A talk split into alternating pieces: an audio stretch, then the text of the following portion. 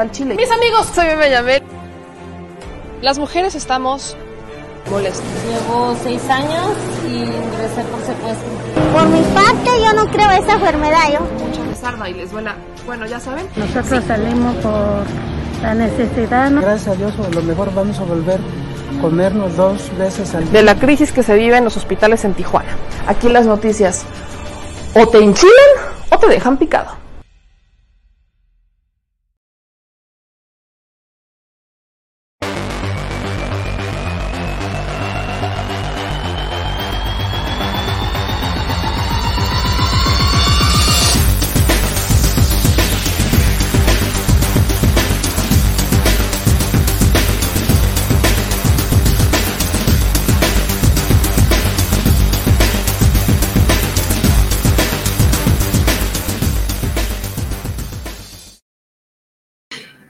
Me encantan los finales felices. Finales felices en donde tenemos el 2.0. Hoy sentí que fue algo así como como cuando uno va a la película, a ver a la película de Marvel, ¿no? A ver el estreno de la película de Marvel. Entonces ya se acabó, pero te ponen spoilers. Así sentí hoy. Sentí esa emoción del spoiler de lo que viene, de lo que vamos a, qué es lo que va a pasar. Y es que el día de hoy, en el martes del jaguar, la gobernadora del estado de Campeche, Laida Sansores, hizo exactamente eso con nosotros. Fue como ir a ver una película de Marvel que tiene al final este, este, este spoiler, este final adicional, y te dice que, es más o menos lo que viene en la segunda temporada. Porque lo que hoy hizo la gobernadora Laida Sansores fue ponerle la cereza al pastel para callar muchas bocas porque eso es lo que hizo la gobernadora, callar bocas en este martes del jaguar del 19 de julio. Así que siendo las 9.13 de la noche, yo soy Meme Yamel y le agradezco a todos los que se van conectando porque tenemos muchas cosas que decir, bocas que callar y una que otra cosita que informar, que es demasiado importante, sobre todo porque me lo han estado pidiendo mucho y hablaremos sobre la pugna del agua en mi estado, en Puebla. Así que a los estados como Querétaro, Pongan mucha atención, por lo que hoy vive Puebla es un futuro muy cercano al que ustedes podrían vivir. Y lo que está viviendo Nuevo León también. Así que mis amigos, échenme la mano y vamos a compartir la transmisión porque vamos a hablar sobre este martes del jaguar y la cereza del pastel en cuanto a este audio extra, el pilón que nos pone Laida Sansores para tener el contexto completo de quién es Alejandro Moreno Cárdenas. De hecho, Laida Sansores abrió abrió escena el día de hoy con el martes del jaguar con este audio, prometiendo que todavía, todavía no acaba el martes del jaguar, pero al final de la transmisión todavía, todavía manejaría otra información. ¿Y por qué puso el audio al inicio del martes del jaguar y no a la mitad o al final, como lo ha estado manejando en los pasados martes del jaguar? Porque aparentemente ya se hizo efectivo el amparo que ha estado solicitando o que prácticamente estuvo rogando Alejandro Moreno Cárdenas. Parece que ya que ya está en esta dinámica porque Alejandro Moreno Cárdenas ya contestó. Ya contestó Alejandro Moreno Cárdenas, alias Alito Ultra Bandido. Deje usted bandido. Ultra Bandido. Este señor, Alejandro Moreno Cárdenas, a las 8.41 de la noche, despuesito, miren, lo vio, estuvo, estaba pendiente del martes del jaguar Alejandro Moreno Cárdenas, estaba pendiente como nunca para ver el martes del jaguar con Laida Sansores y escuchar este audio que es el pilón. Pero con Alejandro Moreno Cárdenas ocurre algo muy interesante, porque Alejandro Moreno Cárdenas, cuando le conviene, y usted escuchará todas las defensas que ha dado este señor, cuando le conviene, dice que es un audio falso, que está tergiversado, que está sacado de contexto o que fue un Frankenstein, que sacaron varias conversaciones con tal de armar un solo audio, ¿no? Y después, en otros audios, cuando no es tan grave la cosa, pues Alejandro Moreno Cárdenas dice que lo están espiando, ¿no? Que, que, el fiscal Renato Sales lo tiene intervenido con el software Pegasus y que por eso es que ha estado espiándolo. Entonces, Alejandro no ha logrado ponerse de acuerdo. El líder nacional del PRI no ha logrado ponerse de acuerdo en cuanto a la versión de los hechos que va a dar, si es que son audios falsos o es que lo están espiando, pero desesperadamente eh, yo tengo que apuntar que no está funcionando su estrategia de control. No, no está funcionando su contención. Ni siquiera logro entender cuál es su estrategia de contención, porque en un inicio, y ahí es en donde cobra todo sentido este último audio, se habría manejado, ¿no? Que Alejandro trae el respaldo de los dos millones de militantes que según él existen en el PRI, y digo según él entre comillas, el INE debería de revisar eso, por cierto, eh, de los militantes, ¿no? Alejandro Moreno Cárdenas lleva prácticamente toda su gestión que nunca ha sido querido, y esto hay que dejarlo muy claro. Alejandro Moreno Cárdenas no es el más querido. Desde que entró ha existido esta rencilla dentro del PRI porque existen dos corrientes muy marcadas, que quizás se suena es como el, el, viejo PRI y el con el nuevo PRI, si así lo podemos ver, y el viejo PRI de Ulises Ruiz, el viejo PRI de Osorio Chong, el viejo PRI de todos estos políticos que han como sido muy fieles a, a marcar la línea, a ser muy protocolarios, ¿no? ya sabemos cómo se maneja el PRI están totalmente en contra de Alejandro Moreno Cárdenas. Entonces, siempre ha existido esta resistencia en cuanto a este señor, pero él logró mantenerse un poquito su primer año de gestión porque todavía no le tocaban elecciones.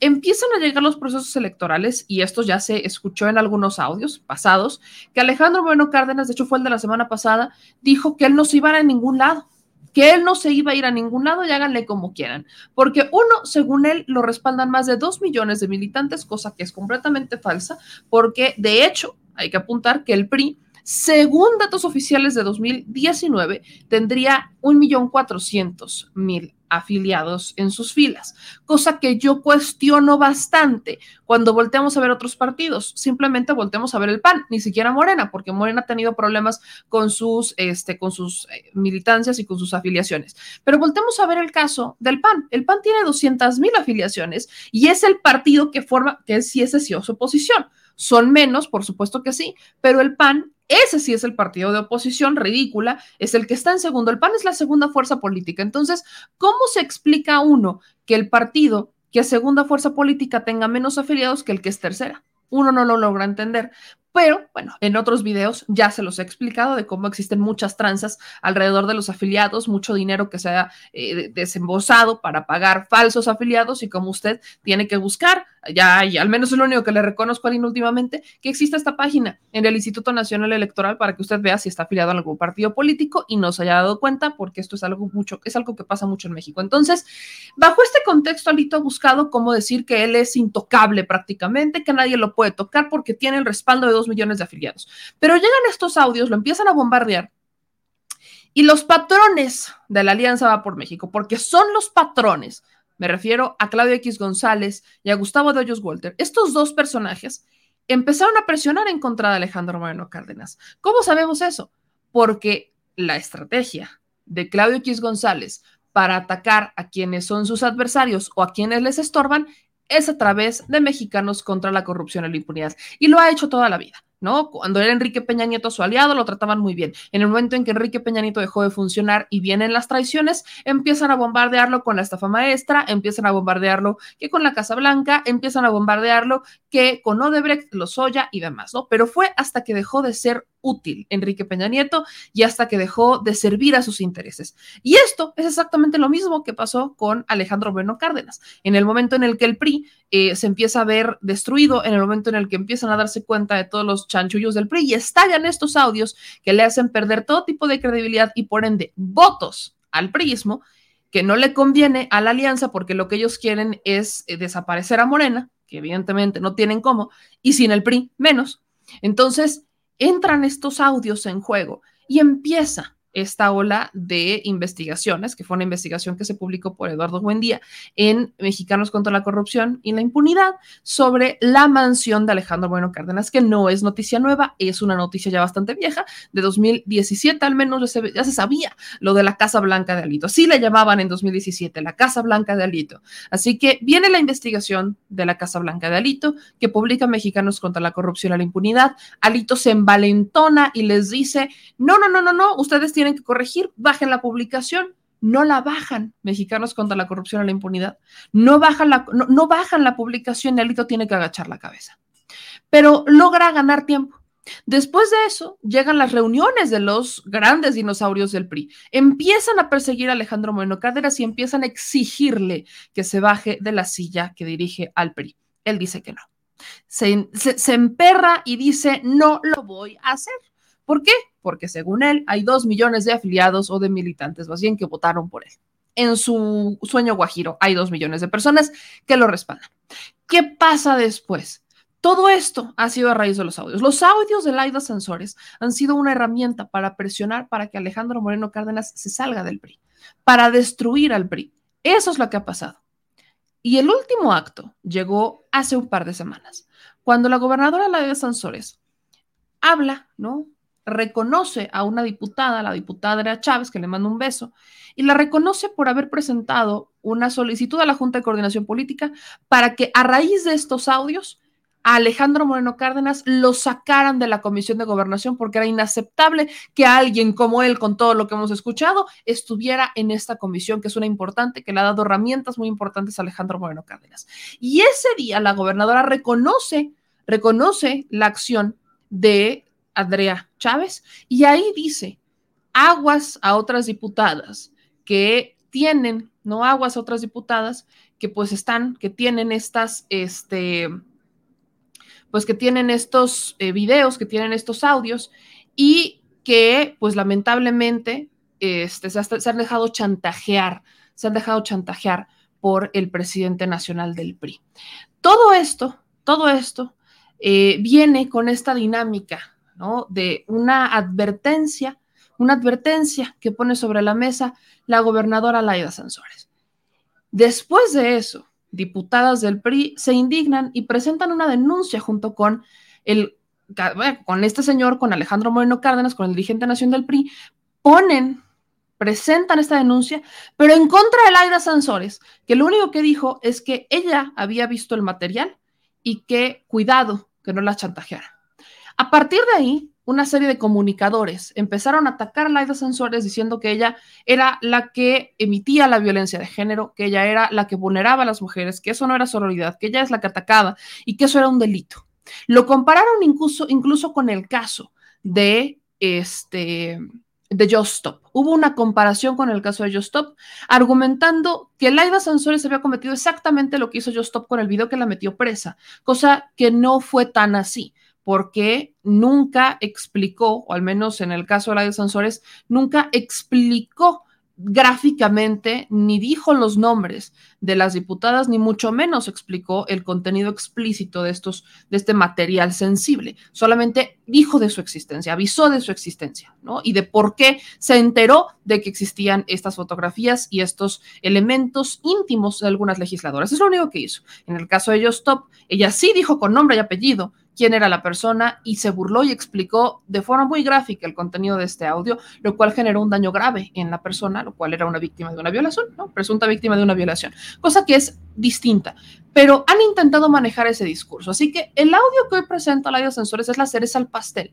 cuando argumenta eh, que pues aquí tienen al verdadero Alejandro Moreno Cárdenas. Ese Alejandro al que las diputadas del PRI han estado defendiendo, ese Alejandro Moreno Cárdenas al que las legisladoras eh, le han dicho, ¿no? Le han jurado lealtad prácticamente ciega y que él insiste y argumenta que está respaldado por dos millones de personas, que es víctima de persecución política, que es víctima de una venganza, que es víctima de este gobierno, que es víctima de la represión, que es víctima de la censura, que lo quieren callar. Y pues tampoco es eso. Yo no he escuchado a nadie que realmente quiera callar a Alejandro Moreno Cárdenas. Pero el audio de hoy tiene un sentido muy particular. Porque en el audio de hoy, Alejandro Moreno Cárdenas, que de por sí ya habíamos escuchado en audios previos cómo se expresaba, de algunos periodistas o cómo se expresaba incluso de, otras personas de una forma bastante peculiar y vulgar, por cierto, es la cereza al pastel. Porque en este audio, Alejandro Moreno Cárdenas habla de pagarle a periodistas como Ciro Gómez Leiva, como Joaquín López Dóriga y a directores de periódicos como Tribuna para que difundan información positiva sobre él, además de referirse despectivamente a las mujeres. En el audio, como lo describe Laida Sansores, asqueroso, eh, Alito asegura que habría ordenado a reporteros y directores de medios como Tribuna Crónica y Telemar, así como a figuras como Ciro Gómez Leiva y López Dóriga, dueños y también a los dueños del proceso para que hablen positivamente de él. Además, insinuó que en caso de que él fuera dueño de un periódico, habría publicado en primera plana una nota en la cual se hablara de la madre de quien le ofendiera junto con frases completamente despectivas y vulgares. Eh, estos audios, este audio particularmente, es taparle la boca ¿no? Es, la forma en la que Laia Sansores, así es como yo lo he entendido y así como lo ha entendido la prensa, es la forma en la que Laia Sansores está tapándole la boca a quienes le han dicho que ella es la que está eh, violentando a las mujeres, que ella es la que las está insultando, que ella es la que está agraviando a las mujeres. Esta es una manera en la que Laida Sansores pues busca decir, a ver, quién es quién es quién a la hora de vulnerar y violentar a las mujeres, porque yo no soy. Así que dicho esto, ya poniendo esta introducción sobre la mesa, les voy a dejar con toda esta introducción sobre este martes del jaguar, esta primera parte del martes del jaguar, en donde Laida Sansores explica y pone sobre la mesa este, que será el último audio, tendemos así, de la primera temporada de Wikialitos o Alito Bandido y sus audios, como muchos ya lo han tildado. Así que escuche, ponga atención y lo veo en los comentarios. Es una conducta en serie de una gran perversidad y yo creo que eso le ha ganado para ser el hombre más desprestigiado en este país y en mi tierra el más, ah, pues, eh, ¿qué te diré? Mm, eh, eh, es una reacción de rechazo, sentimos que es un hombre asqueroso, ¿no? Porque la perversidad se le da a todo lo que es un bandidaje todo terreno que él, eh, eh, pues siempre ejecuta, acciona y que ha tenido a un pueblo en el puño con una ejerciendo la tiranía, extorsionando empresarios, porque lo mismo lastima al pueblo que lastima a los que tienen y nadie es capaz de decirle eso no se puede o no voy a caer en tus uh, manipulaciones. Por eso creo que tiene tanto mérito el que nuestro equipo haya decidido que sí lo íbamos a enfrentar. No es eh, fácil, sabemos que es un hombre que tiene pues muchos mecanismos y en más te voy a platicar así como introducción. Hoy nos podrán quitar lo que quieran y, que, los audios y lo tiene muy nervioso. Entre todos los audios yo creo que habríamos juntado una hora tenemos 40, eh, no, tenemos 80 horas de material para que se tranquilice. Y tenemos de los WhatsApp, tenemos 43.800 WhatsApp que van a ser otra noticia que yo creo que van a tener que trabajar, porque va a ser muy interesante. Hay unos que te adelanto, uno donde está con el, el gobernador del Estado de México, donde hay una disputa, donde hay una, un desacuerdo y y el del Estado de México trata de ponerle los puntos sobre las CIES. Hay no sé cuántos con Vladimir, que yo no sé de qué le toca, pero hoy le llaman asesores. Les voy a contar el chiste del gato, que era asesor. Pues yo creo que este también es asesor. Y ahí planean a quién van a lastimar, como eh, son, esto de la campaña sucia la planea con Vladimir en la oscuridad de su cuarto. Y entonces se vuelve muy interesante todos estos, eh, pues, eh, WhatsApp, y que además para las compañeritas, para que sepan, porque les ha dado por, se envuelven en la bandera del feminismo, Laida, Laida, perversidad, eso no se hace, Laida, tus hijas, tu madre, que no sé qué. Hoy vamos a ver en el audio, ¿no? ¿Qué pasa con su principio y su ética moral? Pero lo que no se dan cuenta, que estas eh, están siendo usadas, que y todas estas denuncias que están poniendo van a ser una chulada, porque precisamente lo que él está denunciando contra mí es lo que se iría contra él. Él es el que tiene los audios, pero tuvo la gracia, y hoy ya nos dimos cuenta, que le sacó captura de pantalla a cada foto para guardarla bien. O sea, hay toda una perversidad, por eso les digo, tengan cuidado.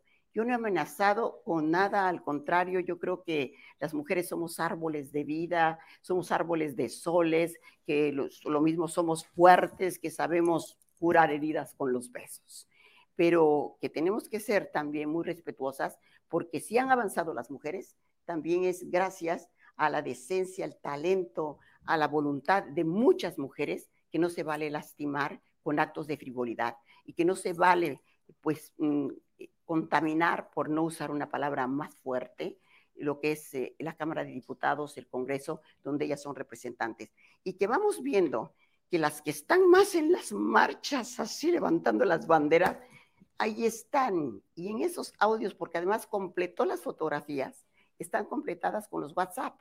Y los WhatsApp tienen la hora, el lugar, cómo se encontraban, a dónde se veían, en, a veces en algún pueblito por allá. Y, yo lo que me pregunto, ellas que tanto respeto por las mujeres, que no se acordaron que tenía una esposa, una esposa que es una mujer intachable, que tenía hijos, de eso no se acordaron en el momento en que pues llevaban por, yo no creo que por amor, ahí se ve claro que hay conveniencias, hay quien pide el coche, que hay quien pide que le paguen el departamento. Entonces, esto nosotros lo declaramos porque no se vale que un puñado de mujeres degrade la política hasta esos niveles. Y entonces, bueno, cuando se tenga que juzgar, Ay, sería, a mí me encantaría ir a todos los parlamentos del mundo, ¿no? A que hayan puesto las denuncias y pues ahí, entonces, ¿qué pasaría? Primero, que él es el que tiene los audios, a ese los mandaron, no a mí, y que él es el que debió haberlos cuidado y protegido. Cuando tú quieres proteger a alguien, estás jugando con alguien, te lo manda y lo borras. No, Fisgón, ahí los guardó, ¿para qué? Para que ahora entonces lo acompañen, para que voten por él, para el chantaje. Eso hace pensar muchas cosas. Despierten, compañeras, despierten. Hay ejemplos de mujeres como Claudia Sheinbaum, que antes decías, no hay mujeres, ¿a quién sigues? ¿Qué modelo? Hoy las hay. Mujeres íntegras, impecables, talentosas, que están abriendo vereda aquí en, nuestro país y que son un modelo para nosotras. Yo creo que hay muchas jóvenes, ahí sale una noviecita, todo es encantador. Eso va a ser una chulada. Imagínense 43.800 WhatsApp. Entonces, pues eh, que si esto pues lo quieren abrir, pues que lo abran. Va a ser muy divertido y a ver si eso ya pone el reflector en lo que es realmente importante, porque esto es una cortina de humo. No, las mujeres, sí. No, no, no, yo no te estoy acusando de mujeriego, yo te estoy acusando de ladrón, te estoy acusando de haber saqueado el estado de Campeche, te estoy acusando de lavar dinero. Eso es lo que yo estoy acusando y ya están las investigaciones yo creo, muy avanzadas en la FGR y nosotros también por nuestra parte. Y ahí sí yo les digo a todos, nosotros ya pusimos nuestra parte y creamos estos andamios peligrosos para poder eh, subirnos y a todo este pues eh, teatro y a todos estos niveles que no son fáciles de caminar, siempre vas en la cuerda floja, pero nosotros nos hemos atrevido a hacerlo. Ahora que cada autoridad haga su parte. Pues así que Fisgón está poniéndose la cosa más que interesante. Entonces, pues ahora, pues yo creo que para que no se desesperen, pues vamos a anunciar el spot, este, este, este, audio está patrocinado, ya buscamos patrocinios, porque nos sale muy caro, muy caro presentarlos. Entonces, Ciudad del Carmen, su Feria del Carmen, patrocina este audio de un minuto 30 segundos nuevo audio salvaje. El jaguar ruge desde la perla del Golfo con el amor de su gente. Envuélvete en una experiencia inimaginable con todo lo que encontrarás. Siente la libertad. No hay nada mejor que la alegría al caer la noche. Ríe, baila, la música y diversión de los sonidos más representativos del sureste y siente el ritmo del amor. Observa la riqueza natural del mar y saluda a tus nuevos amigos. Disfruta cada instante con los tuyos, con los que más quieres. Siente la emoción de vivir un momento increíble. Camina por los senderos y prueba sus platillos. Cada bocado será exquisito acompañado de una bebida refrescante. Un momento mágico e inolvidable. Maravíllate al mirar el cielo con las vistas más hermosas, acompañadas de un ocaso espectacular que cubre cada rincón con su luz. Sonríe y aventúrate. En Ciudad del Carmen, todo esto es posible. Ahora te toca comprobarlo. Campeche, puro amor. Cuando sale un madrazo en una columna o un comentario, ¿tú cuándo has visto que eso pasa en tribuna, en crónica o en telemán? Nunca. Nunca. Jamás. O sea, como un día un cabrón mandó un artículo estaba poniéndome en toda la madre. ¿Cómo hizo de una? Hace tiempo. Pues se lo mandaron a él. Ah, eso escribió ese cabrón. Digo, bueno, pongo un artículo donde hable maravillas de Alito. Y le pone su nombre y lo publica. Y salió. Y al otro día ese cabrón le habló, a ver a, a González, sí, no, Oye, yo llevo 25 años, bueno, tú sabes que aquí se habla de Alito. Y esto, eso escribes. ¿Quieres escribirlo? Lo escribes en tu espalda. El periódico no escribes nada. Qué bueno que yo no tengo un periódico, cabrón. Su mamá en la primera plana es una puta. A mí me vale verga eso. ¿eh? Aquí vale verga lo que diga. Chingue su madre. Te lo juro. Ya te lo dije. Yo porque no he querido ser un hijo de la chingada.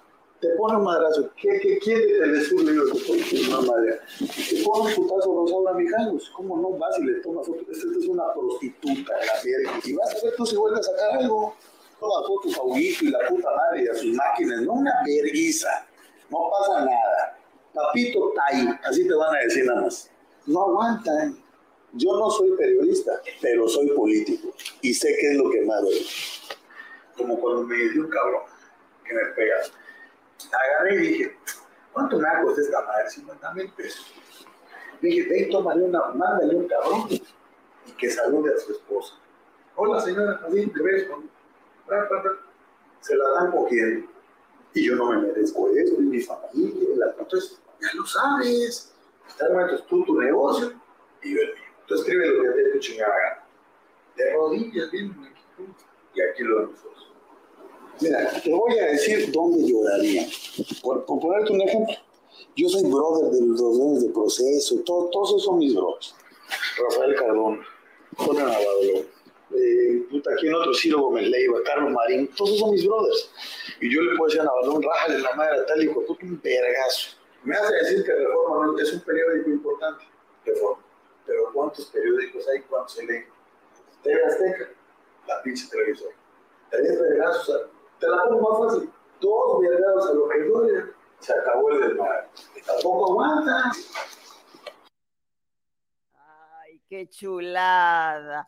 Creo que bueno, amerita una bomba en lo que tú haces los comentarios, porque, ¿no? Qué impresión. No es, eh, no, es que hace un momento cuando le escuchaba yo en el análisis lingüístico, pues aquí pareciera la mejor prueba, ¿no? Sí, sí, sí. Y sobre todo que no hay pudor, no hay límite, lo mismo ataca a mujeres, a hombres, y por eso causa, pues hasta cierta hilaridad el que salgan a defenderlo como defensor de mujeres, cuando aquí lo que se recuerda, pues son vandalismos hechos en, contra instituciones públicas, contra la Universidad Autónoma de Campeche, contra el propio Congreso, bueno, contra el mismo PRI que tomaba cada rato e insultaba y decía, y hoy se envuelve en la bandera de la libertad, de la libre expresión, pero aquí lo que se confirma es que definitivamente a los periodistas no los mataba a balazos, los mataba de hambre. Pero aquí se mete con las mujeres directamente. Me hubiese gustado invitar a Rosaura Mijangos, para que viera el programa y qué siente ella, que como la, si tú disientes de él, entonces, no, aquí no se permitía disentir. Ah, entonces dile que es una prostituta y la pones en tal parte.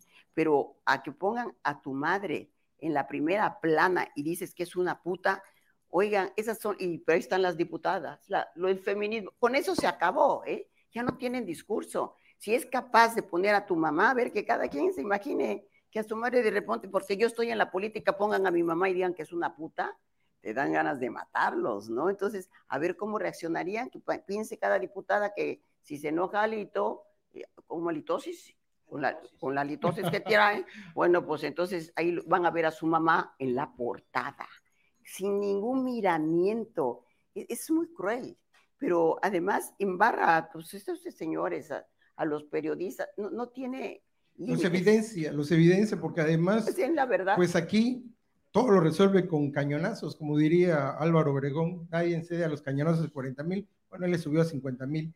Sin embargo, pues es triste escucharlo porque pues esas vacas sagradas del periodismo, como se jactan en, señalarse, de que lo defienden y que eh, pues su voz en los medios nacionales ya casi era ley, pues ahora se entiende por qué esa defensa ultranza de gente como Ciro Gómez Leiva que lo menciona el propio Alejandro Moreno como que brother, por no decir esclavo o por no decir empleado, ¿no? Entonces es brother, o sea, brother en el sentido de que yo lo manipulo, yo le indico, yo le digo lo que va a hacer, no hay una norma periodística y lo lamentable para los periodistas, pues es escuchar que también Carlos Marín entra en esa, pues en, en, esa caterva de malévolos periodistas, porque pues el manual de periodismo que se usa en todas las escuelas es de su autoría, y bueno, junto con este, con otra gente del proceso que ya falleció, y dice uno, y entonces estos eran los que nos daban moral, los que nos decían qué escribir en un artículo,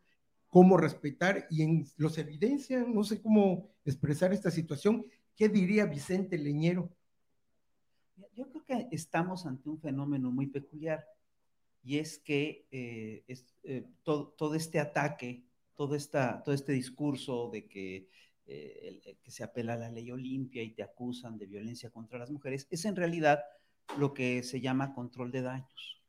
Y lo que buscan es justamente tener spin doctors o, especialistas en darle giros a la información para, en realidad, aminorar el golpe que ellos están resintiendo.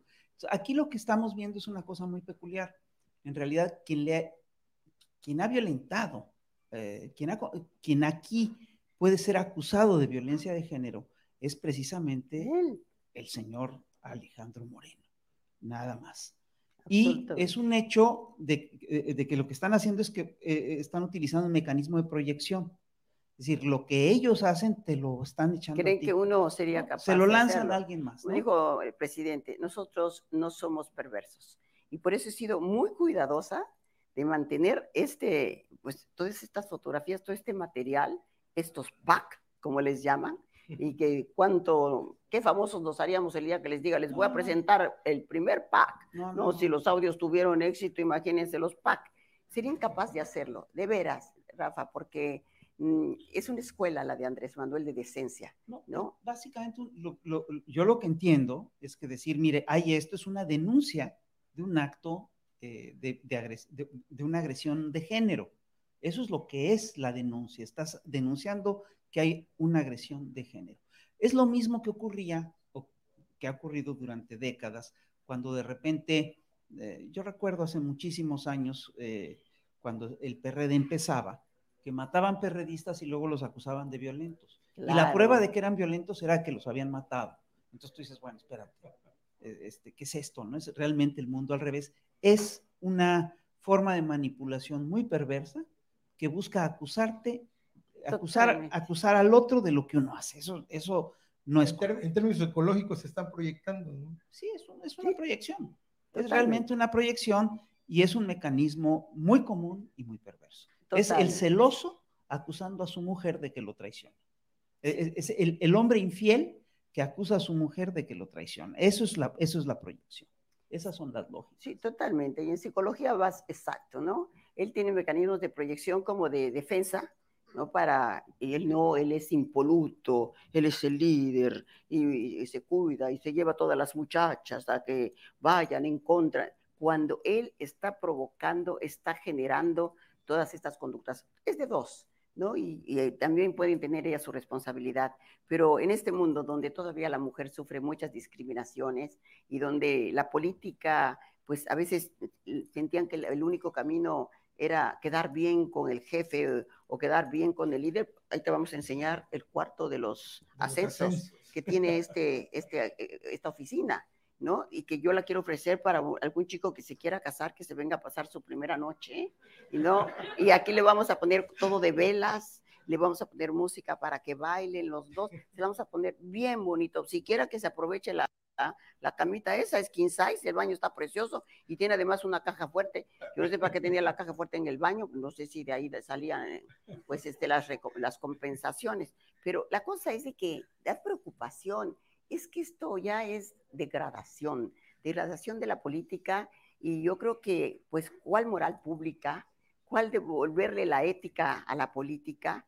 Esto es lo que más me preocupa y sí me duele, porque uno que ha sido legisladora, no podemos convertir los congresos en prostíbulos, ni podemos, eh, cuando tú eres diputada, representas a una nación, no podemos nosotros compartirnos de una manera que no sea impecable y que seamos ejemplo de las demás mujeres que están arañando la tierra todavía para, para salir adelante.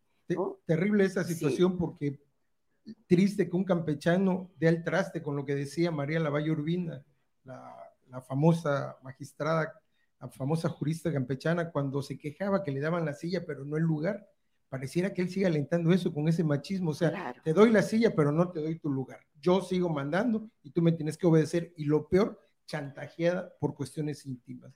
Claro, totalmente. Sí, mira, y sin lugar a dudas el movimiento de las mujeres es un movimiento muy importante, es un, movimiento muy respetable, yo creo que es un movimiento crucial para el país, es de la, es, eh, eh, está cambiando a la nación. Sin lugar a dudas tenemos que combatir al machismo, sin lugar a dudas tenemos que combatir estas lógicas patriarcales, pero una de las primeras tareas para poder combatir esto es ubicar dónde está el problema. ¿El problema está en la denuncia o el problema está en lo que, eh, eh, en, el hecho de que estamos ante un régimen que todo lo ve como negocio, que todo lo ve como una cosa, como una mercancía de intercambio, etcétera. Y este, perdón, eh, ¿quién, ¿quién, será el gran violentador de género aquí? ¿Laida Sansores o Alito Moreno? Sí, totalmente. Que yo que digo, ¿y yo qué hice? ¿No? Pero es, esto que viene de, desde hace muchos años en las guerras y que lo perfeccionaron en Grecia, pues el mensajero siempre se jugaba la vida. Y eso es lo que yo estaba haciendo, ¿no? Me estaba jugando la vida y quisieran quitármela, pero no van a poder, porque yo soy también una mujer muy fuerte. Y hablando, y hablando de mensajes, pues tenemos aquí al Fisgón y sus caricaturas, nos va a deleitar. Pero si no, déjame decirte, en Grecia lo perfeccionaron, que entonces ya no les bastaba con quitarle la cabeza, le querían quitar la lengua, los, degollaban, acá les quitaban el cerebro, ¿no? Se volvió muy agresivo. Ahora ya no, ahora ya nomás nos dan insultos, nos dicen de todo, ya se cambió un poco, ¿verdad? Ya, se, suavizó, pero sí, claro. Pero eh, nosotros no nos vamos a quedar con los brazos cruzados tampoco. Y yo espero, pero lo digo de todo corazón, que las mujeres que mm, malentienden la política, algunas son jóvenes, pues estamos a tiempo de recapacitar y de no hacerle el juego a una gente que es perversa, que lo analicen, que oigan otras voces y que lleguen a una conclusión, porque lo único que están haciendo es alimentando al tigre, alimentando al sociópata, ¿no? Y que esto pues puede dejar un precedente para la Cámara de Diputados y para el mundo. Yo nomás me imagino yendo a los parlamentos, pues yo hablaré, ¿no? Entonces, esto sería peor lo quiere sacar, pero no se da cuenta cómo tiene un mecanismo también de defensa que es la negación. Él no es, él es impoluto, santualito, ¿no? Entonces, esto yo creo que va a tener que ir teniendo una evolución y lo que lo va a confrontar es cuando le saquen el expediente de la FGR, entonces sí veremos cuáles son sus verdaderos delitos, aparte de este que debería de ser un delito, pero más bien es una cuestión, la considerarán de ética, ¿no? Pero yo creo que es igualmente grave, ¿no? Así lo veo. Pero lo que nosotros tenemos de información, porque ¿para qué nos sirvieron, nos han servido esas 43.800 eh, mensajes? Que a lo mejor va a ser difícil eh, sacarlos, pero de ahí se sacó mucha información de cómo hacían todos los vínculos, cómo Vladimir le decía a este que fuera con este, empresarios campechanos, que ya los voy a mandar a llamar para primero hacer como Lázaro Cárdenas, primero ver si llegamos a un acuerdo, para que también devuelvan parte de los impuestos que les condonó Alito a cambio de favores. Y es todo un enredo, es una suciedad lo que dejó en el Estado, que por eso les digo, yo no me puedo quedar callada. Es una obligación, es una responsabilidad mía con los ciudadanos de Campeche, que estamos hartos de la corrupción, hartos del chantaje y hartos de esta impunidad perfecta que se está dando aquí en Campeche. Entonces, no lo vamos a permitir. Entonces, pues vamos a seguir adelante. Muéstranos tus caricaturas y yo luego te, para yo decir mi bomba, porque dije, esto te merece una bomba, ¿no? A ver, mi fisgón, tú eres aquí. No, no, en realidad lo que, bueno, esto es en realidad la, la prueba de lo que es la coprolalia o la coprilalia o la halitosis. Está y este, lo podemos pasar rápidamente, nos podemos pasar rápidamente los los cartones y luego pues esta historia, te dicen que acusan a Andrés López Obrador de que tiene un narcogobierno, cuando en realidad los que tenían el... proyección. Pues es una, es una proyección, nada más. Pasamos a la siguiente. Y, este, y es esto, ¿no? De que efectivamente estos señores se lanzaron a, a, a, este, a votar en contra de lo que es eh, la, la, reforma eléctrica y este, parece mentira, pero eh, en realidad nos querían matar a todos los mexicanos, ¿no? Con, eh, y, y, mira, Alito acusaba a toda una serie de gente de ser traidores a la patria y que por eso iba a votar contra la soberanía eléctrica. ¿Qué tal? ¿Qué tal, mi gente, mi chilebanda? ¿Qué opinan de este audio de Alejandro Moreno Cárdenas? Híjole, miren, ahí está mi querido Fisgón, que le mando un abrazo, pero me, voy a regresar, me voy a regresar para irlo poniendo punto por punto. Este último audio de Alejandro Moreno Cárdenas es, es de esas joyas que uno, que uno guarda para decir, ah, caray. Dice, cuando sale un madrazo o un comentario de esos, ¿tú cuándo has visto que eso pasa en tribuna, en crónica o en telemar? Nunca, nunca, jamás. Está como un día, un cabrón mandó un artículo a tribuna. X, cabrón, mandó un artículo poniéndome en toda la madre a mí, un columnista de tribuna, ¿eh? hace tiempo, eso le mandaron a él. Ah, eso escribió ese cabrón. Por un artículo donde, donde hablen maravillas de Alito y le pone su nombre y lo publican y salió. Esto, esto es lo que Alejandro Moreno Cárdenas ha estado fomentando durante su carrera política. Esto, vaya, nos queda claro que cuando Alejandro Moreno Cárdenas dice a los periodistas no se les mata a balazos, sino se les mata de hambre, se refiere a esto, se les refiere eh, particularmente a que a los periodistas hay que darles dinero para que publiquen y hablen buenas cosas. Y dice Alejandro Moreno Cárdenas que qué bueno que él no tiene un periódico, porque entonces se encargaría de poner un cuatro a todas aquellas personas que hablaran mal de él. Habla de Rosaura Mijangos. Imagínese cómo pone a Rosaura Mijangos y dice que es una, perdón de la palabra, pero dice que es una prostituta. ¿Es en serio? ¿Esa es la persona a la que defienden en el PRI? Este es el señor al que defienden en el PRI. Dice, yo no, yo soy, yo no soy periodista, pero soy político y sé lo que duele. Entonces, queremos un político que en vez de trabajar se ponga literalmente a joder al pueblo. Eso es lo que queremos. Queremos un político que haga negocios en lo oscurito, queremos políticos que estén ensuciando la vida pública, que estén intentando poner cuatros, que quieran pagar dinero para cambiar la opinión pública, para que crea, la gente crea que ellos son grandes y que ellos son los mejores, que ellos sí saben hacer las cosas. ¿Quién va a creer en Alejandro Moreno Cárdenas después de esto? De por sí, los audios pasados era ya inaceptable que alguien creyera en este señor. Vaya, para este momento e, es mucho menos. Yo insisto con esto. Aquí incluso les puse una dinámica. Completemos la oración. Alito es más vulgar que qué, que quién. No veo a alguien que sea más vulgar, más criminal, más alito. No logro encontrar a alguien que logre entrar al quite de Alejandro Moreno Cárdenas. Simplemente no lo entiendo. Y es un personaje que ha intentado venderse como víctima, que ha intentado venderse como el gran político, que ha intentado venderse como el gran adversario de Andrés Manuel López Obrador, que desde que Andrés Manuel López Obrador estaba en campaña, él siendo gobernador de Campeche, dijo que él le iba a enseñar, que le iba a dar una lección a Andrés Manuel López Obrador para que viera quién manda. ¿Quién le ha dado la lección a quién? Perdón. ¿Quién le ha terminado de enseñar a quién?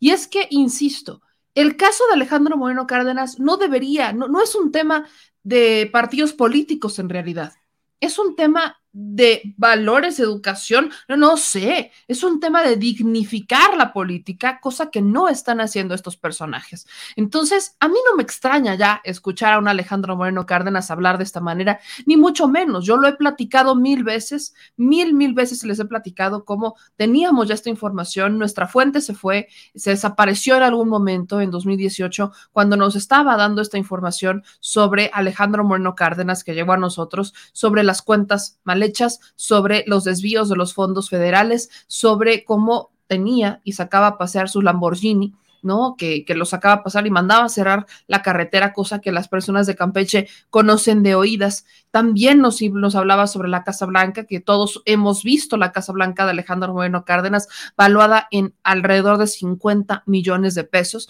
cuando el señor jura que su patrimonio exclusivamente, su patrimonio ya incluyendo sus propiedades, es de 12 millones de pesos.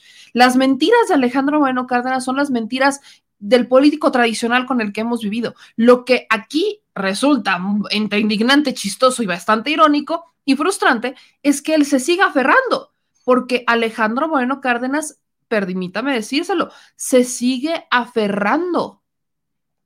Está con uñas y dientes defendiendo el PRI, porque en algún lugar de su cerebro este hombre piensa que podría llegar a ser candidato. Imagínese esto, que podría llegar a ser candidato, candidato del PRI a la presidencia de la República.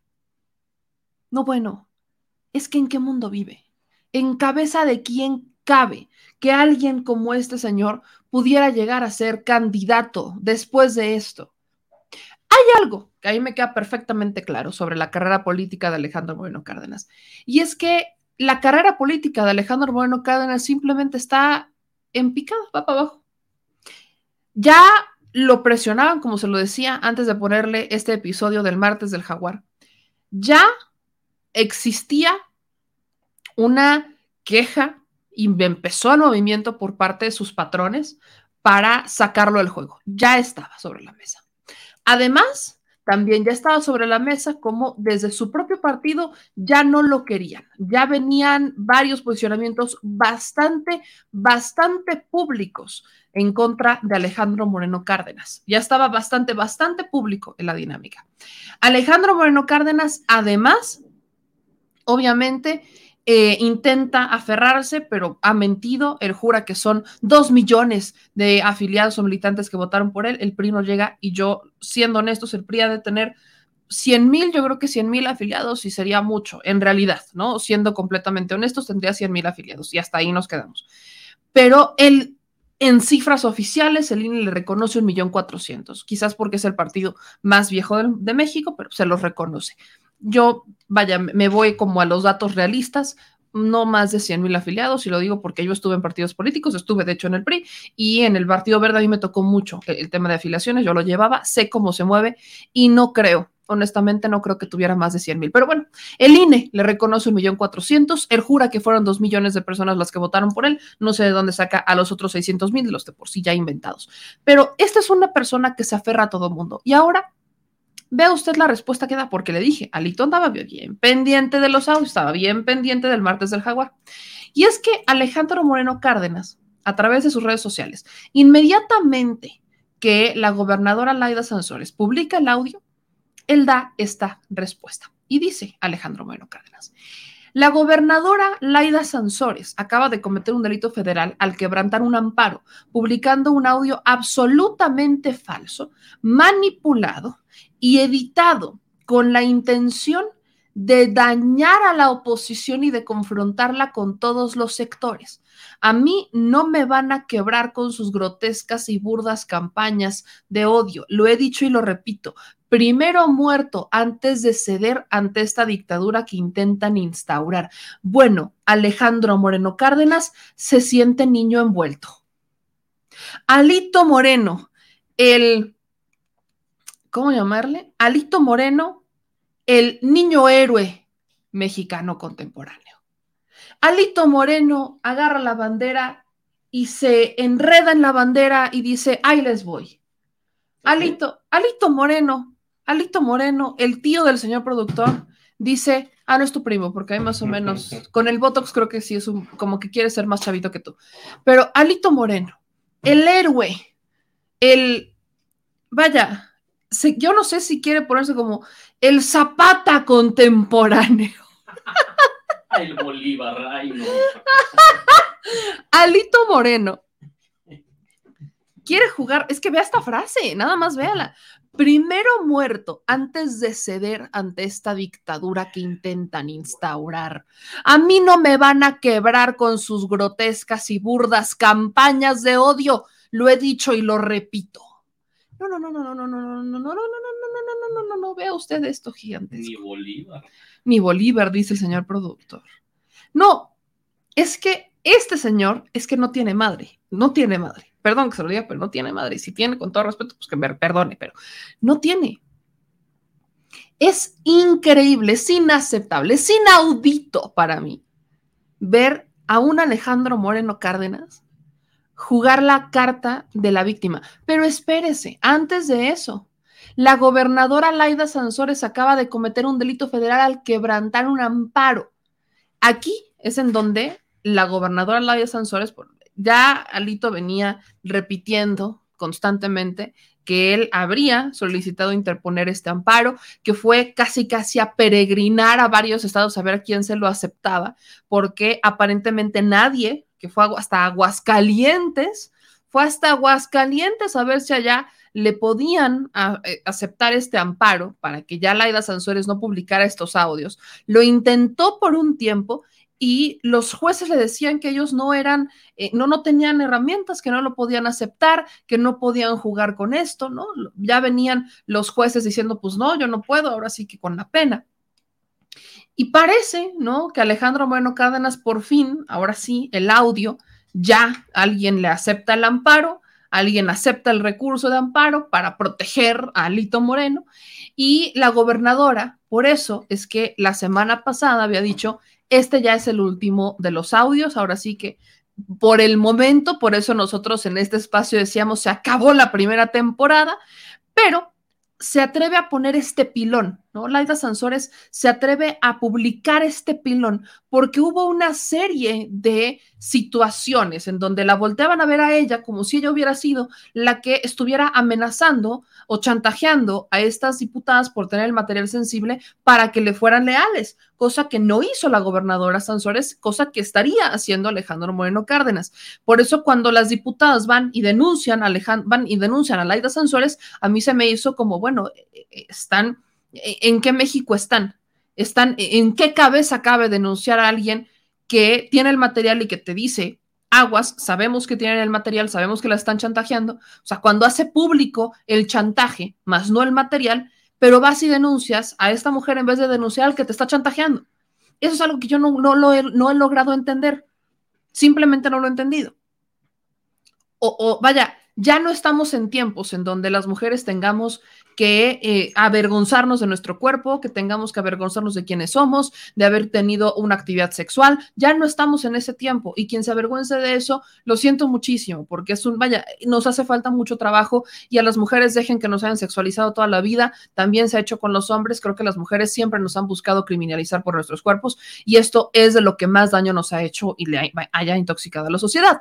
Pero hoy estamos en nuevos tiempos, en tiempos en donde esto ya no debería de ser un motivo para decir, mm, vamos, eh, voy a caer en chantajes. Desde la ley Olimpia, ¿no? Toda la lucha de Olimpia Coral, que ella eh, fue víctima de esto, hasta que se consolida la ley Olimpia, el tema era, evidentemente, pues es un material mío, es mi intimidad, que están, están exponiendo para destruirme, para destruir mi vida pública, para destruir mi vida laboral, para destruir mi vida personal. Ese es el problema de este material. O sea, que están utilizando nuestra intimidad, están, utilizando la intimidad de una persona para manipularla para que haga lo que otra persona quiere que haga. Y las mujeres, que son las que más están como víctimas dentro de este delito, pero no son exclusivas porque también se da hacia los hombres, terminan cayendo por vergüenza, por pena, porque no es que, vaya, me van a correr el trabajo, es que me van a bulear, me van a molestar, es mi intimidad, me van a ver, me da vergüenza y hemos caído mucho en este círculo, pero tenemos que aprender a romperlo, tenemos que aprender a romper con esa toxicidad. Y miren, todo parte desde el cuidar el material que tenemos. Si lo vamos a tomar, si lo vamos a, fotografiar y demás, tenemos que cuidar el material que tenemos. A saber a quién se lo damos, saber en dónde lo publicamos, saber si lo vamos a publicar, qué hacer cuando lo publicamos, que es lo que, por ejemplo, yo he hecho.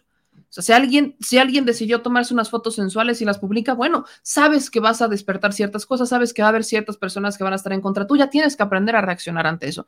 Pero si tú tomaste un material sensible, tienes un material íntimo y lo compartiste con alguien, tenemos que saber con quién chingados lo estamos compartiendo. Porque eso de me hackearon, bueno, si una persona es persona pública, debes de saber todo este material que va a pasar con él. Y hay que, ¿en dónde lo tienes que guardar y qué vas a hacer con él? Pero eso es bajo la conciencia del, estoy consciente de que existe el material, pero existen otras mujeres que no tienen idea de que ese material fue tomado.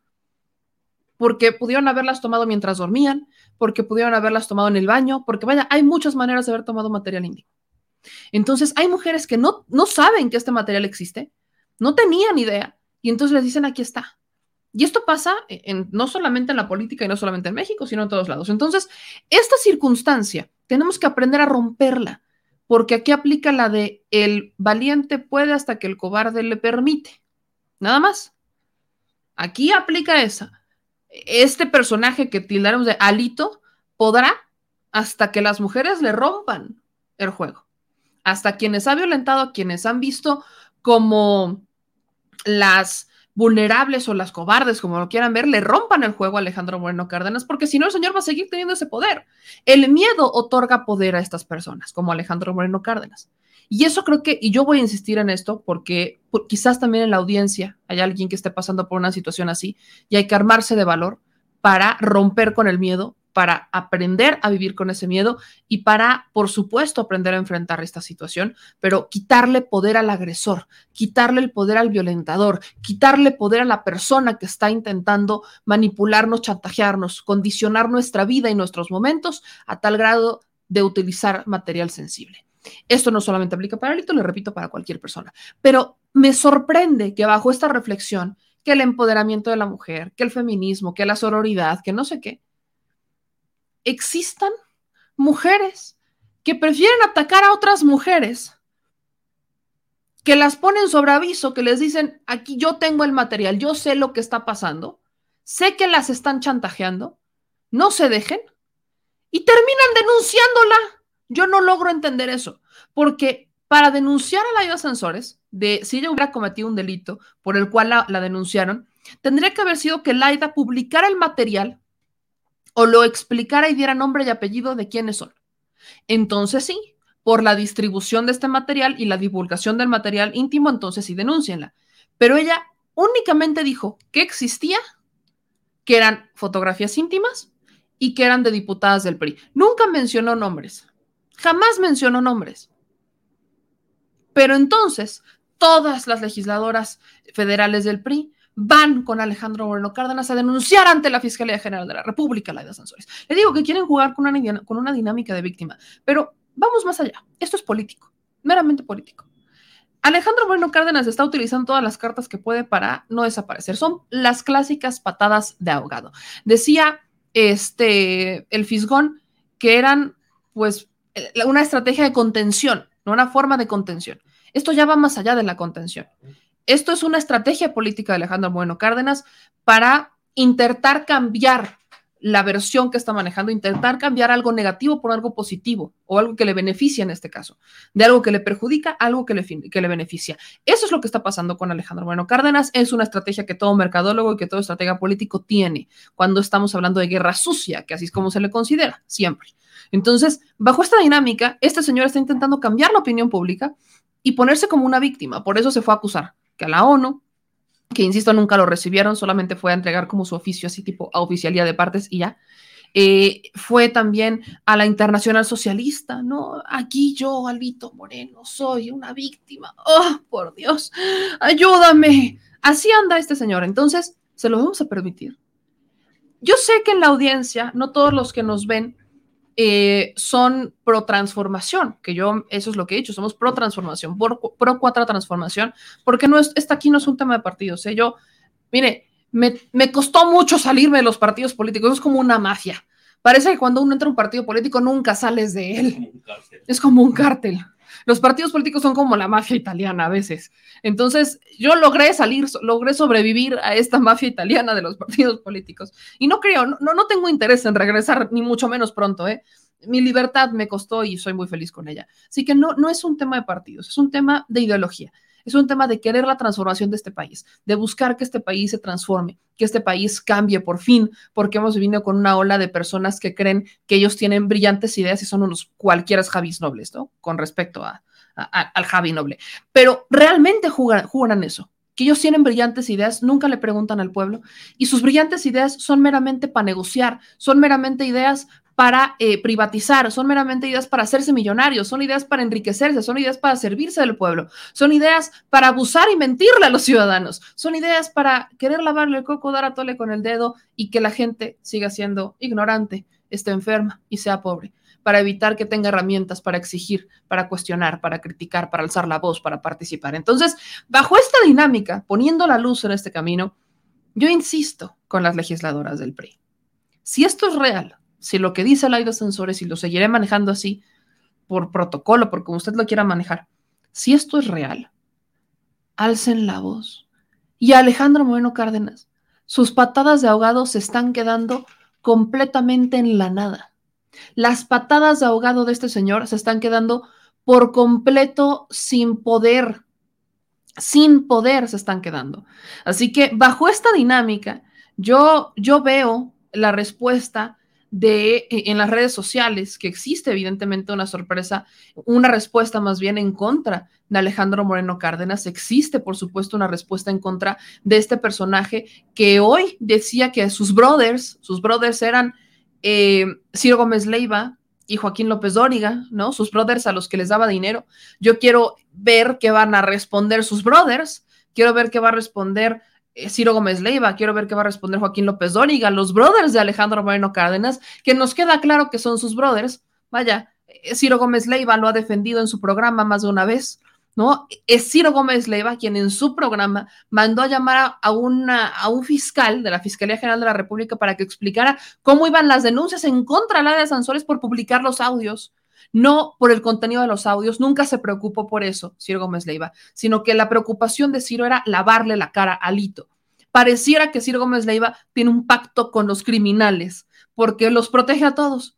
A Javier Duarte, a Cuauhtémoc Gutiérrez de la Torre, protegió también a este Rosario Robles, a Juan Collado, o sea, alguien que de verdad se ha desgastado, se ha desvivido por defender y proteger a los priistas, ha sido nada más y nada menos que Ciro Gómez Leiva, ha sido él.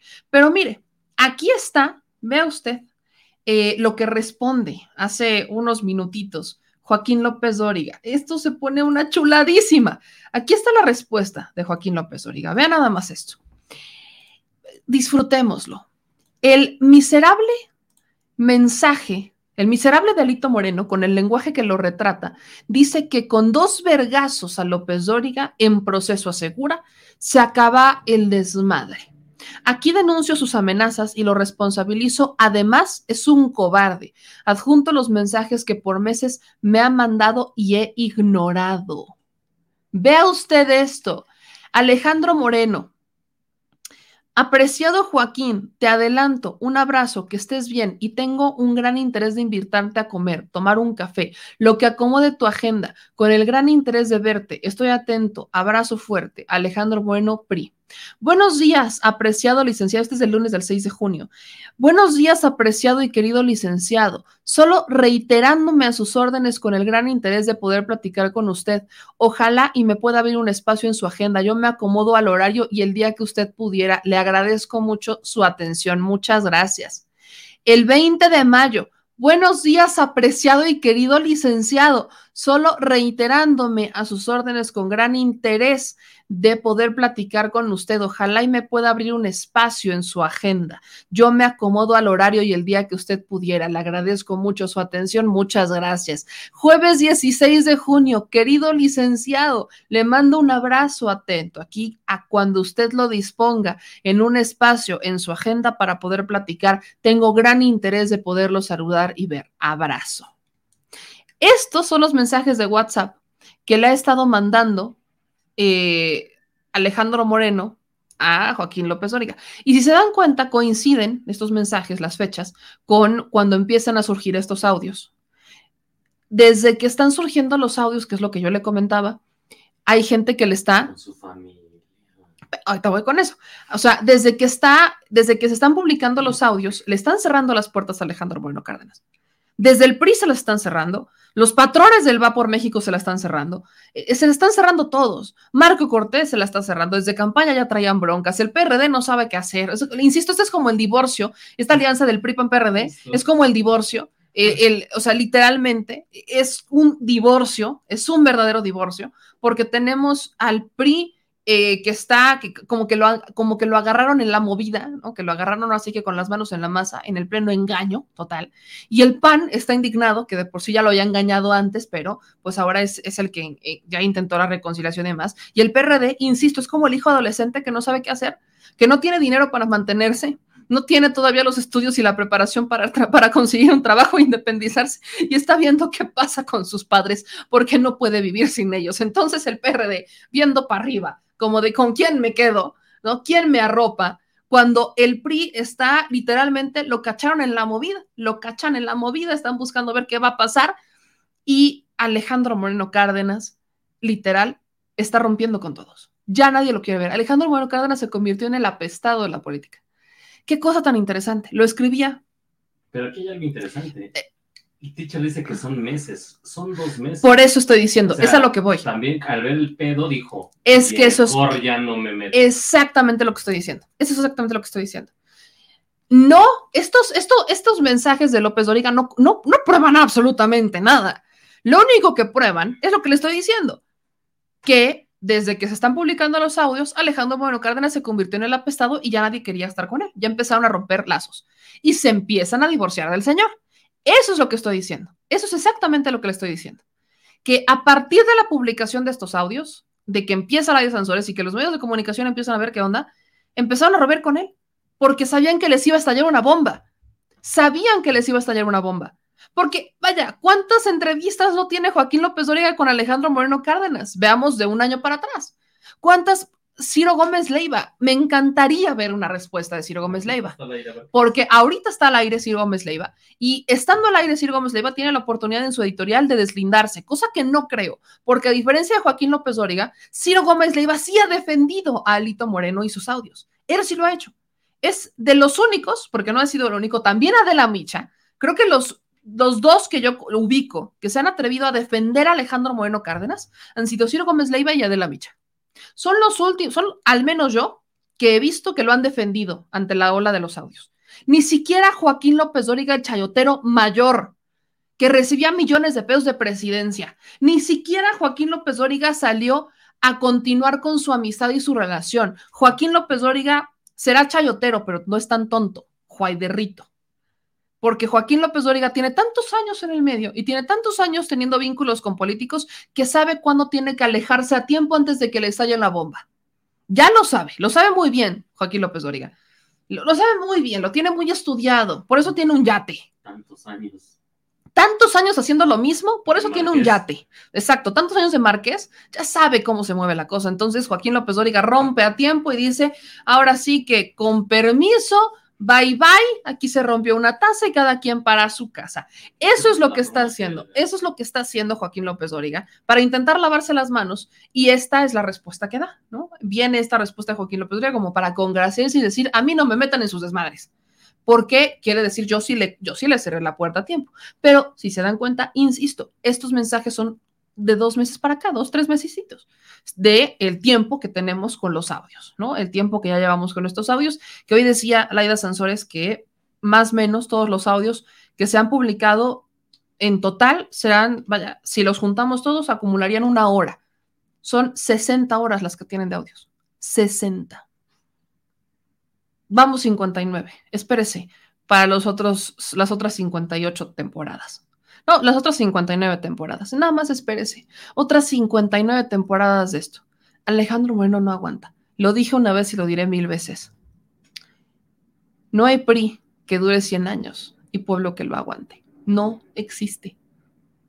No hay PRI que dure 100 años y pueblo que se lo aguante. No existe. Y esto aplica también para Alejandro Moreno Cárdenas. No hay alito que dure o que intente durar 100 años y pueblo que se lo aguante. Es déspota, muy malos manejos dentro del PRI, lo ha llevado a su destrucción. Por eso se ha consolidado como un gran aliado de la 4T, gran aliado, grandísimo aliado de la 4T. pero ni siquiera ya es un riesgo el que se vaya Alejandro Moreno Cárdenas. El PRI lo ha dejado desgraciado. Ya desahució al Partido Revolucionario Institucional. Ya no existe nada de ese PRI. Ni aunque llegara Miguel Ángel Osorio Chong a, a recuperarlo, que es la intención, ni aunque llegara Osorio Chong a recuperarlo, podría. No existe forma humana en que lo pueda recuperar. No existe. Y entonces yo veo todas estas respuestas, yo veo todos estos mensajes y simplemente no puedo parar de, mencionar y no puedo no decir que Alejandro Moreno Cárdenas es de lo peor que le ha pasado a la política mexicana. Alejandro Moreno Cárdenas es de lo peor que hemos tenido en México y es eh, de, lo, de los peores políticos, yo insistiría, de los peores políticos que hemos tenido. Lamentablemente es de estos políticos que terminan por darle en la torre a la política, que terminan por destruirla, que terminan con sus bajezas, y es esos políticos que quieren llegar con brillantes ideas. Lo que le decía, lo escribí en mi columna, si no estoy mal, fue para el soberano, que sí fue para el soberano, la de la semana pasada. El caso de Alejandro Moreno Cárdenas. Él era el chico maravilla del PRI, ¿eh? Alejandro Moreno Cárdenas, la carrera de Alejandro Moreno Cárdenas se enquistó en todo tipo de estructuras del PRI, local y nacional. Estuvo como en las estructuras, estuvo en las fuerzas juveniles. Él, se formó en las fuerzas básicas del PRI. Su formación política es del PRI. Pero este señor ha mentido mil y un veces.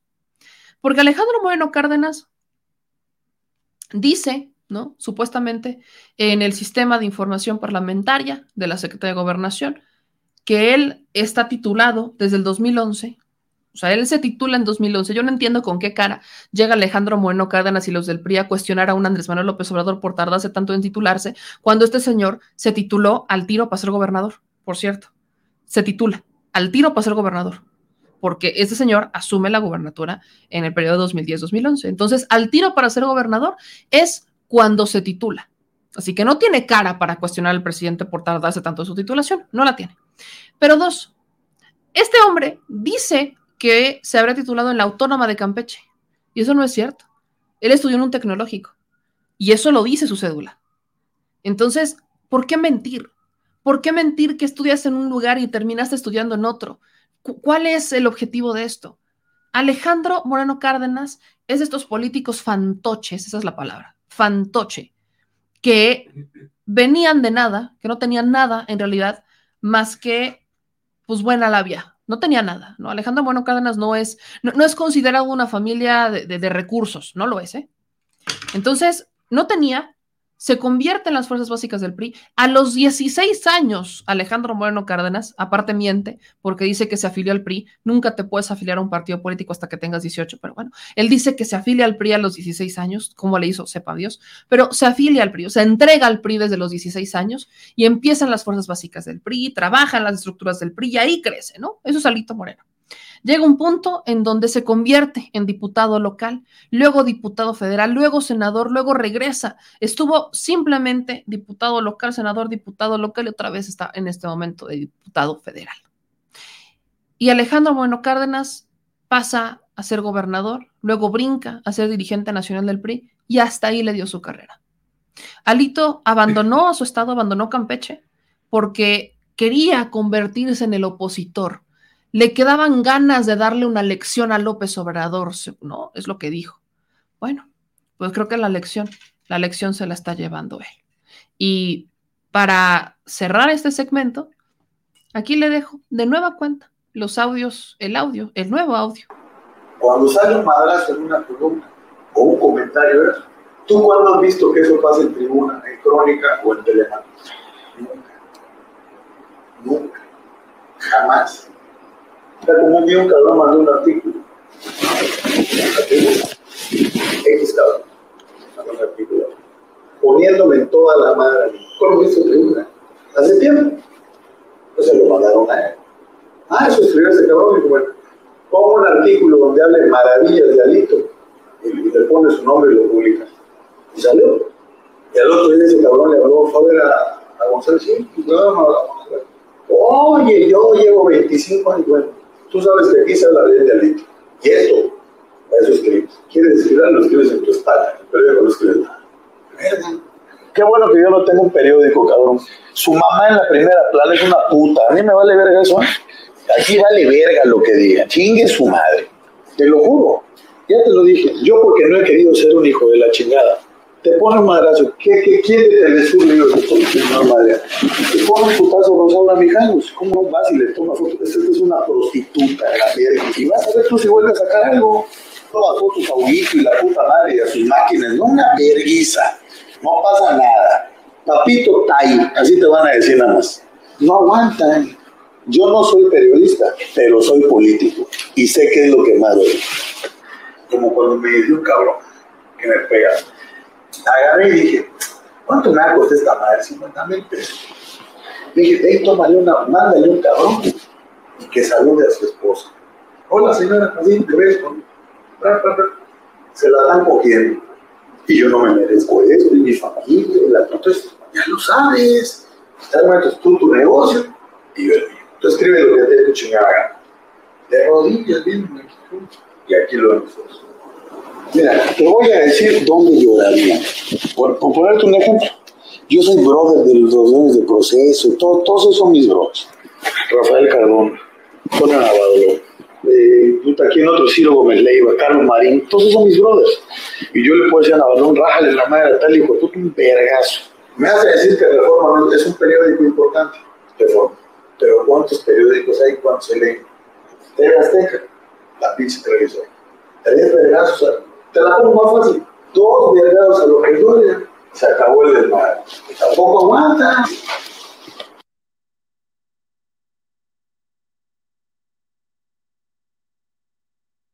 Señor productor. Ahí están sus brothers, los brothers de Alejandro Moreno Cárdenas. Mire, martes de Vox. Martes de Vox, martes de los brothers.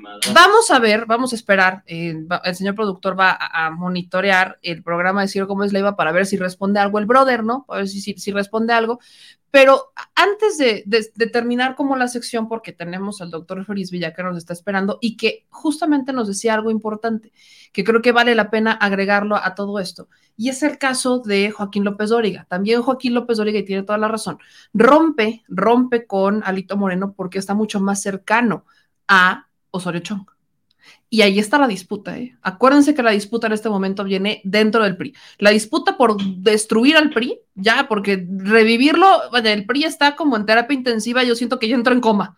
O sea, el PRI está en un punto en donde yo no sé si es terapia intensiva, está en coma o no sé qué va a pasar, pero el tema de los periodistas juega mucho, porque el PRI durante muchos años fue gobierno y el, durante los gobiernos priistas se les daban, vaya, estaban arcas llenas, arcas llenas tenían estos, estos personajes. Vaya, pero vaya, para arriba y echa el aguacate a tu recurso además, ¿no? Entonces, aunado a esto, yo quiero agregar a la otra persona que ha defendido, que yo les puse un fragmentito de segundos en la mañana, pero escuchando toda la dinámica para que terminen de cuadrar toda la película, les voy a dejar cinco minutos de martirio con Adela Micha. Disculpen ustedes.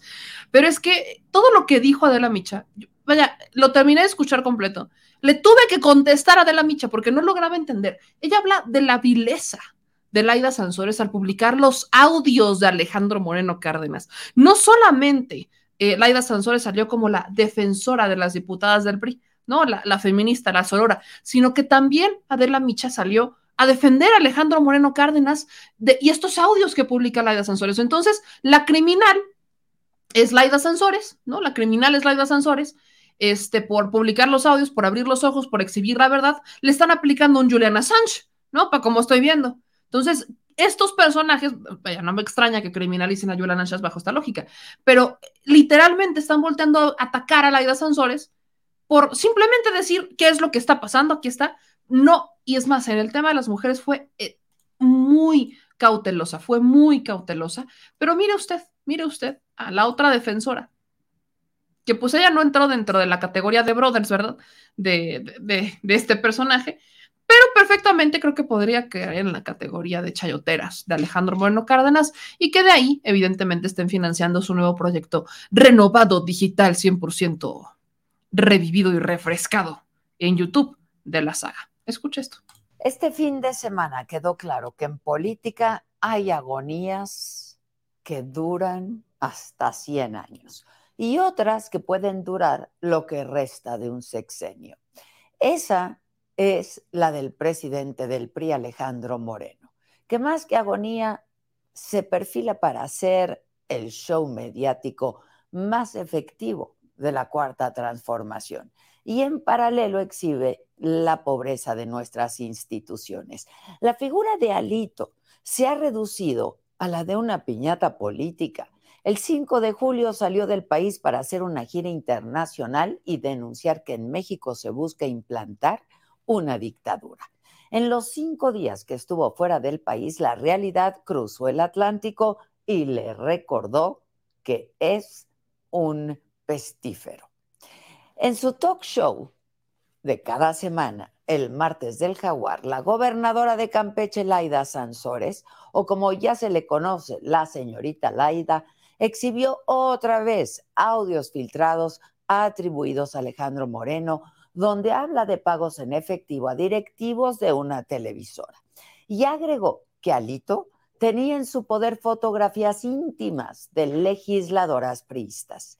Y aquí quiero detenerme para recalcar que lo que hizo la gobernadora es sin duda violencia de género. Revelar que esas imágenes existen criminaliza a las mujeres.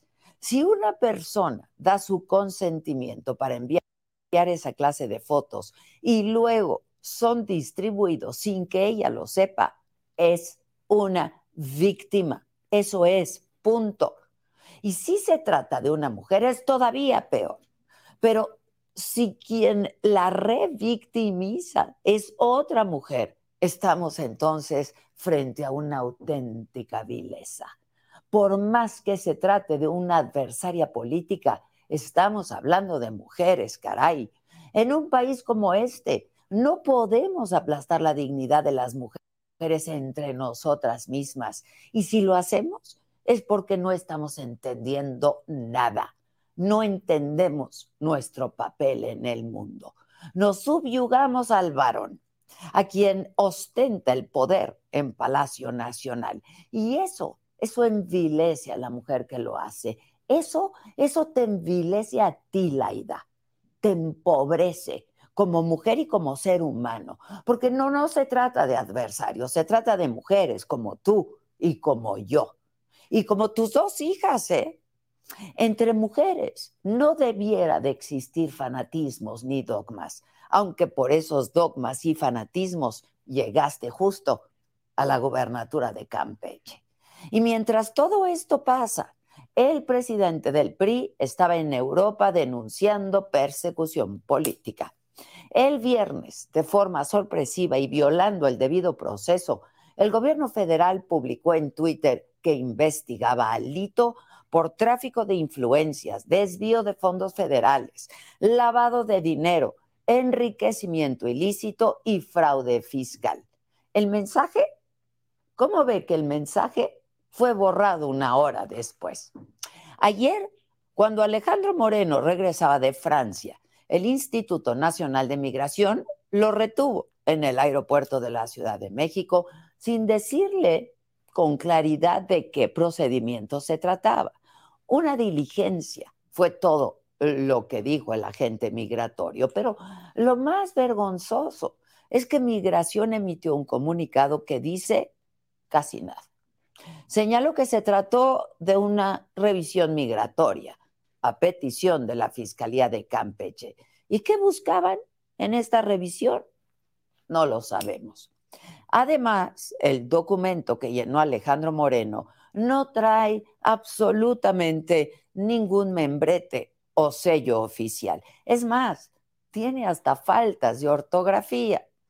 La diligencia hecha por el Instituto Nacional de Migración a petición de la Fiscalía de Campeche, así como el actuar del gobierno federal de anunciar investigaciones en Twitter, es otra vez una vergüenza. Y así Así de empobrecidas están nuestras instituciones.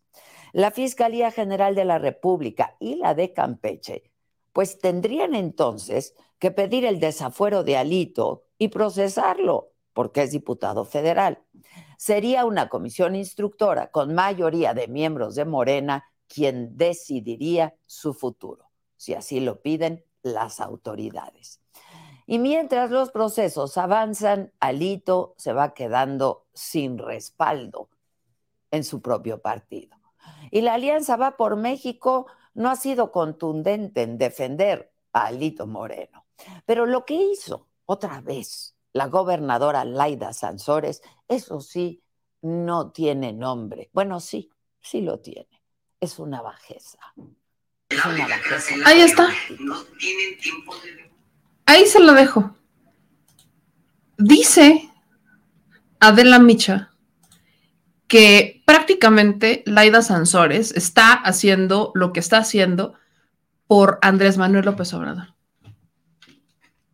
Y que si ella, si Laida Sansores se convirtió en gobernadora, es por el fanatismo, así lo tilda, el fanatismo.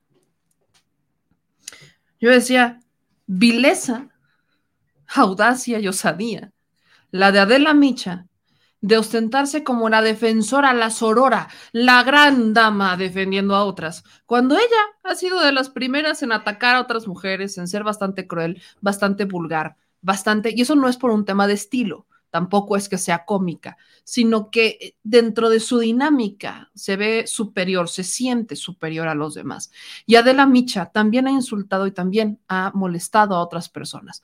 Pero además Adela Micha con un enfoque bastante cínico y yo diría bastante metálico, porque no me suena lógico, defiende a un Alejandro Moreno Cárdenas que en diversos audios se han, vaya, él ha dicho, cómo ha sido partícipe de varios delitos. Esto ya está en los tribunales. Por eso yo, yo cuestionaba mucho al inicio el tema de los audios porque se dio en tiempos de campaña, porque además eh, el inicio de estos audios yo dije, bueno, vamos a ver qué es lo que pasa, porque normalmente optamos por el juicio público y no por el legal, pero en este caso esto ya es jurídico, es un tema que Laida Sansores denuncia Alejandro Moreno Cárdenas por corrupto, lo denuncia por desviar recursos en Campeche, lo denuncia por varias cosas y además por el hacerse el pastel de cómo Alejandro Moreno Cárdenas podría haber cometido, dicho por él en los audios exhibidos, delitos en materia fiscal, delitos en materia electoral. Que esto, vaya, es una bomba para Alejandro Moreno Cárdenas estos audios, en estos audios hemos escuchado cómo utilizó a su esposa para eh, desviar recursos o para darle dinero. En estos audios hemos escuchado cómo Alejandro Moreno Cárdenas ha estado manipulando personas, ha estado incluso utilizando esquemas de evasión fiscal para no reportar todas sus propiedades y no tener lo que hacer y hacerse para atrás. Eso es lo que hemos estado escuchando de un Alejandro Moreno Cárdenas. Entonces, a mí no me sorprende que una Adela Micha lo salga a defender. Ella también perdió esos recursos. Adela Micha también es una de las eh, damnificadas del chayote, como lo hemos determinado muchos de nosotros. Ella también es una damnificada de estos recursos, ella también los ha perdido, como Joaquín López Dóriga los perdió. Y ahora todos empiezan a buscar. Por eso cuando a mí me dicen, es que estar, tú vives de AMLO y es que estar con la 4T te ha hecho riquísima, yo no sé de dónde madres lo sacan, porque el negocio está del otro lado, el negocio está en aliarse al PRI, el negocio está en sacar porque están desesperados. Alejandro Moreno Cárdenas le está rogando un espacio a, Joaquín López Dóriga, le ruega por un espacio a Joaquín López Dóriga, Alejandro Moreno Cárdenas, le está rogando porque lo acepten su espacio. ¿Usted sabe cuánto están dispuestos estos señores a dar para que se les dé una cobertura y se hable de forma positiva de ellos? ¿Ustedes saben cuánto están dispuestos a mover? Porque el dinero lo tienen escondido, pero lo tienen. ¿Usted sabe cuánto están dispuestos a mover? No, no se imagina el dinero que estos hombres están dispuestos a mover con tal de que la opinión cambie, con tal de que alguien hable bien de ellos. Pero es que ¿A quién se le ocurre recurrir? A Carlos Marín, por ejemplo, otro misógino que no tiene perdón de Dios, dirían, diríamos en Puebla, ¿no? O en Guanajuato, como bien muchos. Imagínense esta situación. Carlos Marín, Ricardo Alemán le faltó, Ciro Gómez Leiva, Joaquín López Dóriga, los lastres del periodismo mexicano, que son, insisto, damnificados del chayote. Pero para aclararle todas las dudas, porque veo que me lo estaban preguntando, en los audios se refiere a Rosaura Mijangos. Bueno, aquí está el Twitter de Rosaura Mijangos. Yo también he estado esperando a ver si publica algo Rosaura Mijangos, pero pues no, es la directora y productora de Noticieros Telesur, Rosaura Mijangos, y pues solamente ha retuiteado algo del 4 de febrero de Claudia Sheinbaum, eh, algo del 26 de enero de Pigmenio Ibarra, eh, a quien ha retuiteado Joaquín López Dóriga y a Carlos Marín, del 18 de septiembre, con la primera temporada de Joaquín Marín de Dopingüe, ¿no? Porque aquí está Joaquín López Dóriga y Carlos Marín tuvieron que hacer un programa porque a Carlos Marín ya no lo quieren ni en su casa y burlándose, por ejemplo, del caso de Félix Salgado Macedonio y eh, la, la, nueva gobernadora del estado de Guerrero, vea usted nada más, Evelyn Salgado, pero también retuitea a Laida Sansores, está medio interesante la línea que maneja, Rosaura Mijangos, no, no sé, no, no, la logro entender, pero pues ahí anda, ¿no? Retuiteando por todos lados. Y también publica, ¿no? Más sabe AMLO por viejo que por AMLO. Yo veo como muy interesante, insisto, veo muy, muy interesante la, la línea de Rosaura Mijangos, pero es justamente ella a quien se refiere Alejandro Moreno Cárdenas. Aquí está su fotografía en estos audios de una forma bastante despectiva, bastante vulgar. Eh, asquerosa, sí, asquerosa. Así que hoy la dosis del té de tila la vamos a tener que triplicar, manos, porque sí, sí está, sí está bastante, a mí sí me dejó con un sabor muy amargo, bastante amargo. Y bueno, acaba de empezar el programa de Ciro Gómez Leva, como le dije, vamos a monitorearlo. Ya contestó. Ya contestó. Bueno, lanzó la nota y Dios después dio un pequeño comentario que ahorita lo, lo, ok. te lo paso. Así que no se vaya, no se me vaya a despegar porque vamos a seguir, vamos a, vamos a poner la respuesta de Ciro Gómez Leiva. Aquí el señor productor dice que está trabajando en eso para poder poner este audio, aunque sea de Ciro Gómez Leiva respondiendo, ¿no? Es uno de los brothers de Alito Moreno, es uno de los grandes brothers, entonces sí, Ali, Ciro Gómez Leiva ya ya bombeó el tema en, en, Imagen Noticias, ya dio la nota sobre que el pleito por los audios ya escaló a tema de tribunales y que pues vamos, ya está en un tema de tribunales, por eso es que Laida sí se arriesgó un poco con el audio. Desconozco si todavía no le han notificado, pero lo que sí sabemos es que ya aceptaron a ahora sí el recurso de amparo para que se dejen de publicar los audios desde la semana pasada. Por eso Laida Sensores, la gobernadora del Campeche, ya había dicho, ya lo vamos a dejar hasta acá, o sea, ya no, no vamos a publicar más, pero justamente por esos comentarios como el de la Micha, como el de varios, como el de las diputadas del PRI y demás, es que se aventura a, a darnos este extra, decía yo, como película de Marvel, nos dio el spoiler de la siguiente temporada y le puso la cereza al pastel a los audios de Alejandro Moreno Cárdenas. Así que no se me despegue de este espacio porque vamos a continuar con esta, evidentemente, dándole cobertura al tema, tenemos otros temas, porque no solamente está el caso de Alejandro Moreno Cárdenas, al menos otros dos temas que quiero platicar con ustedes. Uno tiene que ver con el agua de Puebla, que me lo han pedido mucho porque hay una controversia. Les decía, Querétaro y Nuevo León, pero al menos Querétaro, vete en el espejo de Puebla, papito, porque esto es un tema complicado. Pero además tenemos frisbee, tenemos aquí frisbee y solamente es un tema, fíjese, tampoco, porque ya hemos hablado mucho de COVID, Gorgonio se enoja mucho, ya dijo que se quiere ir, pero no se quiere ir a, un hospital. Gorgonio dice que estamos todos muy mal, que estamos todos de la patada, pero hay un tema que sí quiero tocar, que ha sido polémico y tema que fue motivo de encuesta el día de hoy en la Mexico News, que ya le estaremos publicando los resultados de esta encuesta que justamente me está compartiendo en este momento nuestra querida Ana.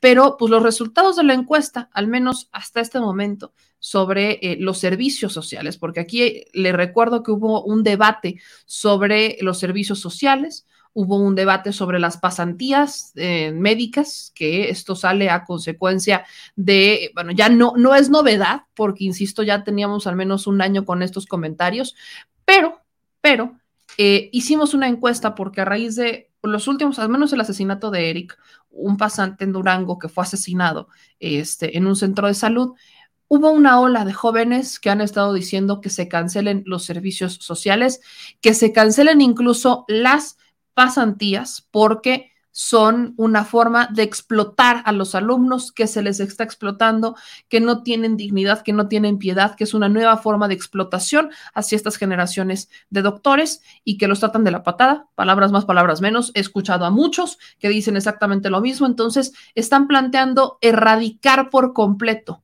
el servicio social y las pasantías. Entonces, aquí está esta encuesta que hicimos en Telegram, que la pregunta es, bueno, ¿están de acuerdo que se elimine el servicio social y pasantías en el sector salud en entidades de alta criminalidad?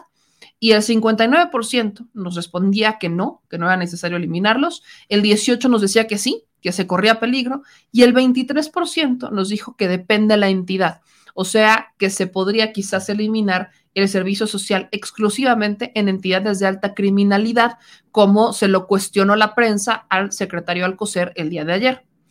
Y en Twitter, las cosas no andan tan distintas. Las cosas en Twitter no andan distintas. Aquí hicimos dos encuestas, pero al menos esta que hicimos, eh, le digo que no anda tan distinta porque justamente eh, poníamos, ¿no? Si está de acuerdo en que se elimine el servicio social y pasantías del sector salud en entidades de alta criminalidad, el, el 58.1% nos decía que no, que no es necesario eliminar el servicio social el 25.6% nos dijo que sí, que se corría peligro, y el 16.3% dice que depende la entidad, ¿no? Entonces, eh, esta encuesta sigue, así que si usted va al Twitter de The Mexico News, la va a encontrar, pero para dar la respuesta, ¿no? De si es si se, deben de, si se deben de eliminar los servicios sociales, si la pasantía se debe de erradicar, qué se podría poner implemento, qué se podría implementar en medio, qué otros modelos implementan otros países, todo lo que tiene que ver con este tema, pues vamos a entrar a Wikifrisbee, que ya lo teníamos pendiente desde hace un par de semanas. Así que,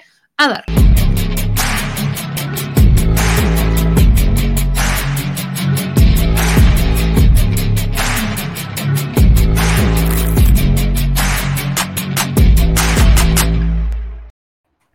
Doctor Frisby, ¿cómo está? Muy buenas noches.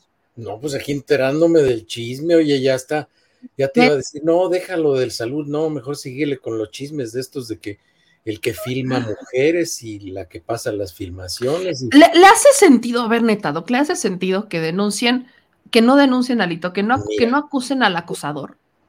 Los, la única forma que tienes de ahogarte es meterte al agua. Sí. Y la justicia, el sistema de justicia es una piscina, es una alberca de mierda.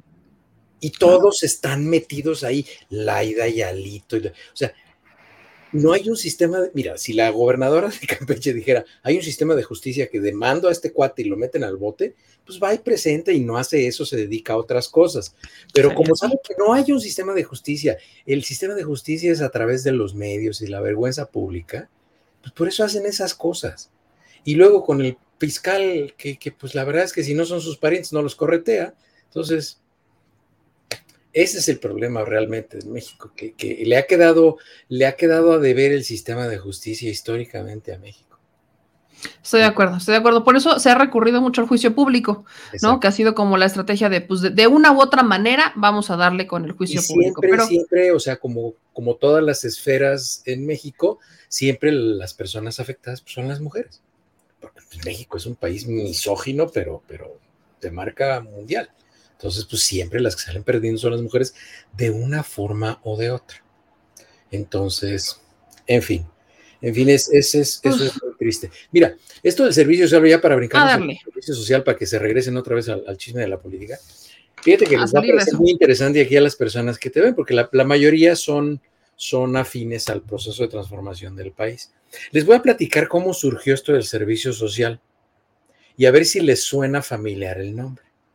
En 1934, el rector de la UNAM hace la propuesta original de crear algo que se llamara el servicio social. ¿Saben quién era el rector de la UNAM en 1934? Manuel Gómez Morín. ¿Le suena? Manuel Gómez Morín, fundador del PAN. Él es el que propone el servicio social como un servicio de los estudiantes a la nación, porque había mucha pobreza, muchas necesidades, este, la gente estaba muy necesitada. El doctor, en 1936, el doctor Gustavo Vaz Prada, que también es un médico muy importante en México, que en ese momento era director de la Escuela de Medicina de la Universidad Nacional Autónoma de México, hace unas jornadas hace unas jornadas que se llamaban eh, jornadas comunitarias para atender campesinos. Y esto toca bien cerquita a ti, Meme. Hace unas jornadas para atender campesinos y obreros durante un periodo de cinco meses, como un ensayo para lo que sería el servicio social luego. Y fíjate, no solamente lo hace en medicina, el, doctor Gustavo Vaz era el, el, director de la Escuela de Medicina, pero hace las jornadas para medicina, biología, odontología, veterinaria, ingeniería, arquitectura, artes plásticas, música, derecho y química. Todas esas facultades se las lleva durante cinco meses. Adivina a dónde, meme. Atlisco, Puebla. Y ahí es el primer ensayo en 1936 de lo que sería después el servicio social. E incluso el servicio social ya va a quedar enmarcado años después en la Constitución, en el artículo número 5 de la Constitución. Es este, déjame acordarme, es en el artículo 36, 53 del reglamento de salud, del artículo número 5 de la Constitución. Ahí es donde está. Eh, entonces, en 1938, 38, dos años después, ya se hace obligatorio cuando el doctor Gustavo Vaz llega a ser rector de la Universidad Nacional Autónoma de México en 1938, en ese momento ya se hace obligatorio el servicio social en, este, en la Facultad de Medicina. Y después se hace para todos los pasantes de la Universidad Nacional Autónoma de México. En la Universidad Nacional Autónoma de México es cuando surge el proyecto del servicio social. Eh, después, en 1978, ¿quién era presidente en 1978? José López Portillo. Se crea la comisión coordinadora del Servicio Social de Estudiantes de las Instituciones de, Educación Superior, que se llama COSIES por sus siglas. Entonces, en ese momento ya se establece una comisión que organiza esto del servicio social, que era una iniciativa de la, de la Universidad Nacional Autónoma de México, y crean entonces el marco jurídico, que eso es muy importante para lo que está sucediendo ahorita. Crean el marco jurídico y el marco jurídico tenía tres pilares. El primero, que se necesitaba que una institución educativa que formara profesionales que se necesitaban en una comunidad se fueran y se presentaran en un periodo de 480 horas. Eso era lo que marcaba. La segunda necesidad o la segunda característica del marco jurídico del servicio social es que hubiera una necesidad social identificada, es decir, había que mandar a las personas donde había carencia de los servicios que daban estas personas, inicialmente medicina y después todas las carreras. Y después que hubiera el tercer requisito del servicio social es que hubiera una política pública, es decir, un programa de gobierno, una política pública que sustentara el programa del servicio social. ¿Para qué? ¿Para qué necesitaba haber una política pública? Para que hubiera presupuesto para que hubiera un presupuesto que se hiciera cargo tanto de las instalaciones, el personal administrativo de soporte y para pagarle a, los, a, los, este, a las personas que hacían el servicio social. Sin embargo, Después surgió algo que se llamaba la Asociación Nacional de Universidades e Instituciones de Educación Superior. Y como ya nos le gustaba que les pagaran a los que estaban haciendo servicio social, inventaron esto de que era una retribución a lo que el país les había dado, como si los papás de los estudiantes no pagaran impuestos. Este, y pues a través de ahí llega la educación. O sea, la educación sí era gratuita, pero en el servicio social tenían que retribuir lo que no pagaron. Entonces, finalmente, como en todas las esferas de la vida, la factura te la van a pasar en algún momento. Y entonces, eh, la, ANUIES, que es la Asociación Nacional de Universidades e Instituciones de Educación Superior, donde ya entraban instituciones de educación superior privadas, dice que el servicio social, y lo define así, es una actividad académica temporal obligatoria, contraviniendo lo que está en el artículo 53 de la ley del reglamento del artículo 5 constitucional, que dice que se entiende por el servicio social el trabajo con carácter temporal mediante retribución que ejecuten y presten profesionistas, estudiantes en interés de la sociedad y el Estado. Eso es lo que dice la ley, la constitución. Pero surge esta ANUIES, que es una, una agrupación de gente ricachona y poderosa, y se pasan la constitución, lo que estábamos platicando de alguien, se pasan la constitución por sálvase a la parte, y ellos dicen que no, que es una actividad académica, es temporal, es obligatoria y es no remunerada, porque tienen que retribuirle al país. Entonces, ahí hay una contradicción legal de cómo se tiene que hacer. Ahora, en la estructura inicial del servicio social no existía, no existía el contexto de violencia que existe en México. Y en toda la reglamentación del servicio social no encontramos ninguna consideración ni ningún artículo, ninguna fracción que nos hable de la seguridad y el bienestar de quienes prestan el servicio social, porque se romantizaba por parte de la sociedad que recibía a los prestadores del servicio social, los recibían como héroes. Incluso, pues, este, pues era así como que el objetivo para que pues, se consiguiera novia o novio, este, pues con el profesionista que iba al pueblo, ¿no? Incluso hasta hay películas de eso y todo esto. Entonces se romantizaba mucho, pero esa época de México ya se acabó.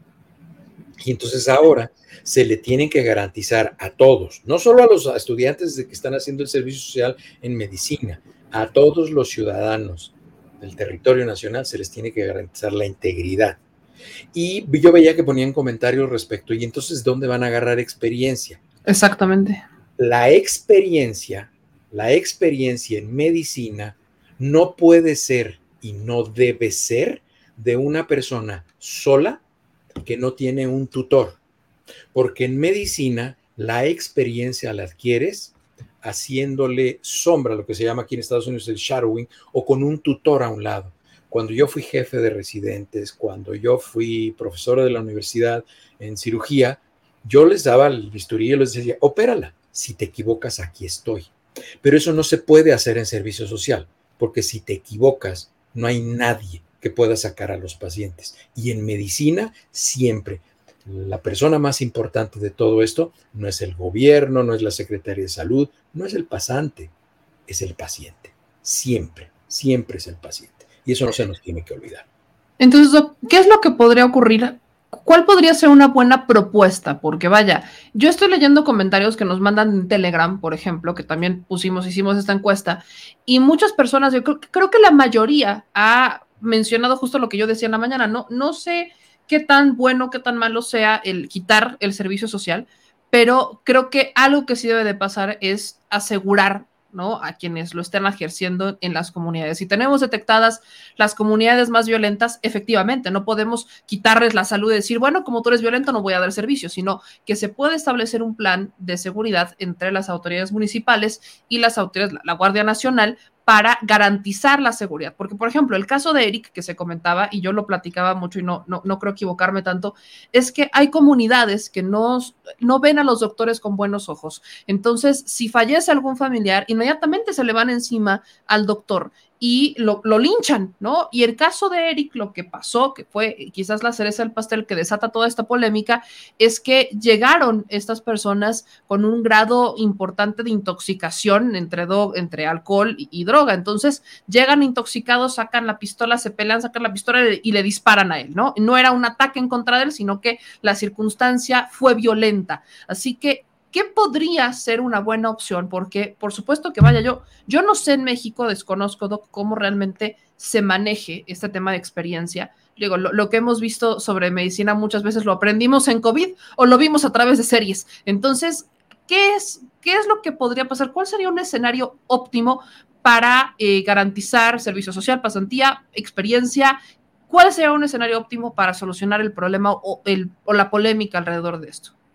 Lo ideal serían dos cosas. En primer lugar, que hubiera profesionales de la salud suficientes y bien remunerados, porque no hay profesionales de la salud suficientes, por lo que ya les ha explicado el presidente muchísimas veces.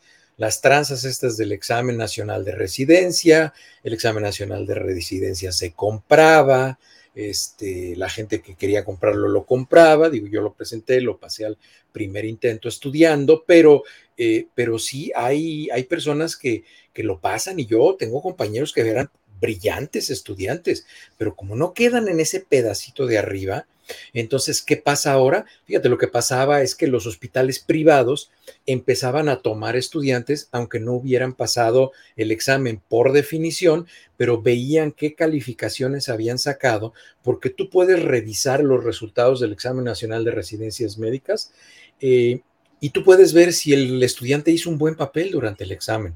Lo que pasa es que no hay lugares para hacer especialidad. ¿Por qué? Porque se robaban el dinero. La educación en los hospitales siempre, o sea, la comida que te dan como interno, como residente, es basura. O sea, le dan. Si hay un abuso hacia los residentes. Claro, hacia los claro, hay. O sea, tú, tú tie- no, y sabes qué, cuál es lo grave? Que regreso a lo mismo que les decía. La parte más importante es el paciente. Hay internos de pregado este, que están haciendo internado y tienen 36 horas, 72 horas sin dormir y comiendo porquerías que les dan en, el hospital. Afortunadamente ahorita ya no se permite fumar adentro de los hospitales, pero a mí me tocó, a mí me tocó este, que había ceniceros en los descansos de enfermería, para que estabas haciendo tus notas y estabas fumando.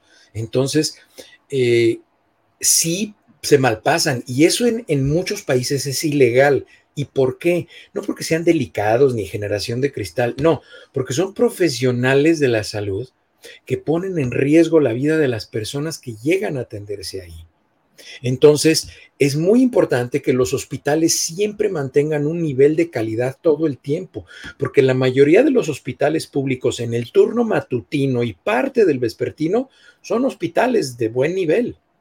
En la tarde son centros este, comunitarios de salud y en las noches y los fines de semana son puestos de socorro. O sea, así de ese nivel funcionan. O sea, no hay un estándar que se mantenga durante todo el tiempo. Entonces, a mí me tocó ser director de hospital.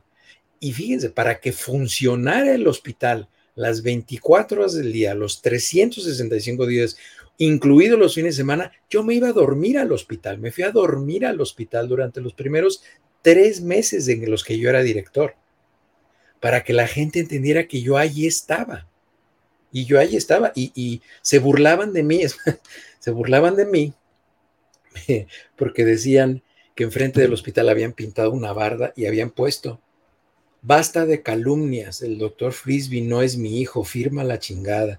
Entonces, porque todo el mundo decía que yo era un hijo, pero solo así. se, la, se la refrescaban. Y sabes que no me importaba, porque yo no iba ahí para que me quisieran, yo iba ahí por la gente, pero cuando me fui, me tuve que ir porque a mí me secuestraron en el gobierno de Calderón, este, la Policía Federal Preventiva. Cuando me fui, la gente lloraba en el hospital, porque el hospital estaba a punto de cerrarse cuando yo llegué. Y en el tercer año que yo estuve ahí, ganamos el Premio Nacional a la Calidad. Teníamos cero de mortalidad materna, un hospital materno infantil que tenía 1.500 nacimientos al mes. 50 niños diarios nacían en el hospital Wow. y se murió cero. Se complicaba una paciente y ¿sabes quién iba al hospital? Se hacía cargo de operarla y vigilarla hasta que salía yo. Y me quedaba a dormir en el sillón de la dirección. Pero es que te- nos tiene que gustar lo que hacemos, tenemos que estar enamorados. Vocación. Es una vocación. Es, eso es lo que le preguntaba desde hace, lo, lo que hemos platicado mucho, la, la vocación. ¿Se ha perdido el sentido de vocación en el servicio médico? Porque, vaya, yo estoy leyendo en este momento el comunicado de la Universidad de Juárez en el estado de Durango por el caso de, Eric, eh, y ellos han tomado la decisión de retirar médicos pasantes de servicio social en los lugares donde no se cumpla con lo establecido en la norma oficial sobre servicio social y campos clínicos, principalmente en las zonas de mayor riesgo en el estado. Pero el servicio social, además de adquirir cierta experiencia, también es un servicio social. O sea, es ir a ofrecer un servicio a una comunidad. Entonces, aquí entra otra pregunta. Lo decía hace un momento, una de las cosas que es importantísima es tener más médicos, que aquí en, el- aquí en México se contrataba más personal administrativo que especialistas. Entonces, para, si para subsanar todo esto, desde incluso, y pienso yo que al tener más médicos son más jornadas, por ende podrían descansar más los doctores porque no tendrían que estar tanto tiempo, tantas jornadas despiertos, porque habría otro especialista pudiendo atender, este, este, vaya, atendiendo las emergencias o atendiendo a los pacientes. Si todo radica en tener más doctores, porque eso incluso voltea a ver que tengamos doctores de planta en las comunidades rurales y que el servicio social pudiera adquirir este enfoque de servicio social, pero quizás ya no en la, en la forma de, de subsanar un déficit de médicos en comunidades rurales. Pero Y son los recursos ahí. humanos, pero también, meme, en, en los pueblos a donde vas a hacer el servicio social, no hay instrumental. Muchas veces la puerta no tiene cerradura. Te toca dormir en el piso. Tú tienes que pagar tus alimentos. ¿Y sabes por qué los médicos no se pueden revelar y no pueden dejar de hacer el servicio social? Porque te tienen que sellar un papelito de la jurisdicción sanitaria y si no te lo ya no te puedes graduar, no te puedes titular de médico y no puedes ejercer una profesión. Es por eso que la gente está obligada, obligada, los tienen agarrados del pescuezo a las doctoras y a los doctores para hacer el servicio social. El Estado no le está garantizando ni la seguridad ni la certeza de instituciones, de instalaciones seguras para atender a los pacientes. Tienes que hacer cosas que, bueno, aquí te meterían a la cárcel, tienes que estar suturando pacientes y luego lo que te sobra de sutura lo tienes que poner a esterilizar en un líquido esterilizante para seguirlo usando porque no tienes suturas suficientes. Pero no te puedes quejar, porque si te quejas, este, pues te pueden castigar y entonces ya no te dan el papel y entras en ese trámite burocrático de que regrese el mañana y regrese esto, entonces ya no alcanzas el momento para entrar a la residencia, en fin, los tienen agarrados del pescuezo. Entonces, ojalá ojalá que de verdad el gobierno hiciera un análisis, así como el presidente fue y se metió a los hospitales, las ruinas estas que habían dejado en otros sexenios, que se vayan a los lugares donde hace servicio social y que por curiosidad pregunte, ¿dónde duerme la doctora o el doctor? Eh, ¿Dónde come la doctora o el doctor? Porque a el doctor y a la doctora no le sirven sus chanchamitos ni sus, este, nada de eso, ¿eh? Ellos tienen que ir a comer y lo tienen que pagar de su bolsa.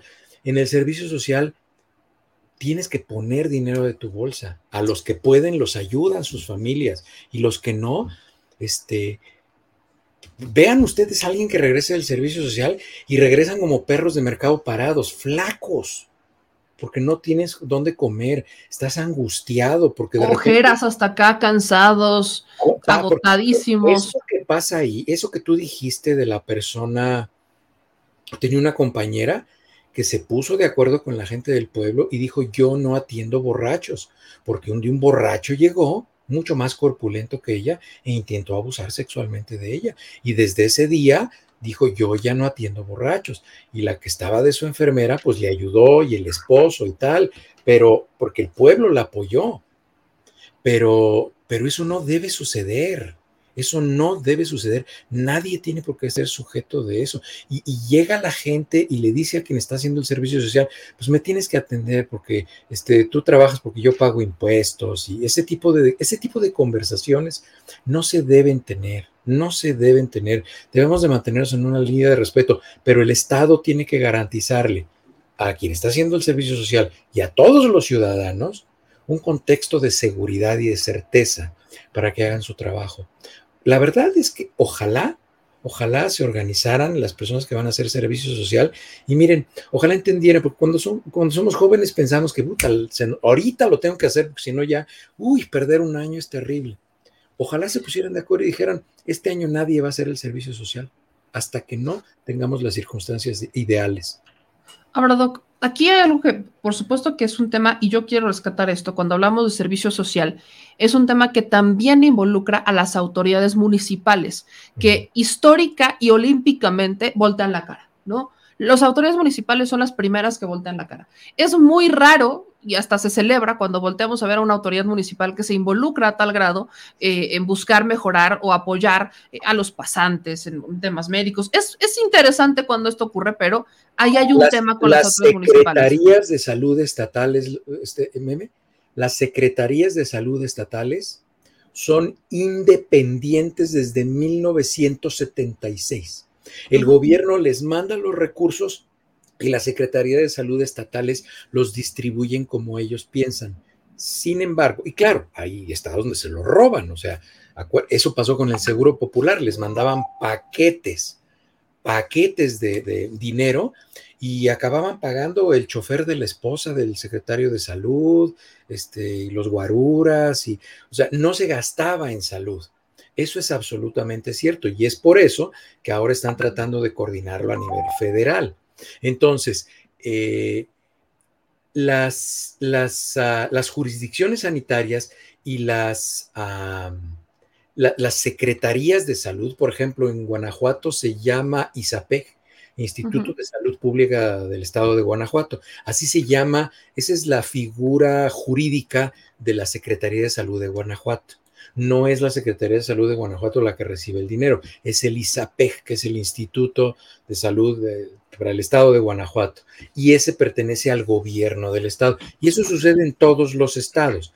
Lo que sí es responsable la federación, la federación, la Secretaría de Salud, es el órgano normativo y es el órgano que sanciona que no se estén cumpliendo las condiciones y es el órgano regulador, es quien genera las reglas, el marco jurídico y es quien supervisa a las secretarías de los estados. Pero no se vale que vayan las personas de la federación y se sienten en una mesa y les pongan café y galletitas y le digan a las autoridades estatales, si han cumplido, sí, aquí están los papeles.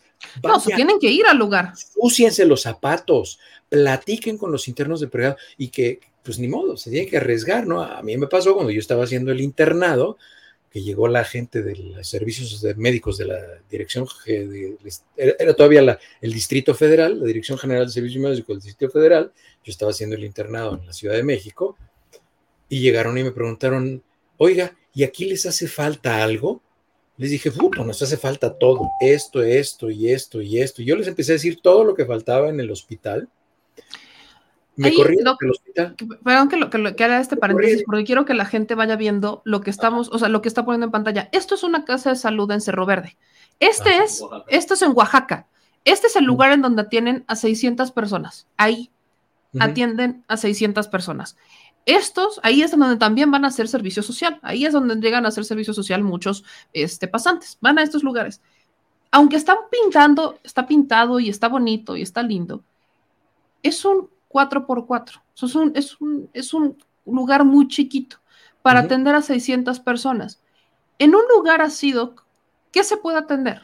¿Qué, ¿Qué, tipo de urgencias se pueden atender? Porque a veces, a veces hay que voltear a ver la realidad, que sí son muchas necesidades y que viene de, una, de un olvido institucional de décadas, porque ni siquiera es de hace tres, cuatro años, es de décadas, un olvido institucional en donde en algún punto separaron, ¿no? Dijeron, bueno, vamos a darle autonomía a los servicios de salud y entonces se los van a quedar los estados y la federación se va a ir por su lado y esto generó problemas porque los estados se transaban la lana, si de por sí ya era conflictivo, bueno, pues ahora los estados, el estado se transa la lana, entonces, bajo esta óptica, doctor, para que la gente vea, entienda qué es lo que está viendo, las necesidades, y yo incluso le preguntaría, ¿fue un error el haber eh, desfederalizado, el haber hecho independientes los servicios de salud y que los atendieran los estados?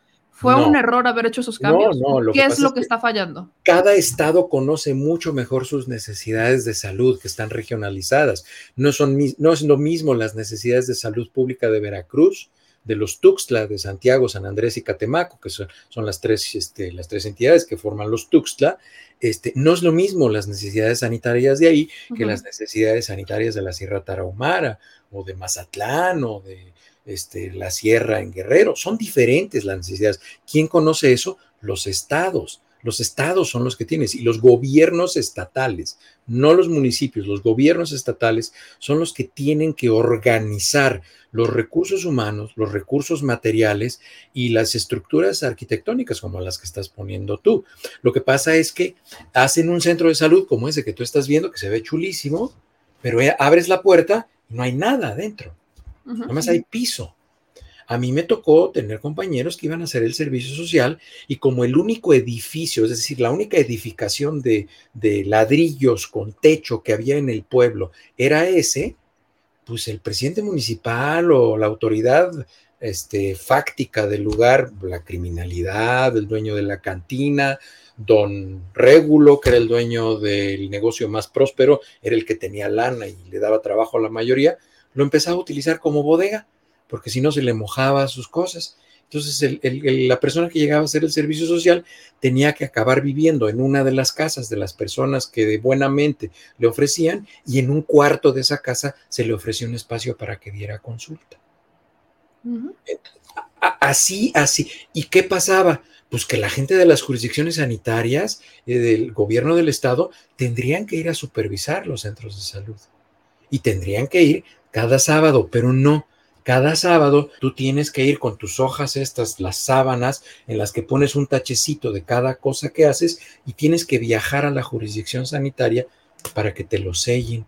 y al final del mes tienes que hacer un resumen e ir a la jurisdicción sanitaria. ¿Por qué? Porque el jefe de la jurisdicción sanitaria pues no puede ir, porque él ya está escalando políticamente y ya se está tratando de acomodar para ver si algún día es diputado o al día es senador o si es regidor o si es presidente municipal, pero entonces se pierde la vocación y los directores de jurisdicción sanitaria son habitualmente médicos y no hay solidaridad del gremio médico.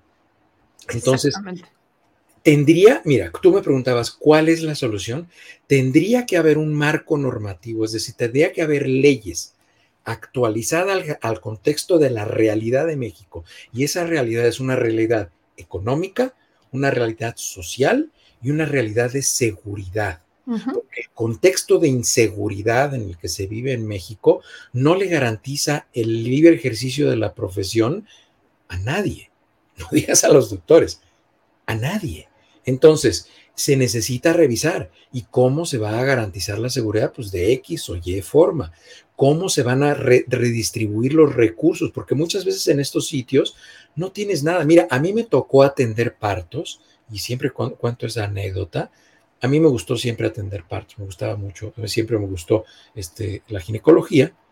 Eh, a mí me tocaba atender partos en la noche y como en la noche se iba la luz, este, o la cortaban, no, sé qué pasaba. La que sea, ajá. La, la persona que me ayudaba se paraba atrás de mí con unas velas. Y no eran pocas veces que les decía, hazte tantito para atrás porque me estás quemando, porque me caía la cera aquí en los hombros y en las orejas mientras yo atendí, o sea, imagínense atender un parto con velas. Y si algo sale mal, ¿de quién es la responsabilidad? Pues del doctor. No le vas a decir a la paciente que no la vas a atender porque no hay luz. Que ya lo han aplicado en algunos, en, en tiempos modernos, sí lo dicen. Pero es que, y es que es razonable, tú no puedes hacer eso. Tú no puedes hacer eso. ¿Por qué? Por protección del paciente. El problema está en que el hospital al que tú tendrías que referir a la paciente o al paciente para que le hicieran el procedimiento, porque tú no puedes hacerlo ahí, está a siete horas porque el camino no está transitable porque acaba de llover y por eso se fue la luz. Entonces va a tardar siete horas en llegar. Siete horas en llegar, pues llega el bautizo ya. Pues el chamaco se le va a salir en una hora. Entonces, este, es, un problema estructural y tiene que haber un análisis de la realidad y se tienen que poner soluciones reales, reales, pero la gente que toma las decisiones tiene que ir a esos sitios y de preferencia quedarse una semanita para que sientan, para que vean cuáles son las necesidades reales. Sí, para Porque estar ahí, vaya, te podrías dar cuenta de alguna necesidad de infraestructura y demás, pero en el día a día te vas dando cuenta que hace falta material, que hacen falta servicios, que hace falta doctores, que hacen falta eh, eh, materiales de curación, que hacen falta medicinas, que hacen falta herramientas para trabajar, ¿no? Y eso te enteras en el día a día. Exactamente. Y entonces, este, y también, bueno, pues empezando porque los médicos no son suficientes y no son suficientes, por eso que ya tanto les han explicado que no hay recursos, o sea, por cada 100 mil habitantes, pues hay cuatro médicos, ¿no? Este, y eso pues no puede ser así. Tiene que haber más médicos. Y sí, tienes razón, se tiene que recuperar la vocación por el servicio médico. Se tiene que recuperar. Pues voy con algunos comentarios, Doc, que mire, aquí llegaron algunos muy interesantes que ya rescaté. Eh, Arnat nos dice, en Chile se llama servicio país y es un honor servir seis meses a las comunidades y son todas las carreras las que deben cumplir con este asunto de orgullo nacional, ¿no? Nos pasan el ejemplo de Chile. Eh, nos dice Minerva, Claro que son explotados, humillados, los matan de hambre y de trabajo. A mis dos sobrinos les pasó. Claro, la gente quiere que continúen, pero no saben o se hacen todo lo que ellos sufren. Eh, luego acá nos dicen, es correcto, ese es el pensamiento de la gente. El médico en servicio social es un esclavo, sin ningún derecho, su única obligación es servir. Acá nos dice María Teresa, mi hija estudió medicina, está haciendo su servicio y atiende todo el día a pacientes. En ocasiones solo ella y hasta los fines de semana ni tiempo le da de comer.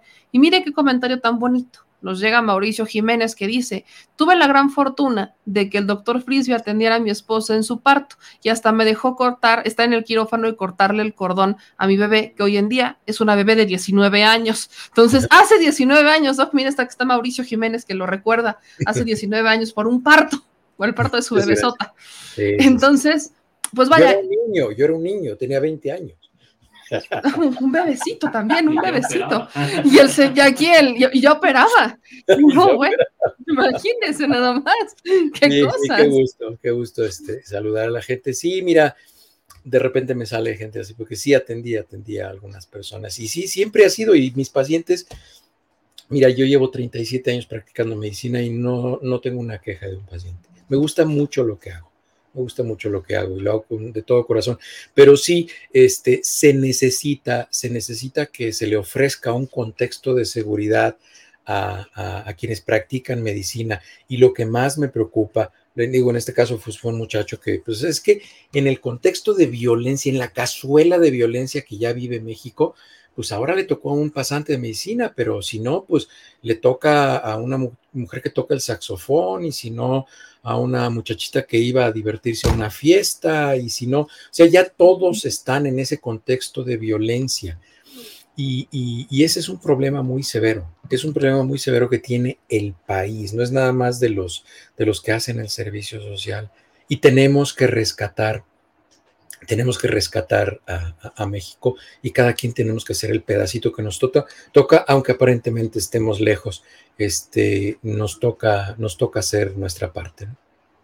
Otro comentario que nos dice Charlie, nunca fueron los supervisores y efectivamente muy cansada con los sellos de liberación, solo me liberaron al mostrarles el oficio de aceptación a residencia médica, ¿no? Lo que comentábamos hace un ratito. Sí, los, los, los, este, los extorsionan.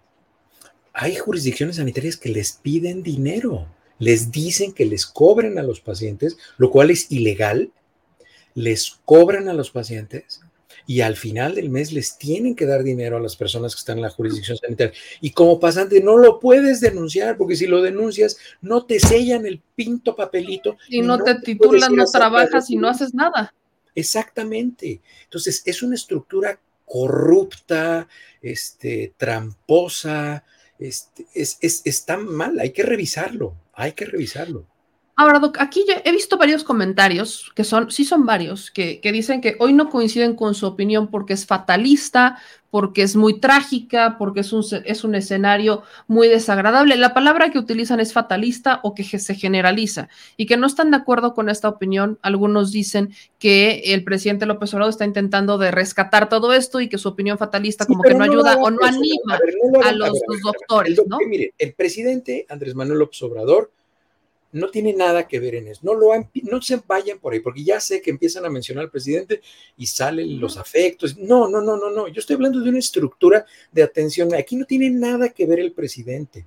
Ojalá las personas responsables de esto le hicieran llegar la información y él en un ejercicio de sensibilidad pudiera opinar. Pero esto es algo que se tiene que resolver desde las autoridades de salud. Y, yo quiero recalcar que no solamente el tema federal, sino que también lo mencionamos hace rato los estados. También existe una responsabilidad por parte de los estados y no es algo que vaya a ocurrir de la noche a la mañana. Pues sí, pero tú, tú sabes, tú sabes a cuántos jefes de jurisdicción sanitaria han detenido o enjuiciado o procesado por irregularidades en el ejercicio de su... Ninguno. Eso no existe. La ley es letra muerta. Y mira, aquí en Estados Unidos la gente se porta bien porque te tuercen, te toca caña si rompes la ley. No es porque los norteamericanos son más responsables y son, porque igual se echan dos cervezas y nobody's ugly, o sea, nadie es feo después de las 3, a las 3 de la mañana y después de varias cervezas, ¿no? Entonces, el problema de México es que el, el marco legal no sirve de nada, no se aplica. y ahí entra el, poder, entra el poder legislativo, porque estamos hablando de un marco legal que se debe de reformar. Exactamente, se tiene que reformar. Y, y créeme que en este problema en particular, el que menos tiene que ver es el poder ejecutivo. Es un problema de justicia, de seguridad y de legislación. El poder ejecutivo no tiene nada que ver, nada. Ahora, haciendo una comparación que creo que vale mucho la pena, aquí nos dice Neri, ¿y en Estados Unidos qué? No, para hacer una comparación en cuanto a sistemas de salud. En Estados Unidos la salud es, una, es un negocio.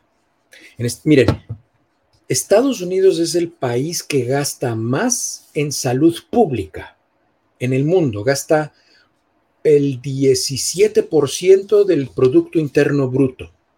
Eso es lo que gasta Estados Unidos. El Producto Interno Bruto de Estados Unidos son 42 trillones, una, un escándalo así. Lo que se gasta en salud pública en Estados Unidos es 32 veces de lo que se gasta en México en salud pública. ¿Saben cuántos hospitales de salud pública en los cuales ustedes llegan y y se atienden gratis hay en Estados Unidos. Entonces, ¿de qué sirve tanto ese dinero? La FDA, el CDC, este, campañas en televisión, puros burócratas y autoridades. El General Surgeon, que está al lado del presidente, el doctor Fauci, este, en todo eso se gasta, pero no hay un paciente que se atienda en un sistema público de salud, lo que no existe aquí. ¿Qué pasa? Que hay fondos de dinero, uno que se llama Medicare. El Medicare es para las personas mayores de 65 años o que tienen una discapacidad. Y está el Medicaid. El Medicaid es un sistema de pago de servicios médicos para la gente de bajos recursos, como un seguro popular o un INSABI. Entonces, eso se le da solamente a la gente, pero la gente como, como yo, por ejemplo, yo tengo que comprar un seguro, bueno, a mí me lo dan como prestación en donde trabajo, pero tú debes tener un seguro de gastos médicos y el seguro de gastos médicos mensual para un hombre de mi edad, aunque yo no tengo ninguna enfermedad crónica, este, una persona como yo, son entre 500 y 600 dólares mensuales. O sea, son entre 10 y 12 mil pesos mensuales lo que yo tendría que pagar por tener servicio médico. Entonces, aquí en Estados Unidos es uno de los peores sistemas de salud. Porque en zonas, por ejemplo, en Tennessee, en Louisiana, todos esos estados en donde hay alta población de bajos recursos afroamericanos o gente de raza negra, este, la tasa de mortalidad materna, por ejemplo, las mujeres que se mueren embarazadas o en los 40 primeros, 42 primeros días después de haber tenido un aborto o un parto o una cesárea, la tasa de mortalidad materna es exactamente la misma que en Zimbabue. Exactamente la misma. Entonces, no, el, sistema de salud aquí en Estados Unidos es muy bueno para las élites, para la investigación y todo esto. Pero, por ejemplo, una, vamos a decir, una cirugía de cadera aquí en Estados Unidos, el costo total de una cirugía de cadera son 170 mil dólares. Que 170 mil dólares son 34, no, 3 millones 400 mil pesos.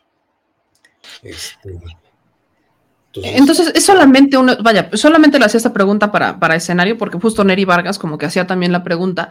Y yo solo quiero rescatar para cerrar, que agradecerle mucho esto, que no es un tema en donde tenemos que voltear la cara. Hay que ser realistas. No. Sí sabemos que se está atendiendo, que se está buscando, en primera, lo, lo decía el doctor Frisby, tener más doctores, empecemos por ahí, tener más doctores, tener mayores especialistas, que ese es una, ese es de los rezagos más grandes que existen en este país. Pero hay otras cosas que se tienen que hacer, el marco regulatorio, legislar, hay otras cosas del poder estatal, ¿no? El poder del ejecutivo estatal, los gobernadores, las secretarías de salud de los estados, incluyo las, inclusive las universidades, algunas públicas y otras privadas. Es un trabajo en conjunto y una mafia eterna que no se va a resolver en seis años. Y creo que Porque las universidades, las universidades son cotos de poder. Exactamente.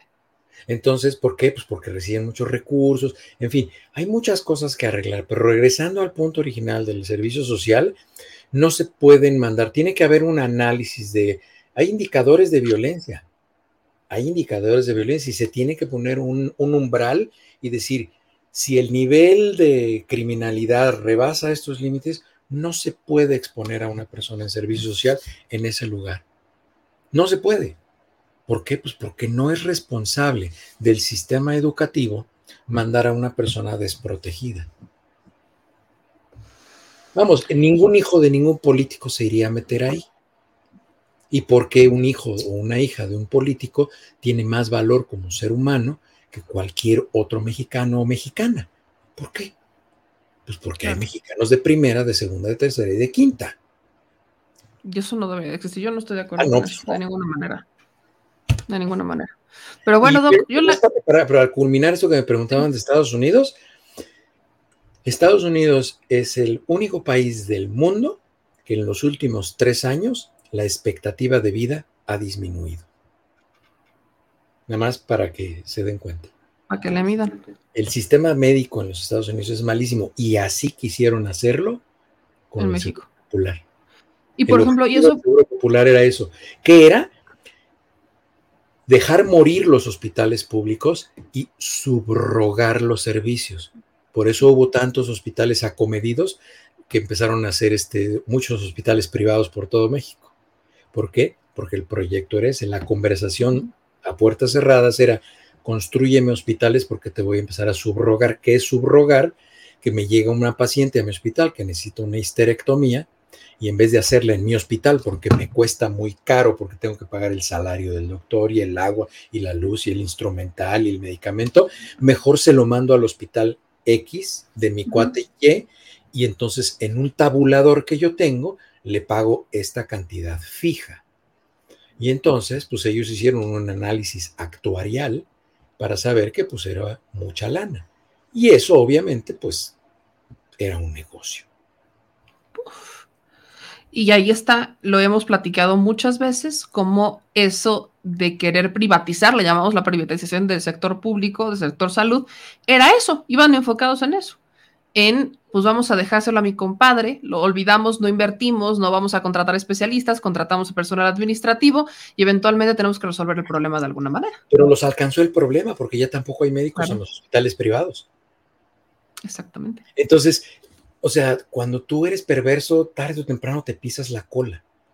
Entonces, mira, aquí la propuesta en Estados Unidos de Bernie Sanders, que nunca lo van, ni lo iban a dejar, ni lo van a dejar llegar a la presidencia, a Bernie Sanders, la propuesta era que hubiera Medicare para todos, o sea, el seguro, el servicio, el, pago, la lana, es, o sea, en vez de gastarse esos trillones de dólares en salud pública que no se van a ningún lado, mejor que se le aplicara a las personas y que todas las personas que fueran ciudadanos norteamericanos tuvieran de por sí un seguro médico y que pudieran llegar a una institución y se les diera un servicio médico. Claro, hay una prótesis X y una Y o una silla de ruedas eléctrica. Y si quieres esa, pues tienes que dar una lanita extra, ¿no? Pero, Claro. pero que todo mundo estuviera cubierto, porque los gastos de atención médica en los Estados Unidos son la causa número uno de que la gente caiga en bancarrota y tenga que vender su casa, sus coches, sus ahorros para pagar una cuenta médica. Así que cuando llegan aquí nos dicen, vaya, y eso hubiera sido como un utópico, pero estoy de acuerdo, Bernie Sanders ni lo han querido ni lo dejarán pasar. Eh, pero es exactamente por eso que cuando dicen es que Estados Unidos voltenlo a ver porque es el que tiene todas las soluciones, hay que copiarle sus modelos, no, No. funciona así. No, No, no. funciona así. No son Yo- yo los héroes trabajo- de la película. Yo trabajo en la élite de la medicina en Estados Unidos y pues bueno, pues, porque pues así es esto, pero no hay salud pública aquí en los Estados Unidos. Yo tengo pacientes norteamericanos que les sale más barato. Yo tuve- ya me voy, ya los dejo ir. Yo tuve un paciente aquí que tiene una casa en Ajijic, en, en, en Jalisco. Es un gringo, tiene su casa en, en Ajijic. Habla maravillas del seguro social porque ya fue y preguntó cuánto costaba el seguro facultativo y le cuesta creo que 40 mil pesos al año, una cosa así, son 2 mil dólares. O sea, para este cuate que tiene 76 años es nada, y ya lo operaron allá de la vesícula y dice, pagué 1.500 dólares, una colicistectomía, que es la, la resección de la, de la vesícula, me hubiera costado aquí en Estados Unidos 30 mil dólares. Entonces, este, en fin, son muchas cosas que se pueden platicar, pero, pero así es esto, el rock and roll y los gancitos marinela. Pero se dejó, se dejó al menos la información en el tintero, digo yo. Y Doc, yo le agradezco, le agradezco como siempre que, que venga a este espacio a platicar con nosotros, pero ayúdame diciéndole a la gente dónde lo pueden encontrar, en dónde lo pueden seguir en sus redes sociales para debatir, que se pone interesante también. Sí, Héctor L. Frisby en Twitter, YouTube y Facebook. Y ya en agosto regresamos con Doctor Frisby Responde los domingos. en la tarde. Ah, ok, va a ser domingo, quedó en domingo. Sí, ya el, el- el alto mando ya me dijo que los domingos. Que no se mueva de día. Muy bien. Pues le mando un abrazo, Doc, y un abrazo al alto mando también. Cuídense mucho y un beso a Pedrito, que ahí anda pidiendo ya posada, que quiere irse a dormir. Uy, ya está más dormido, Pedrito, que nada. Le mando un abrazo, cuídese mucho y pues esto fue Wiki, Wiki Frisbee.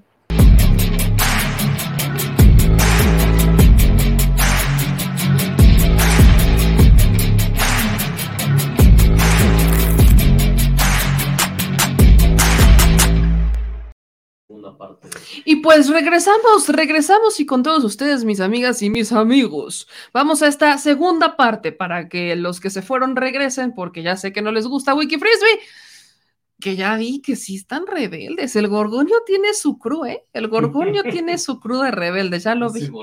El, Gorgonio disidente anda haciendo golpes de Estado en este espacio y no se lo vamos a permitir. No es cierto, qué bonito que exista la división y que exista, bueno, no división, sino la diversidad de opiniones y que se puedan aclarar. Pero pues vamos a regresar a los temas en donde creo que al menos en este espacio la mayoría se pone de acuerdo y no es en mentarse el alito, pero es algo parecido. Así que ayúdeme a compartir, deje su like y active las notificaciones porque vamos a la segunda segunda parte de Alejandro Moreno Cárdenas, porque ahora vienen las respuestas. Ya leíamos la primera respuesta que fue a cargo de Joaquín López Dóriga. Mire, no más porque me gusta enchinchar, se la vuelvo a poner. La respuesta de Joaquín López Dóriga que le da este, a Alejandro Moreno Cárdenas a raíz justamente de los audios eh, publicados el día de hoy por Laida Sansores es para lavarse las manos. ¿no? vamos a hacer la reseña de las respuestas. claro que le enchiló, por supuesto que le enchiló, porque eh, Joaquín López Dóriga. Es que Joaquín López Dóriga está eh, lo decía, lo compartió el doctor Frisbee, a mí se me pasó, pero tiene toda la razón. Joaquín López Dóriga siempre va, siempre se va a mover a donde el poder se mueva. Siempre.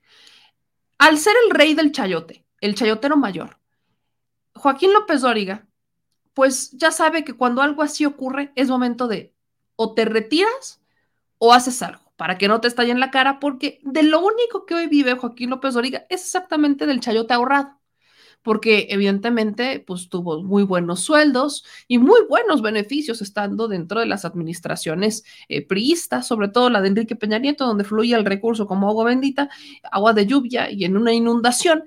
Y eh, en administraciones panistas, ahí hay un tema, no lo, no lo conocemos al 100%, porque, permítame platicarle, esto es un dato también interesante, eh, de 2014 para acá, literalmente el 2014 a la fecha, es cuando nosotros tenemos conocimiento de la información a través de transparencia.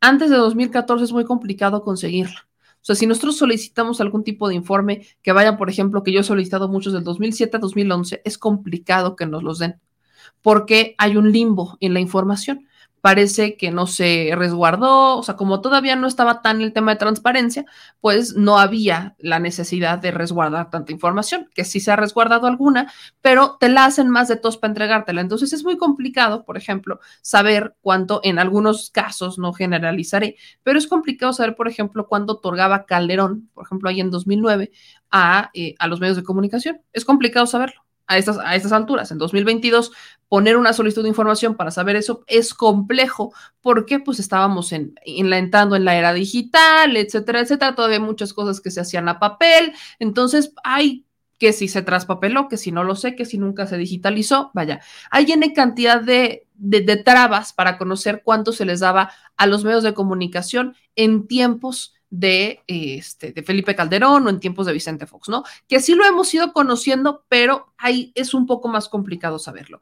Pero el antecedente más cercano que tenemos para tener una claridad de cuánto se le daba a un, este, a un personaje como Alejandro, como este Joaquín López Dóriga, es la administración de Enrique Peña Nieto, en donde Joaquín López Dóriga todavía trabajaba en Televisa, pese a que vaya, recibía eh, su sueldo de Televisa, y además él tenía varias empresas, porque Joaquín López Dóriga eh, cobraba por López Dóriga Digital, Joaquín López Dóriga, Editorial López Dóriga, o sea, tenía varias empresas ahí en donde recibía recursos. Entonces, no le cargaban la mano solamente a una. Así era más bonito, digo, no se veía tan estratosféricos los ceros, pero al final sí eran varios millones, tantos que le dieron oportunidad a López Dóriga de comprarse un yate, ¿no? Algo que ni de broma ni de broma un periodista de a pie tiene, o sea, no hay manera. Si acaso tendrás una lanchita y la estarás haciendo tú, ¿no? Y ahí de madera, la usas tu fin, ahí la haces los fines de semana, ¿no? Si bien te va. Si bien me llega un kayak.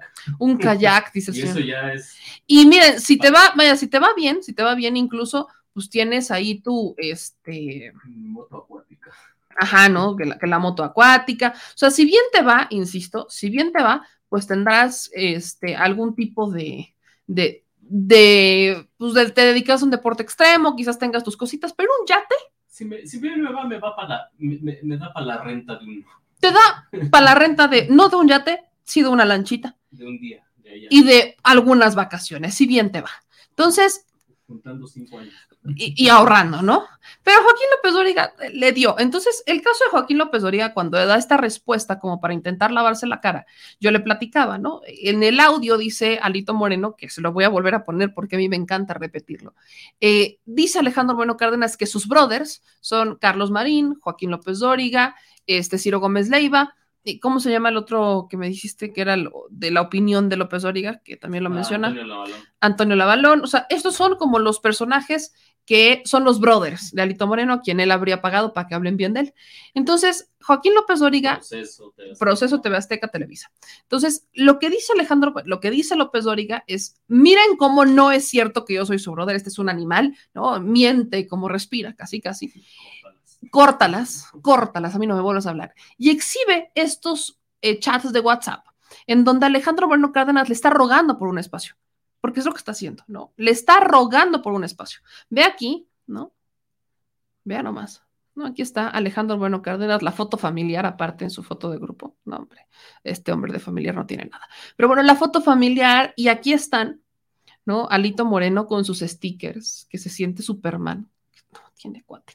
Pero bueno, aquí están los stickers y aquí está, ¿no? Mandándole mensajes a Joaquín López Doriga. Pero vean ustedes las fechas, que para mí son claves. Las fechas en este caso es que todo radica, ¿no? Este es del lunes del 6 de junio y en el otro chat tenemos del 20 de mayo, viernes 20 de mayo y también tenemos del ju- jueves 16 de junio. Digo, acá se empalma, ¿no? Si usted se da cuenta, viernes 20 de mayo aquí se empalma con la, la otra fecha, se empalma un poco, pero a fin de cuentas, a lo que quiero llegar es que estas no son las únicas conversaciones que han sostenido Joaquín López Doria y Alejandro Moreno Cárdenas. No, no, no es, esto es imposible.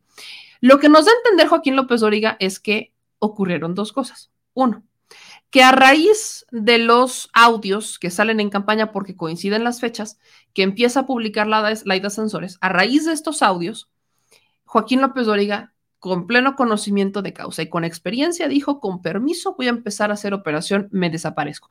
Y empieza a hacerse para atrás y a no contestar a Alejandro Bueno Cárdenas, para no meterse en problemas. Además de que Joaquín López Dóriga, pues es cercano a Miguel Ángel Osorio Chong, ¿no? Es preferible irse con un Miguel Ángel Osorio Chong a quien le tiene mayor confianza, tiene, vaya, y lo diré, lo, lo diré incluso entrecomillado, porque no es como que tenga mayor credibilidad, pero hay una mayor aceptación a un Miguel Ángel Osorio Chong dentro del PRI que a un Alejandro Moreno Cárdenas. Y en este momento, Miguel Ángel, Miguel Ángel Osorio Chong está buscando correr a Alejandro Moreno Cárdenas. De hecho, hay que ver si publicó algo. Osorio Chong. Entonces, Osorio Chong está buscando sacar por completo a Alito, lo ha insistido, es la corriente en este momento más fuerte, porque en su momento lo intentó Ulises Ruiz, exgobernador de Oaxaca, y no lo ha logrado, ¿no? Ulises Ruiz ha intentado desesperadamente eh, correr a Alejandro Bueno Cárdenas, hizo varios protestas, que sí plantones en el PRI, que vaya, hubo trifulca dentro del partido, y no logró que Alejandro Bueno Cárdenas perdiera o, tambaleara. Lo han logrado los audios, porque ni siquiera es Osorio Chong, lo han logrado los audios. Fue a raíz de la publicación de estos audios que el ala encabezada por Osorio Chong empieza a fortalecerse y es ahí cuando empiezan a querer tumbar a un alito y han agarrado cierta fuerza. Entonces, el caso de Joaquín López Dóriga, uno de los brothers de Alito, es como el de eres el apestado, mi hermano. Eres oficialmente el apestado. Entonces, Alito pasó de ser el, el, chico maravilla del PRI a ser literalmente el lastre tricolor. Eso, de hecho, así se llama mi columna de, de, de, de este, de los, ¿cómo se llama? El soberano. Ya ando, ya ando descansada, ya ando con ganas de descansar. Entonces, esto para mí es importante enseñárselo, porque es una respuesta muy de, a mí no me miren, no me toquen, yo no tengo vela en el entierro, él me ha estado rogando y yo le he dicho que no. Ok, bájalo. Pero hasta antes de esto, o sea, hasta antes de los audios, que es muy probablemente que tuviera una mejor relación con Alejandro Moreno Cárdenas, yo insistiría, yo diría, pues yo sí creo que existe quizás una relación, una hermandad entre un Alejandro Moreno Cárdenas y un Joaquín López Doriga hasta que dejó de interesar y estalla la bomba, que es lo mismo que pasó con Mexicanos contra la corrupción y la impunidad, que es de sus patrones, Claudio X González, en donde pues empiezan a ver los audios, se convierte en una mancha, se convierte en un lastre, se convierte en alguien que ya no es necesario, al contrario, que contamina los intereses de los empresarios y deciden empezar a buscar la forma de sacarlo, pero Alito ha tenido, ha tenido suerte, hasta eso diría yo, porque el conclave priista con los grandes dinosaurios no lo, ni siquiera lo movió, ni siquiera lo tambaleó. Y Alito jura y perjura que como él lo votaron, según en su cabeza y en su lógica, dos millones de personas, él no se va del PRI. Él no se va del PRI. Pero bueno, esta es la primera parte, esta es la respuesta que da Joaquín López Dóriga y de hecho, pues le rescato el tuit en donde dice, el miserable de Alito Moreno con el lenguaje que lo retrata, dice que con dos vergazos a López Dóriga en proceso, asegura, se acaba el desmadre. Aquí denuncio sus amenazas y lo responsabilizo. Además es un cobarde, adjunto los mensajes que por meses me ha mandado y he ignorado. Tampoco, vaya, nunca lo amenazó. A López Dóriga nunca lo amenazó. Aquí López Dóriga también se tira al piso y también escribe la patada, por eso el productor dice que como que sí se enchiló, porque dice, el miserable Dalito con el lenguaje que lo retratas, dice que con dos vergazos en proceso asegura se acaba el desmadre. Que ahí denunció sus amenazas. Yo no siento que lo haya amenazado, simplemente lo uso como ejemplo porque es su brother, el que habló muy bien de él, y hay evidencia, usted métase a los programas de López Dóriga, y antes de todo este show de los audios, antes de que estallara el show de los audios, que supiéramos de esta temporada de, de Wikialitos, de Alito Bandido, pues había entrevistas que hacía Joaquín López Dóriga, Alejandro Moreno Cárdenas, pero hay un corte de listón y se da justo a raíz de esto. Ahí están las fechas y ahí están los mensajes en donde Alito ha tenido que rogar por una entrevista a López Dóriga y hasta el momento, tengo entendido, no se la ha concedido. Pero llega la otra respuesta del otro brother. me encantan las respuestas del otro brother. El otro brother es Ciro Gómez Leiva. Y aquí va el archivo de video de la respuesta que da Ciro Gómez Leiva a Alejandro Moreno Cárdenas en su programa en vivo en imagen. Escucha esto. Hoy había un amparo de, que había obtenido Alejandro Moreno para que Laida Sansores ya no sacara grabaciones. Pero aquí, sin decir que por seguridad nacional o por lo que sea, Laida Sansores al parecer violó esa suspensión, pero ya todo es al parecer. Y lo cierto es que de nueva cuenta presentó esas grabaciones y es una gobernadora que en su programa de televisión con recursos públicos llama al ex gobernador, presidente del PRI, como un hombre asqueroso, un bandido, y además dice, aguas porque tengo 43.800 mensajes de WhatsApp. Aguas, gobernador del Mazo, porque en uno de esos aparece usted. Además, insiste que tiene fotografías donde da a entender que aparecen legisladoras, mujeres del PRI, y da a entender que algunas de ellas pueden aparecer desnudas. Y además la llama Claudia Sheinbaum y le dice, es admirable la denuncia que hiciste. Así las cosas, así las cosas. Hoy, por cierto, por cierto, en otro momento de estos audios que dio a conocer Laida Sansores, que ya Alejandro Moreno dice que están editados, presentó, habló sobre distintos periodistas, incluido este momento. Yo soy brother de los dueños de proceso, todos esos son mis brothers. Rafael Cardona, Antonio Navarro, puta, aquí en otro Ciro Gómez Leiva, Carlos Marín, todos esos son mis brothers. Todos esos son mis brothers. Entonces, pues soy brother de Alejandro Moreno. Bueno, supongo que a partir de hoy también, pues qué sé yo, lo podré llamar Alito. Brother. No lo sabía.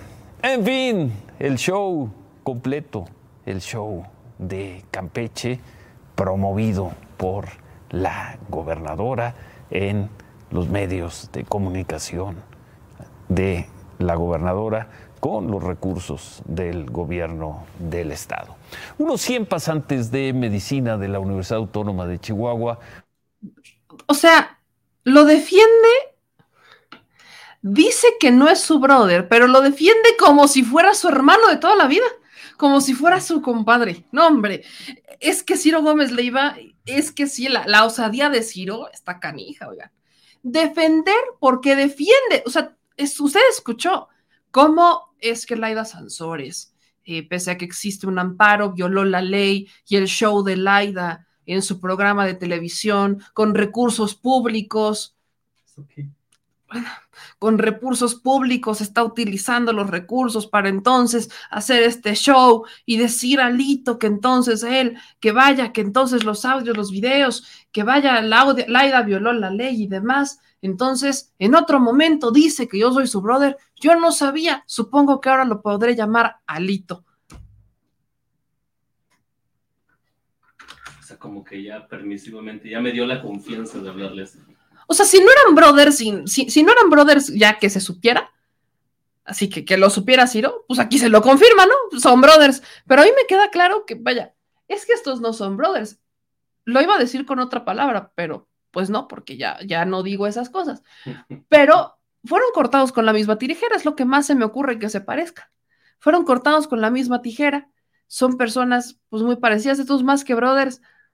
E, este es el, el, abogado del diablo, Ciro Gómez Leiva. Lo sale a defender, pobrecito Alito. Con recursos públicos están eh, haciendo una campaña desde la televisión pública para informarle a la gente lo que hacía su exgobernador. Porque no es, a ver, no es como que Laida eligiera a Alejandro Moreno Cárdenas de entre así una tómbola y dijera, bueno, vamos a ver a quién nos vamos a chingar hoy. No, no, no. Resulta y resalta que Alejandro Moreno Cárdenas fue gobernador de Campeche, un gobernador que usó recursos públicos para su casa millonaria, que usó recursos públicos para eh, comprar elecciones, que usó recursos públicos para viajes, que usó recursos públicos para asuntos personales, que desvió recursos públicos. Entonces, mire, cuando se trata de Alejandro Bueno Cárdenas, no es como que Laida, ¿no? Diga, oye, ¿a quién me voy a chingar? A ver, sácate la lista negra. No, no, no, no, no. Hay un porqué. Y es que este hombre resultó ser gobernador del estado en el que hoy gobierna Laida Sansores. Ese es el antecedente. Entonces, el ejercicio que hace Laida Sansores es de informarle a los campechanos, que ya se hizo nacional, ¿no? Esto ya escaló, estalló a nacional, estalló, esto escaló muy rápido, déjame decir, escaló muy rápido, a nacional. Y pues hoy todo el mundo estamos volteando a ver, pero de inicio, de facto, esta es información de interés exclusivo de los campechanos, para empezar por ahí, porque son sus recursos los que fueron desviados por Alejandro Moreno Cárdenas. Fueron sus recursos. Entonces, ahí hay un apunte que hacer, porque me encanta cómo Ciro Gómez Leiva dice que no sabía que eran brothers, ya ahora ya hay más confianza, ¿no? Como que ya la tiene acreditada, pero además lo dice con, con tal, así, hombre, desenfado de, pues ya somos brothers, ¿no? Pues está bien. Digo, qué bueno que lo, que lo toma con gracia, me queda, ahora entiendo la defensa que da a la lapriista. Yo cuestionaría por qué, me sigue brincando por qué Ciro Gómez Leiva defiende tanto al PRI. ¿Será militante del PRI? ¿Será afiliado del PRI? buscará algo en el PRI, le tiene cariño al PRI, le tiene esperanza al PRI. Mira, muchos se la tuvimos y la, vaya, nos dimos cuenta muy rápido que no era por ahí. Pero, ¿por qué Ciro Gómez Leiva todavía intenta y, y defiende a los priistas? ¿Por qué ha defendido a todos los priistas? Vaya, defendió a Cuauhtémoc Gutiérrez de la Torre. Es que hay que tener estómago y hay que tener vísceras para defender a Cuauhtémoc Gutiérrez de la Torre. Hay que tenerlo. Y él se decidió en defender a Cuauhtémoc Gutiérrez de la Torre antes y hoy. Ha defendido a Javier Duarte. Ha platicado con él por teléfono media hora. A mí me encantaría saber cuántos reos tienen la oportunidad de hablar media hora con un periodista por teléfono para contar su versión de los hechos. Recibe cartas de puño y letra de, Javier Duarte desde la prisión. Ya, nada más estoy esperando las de César Duarte, que también lo ha defendido. Brother, ¿ellos también son brothers o, o no sabe? Vaya, el caso de Rosario Robles, perredista trabajando en la administración de Peña Nieto. El famoso no te preocupes, Rosario. ¿Será su hermana? ¿Será su sister? ¿Será también aquí su family? ¿Será su comadre? ¿Qué, ¿Qué rol juega Rosario Robles? Porque a todos los ha defendido. Entonces, cuando dice Ciro Gómez Leiva que, que él no, no, no es su brother, que no sabía, tantita madre, mano. O sea, mira, ya, ya los has defendido tanto tiempo, ya, está bien, defiéndelos, es tú, eso quieres hacer, adelante, defiéndelos, pero no te digas ni objetivo, ni te digas el periodista de la verdad, ni te digas ahí como, nosotros hemos sido críticos de todo gobierno, ¿cuál? Polainas ha sido críticas de todo el gobierno, y miren que ha sido más crítica. Entonces, que no se haga guaje, que no se haga guaje, pero ahí tienen la respuesta, ahí tienen la respuesta de Ciro Gómez Leiva diciendo, es que yo no sabía nada, yo no sabía nada, no, no tenía idea, no tenía idea, pero, pero pues ahora sí somos brothers, ¿no? Ahora sí somos brothers. Entonces, pues ahí tienen el caso de Ciro Gómez Leiva. Y ahora tenemos la respuesta No sé, de... desfile, ¿eh? No, o sea, ahí, ahí- ahí todavía no, no, no termino todavía. ¿eh? Ahora tenemos la respuesta del editor en jefe de Proceso Digital. Ahí le va, Pérez. Ahí le va la respuesta. Santiago Igartúa Scherer dice, Alito Moreno, diminuto como su apodo, tiene la misma influencia en la línea editorial de proceso que Felipe Calderón en una terapia grupal de rehabilitación. Madres. Está fuerte. Está fuerte este. Está fuerte. Está fuerte. Este sí está fuerte, oye. Alito Moreno, diminuto como su apodo, tiene la misma influencia en la línea editorial de proceso que Felipe Calderón en una terapia grupal de rehabilitación. Oye, pero ¿qué no proceso? Hoy también ahí está el cuñado de Felipe Calderón como socio. ¿O se metió en proceso? Sí, ¿no? El tío Zavala. Sí. Según yo sí, según yo, en proceso tenía ya cierta influencia el cuñado de Calderón. Sí, chécale, pero según yo sí, tenía cierta influencia el, el cuñado de Calderón ahí en, en proceso, creo, creo, corríjanme. Sí, claro, por supuesto que sí, según yo, según yo, traía ya cierta influencia por ahí. Había uno del clan Calderón Zavala interviniendo ya en proceso. O sea, que ya tenían como línea editorial y que por eso se, se cuestionaba mucho a proceso últimamente. Ese esposo de la hija de Scherer, ¿cómo no? Uno de la familia de los Calderón Zavala es familiar, es esposo de la hija de Scherer. ¿Cómo se llama el esposo de la hija de Scherer? Búscale. Ahí es en donde te digo que sí, vaya, yo no estoy tan loca, no, no tendré la mejor memoria de todos, pero pues sí, es esposo de la dueña, de una de las hijas de Scherer, de una de las primas, en este caso de Santiago. ¿Cómo no? Por eso está medio interesante el comentario que hace Santiago y Gartúa Scherer, porque se le va a alguien con quien tienen lazos familiares lejanos, ¿no? Familia política, pero pues ahí les va, ¿no? Ahí está eh, diciendo que Felipe Calderón en una terapia grupal de rehabilitación. O sea, el comentario está fuerte. El comentario está fuerte. Es, es de María Scherer. Búscale. Entonces, yo ahí digo, Juan Zavala, el hermano de la Maggie. Juan Ignacio Zavala. Ajá. Él está casado con María. Sí, pero una cosa que se Y ahí está de- dentro de la, está dentro del de proceso. Según yo sí, está dentro del proceso. Si no estoy mal, aquí me están diciendo, es director, este, fue, tuvo alguna dirección dentro del proceso. Y fue reciente, fue en días recientes, sí, porque lo metió María Scherer. Fue en días recientes. Entonces sí, yo me acuerdo, yo me acuerdo.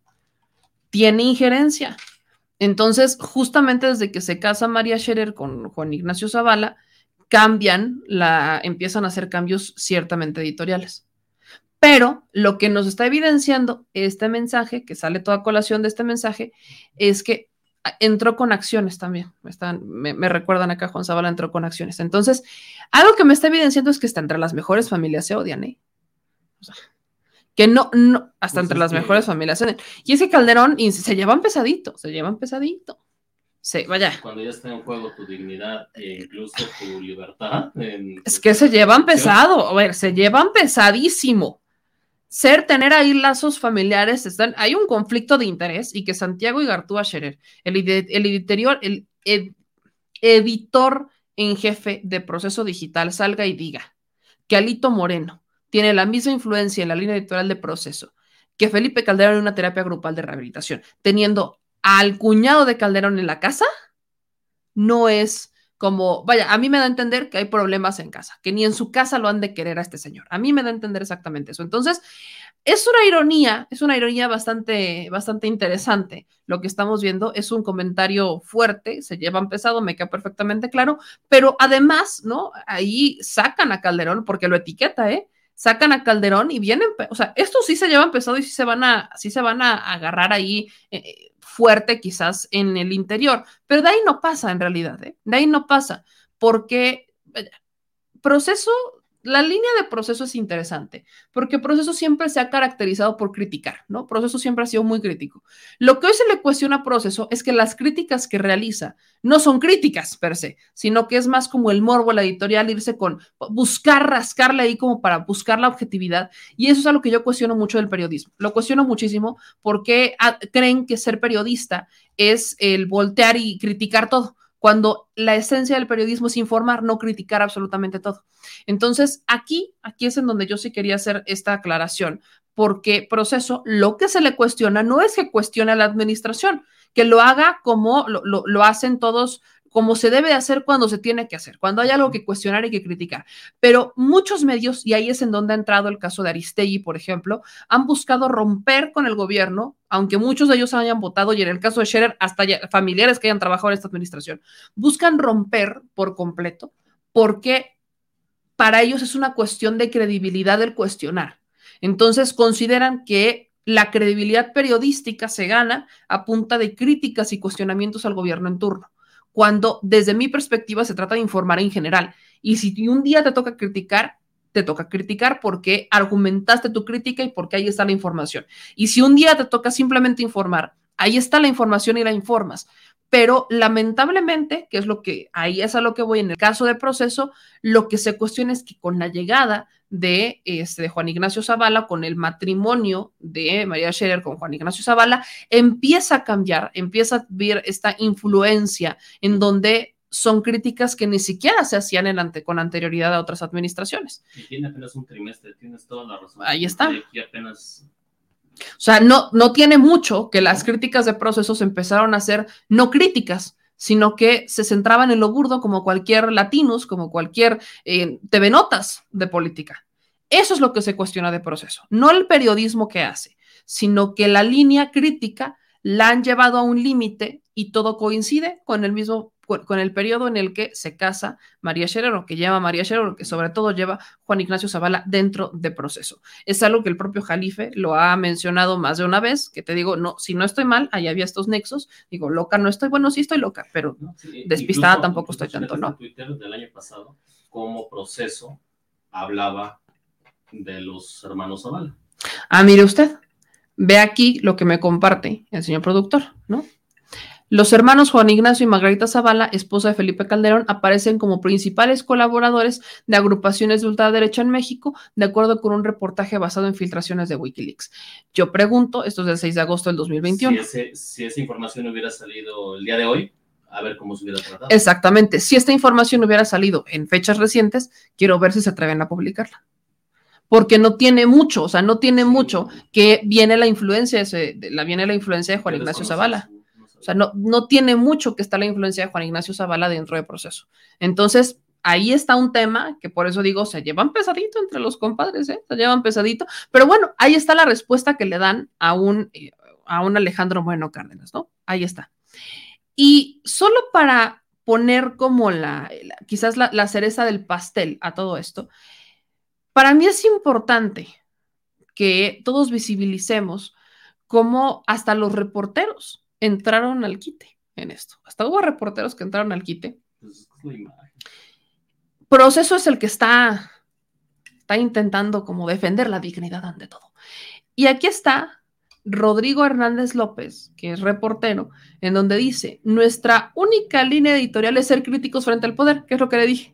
Así hemos sido desde 1976 y así seguimos cada nota, reportaje y portada dan cuenta de ello semana a semana, que es lo que le, es justo lo que le acabo de decir. Y mira, no había leído el tweet, Rodrigo, pero es justo lo que le acabo de decir. La línea editorial de proceso, ellos consideran que para legitimarse o para tener credibilidad hay que criticar al poder.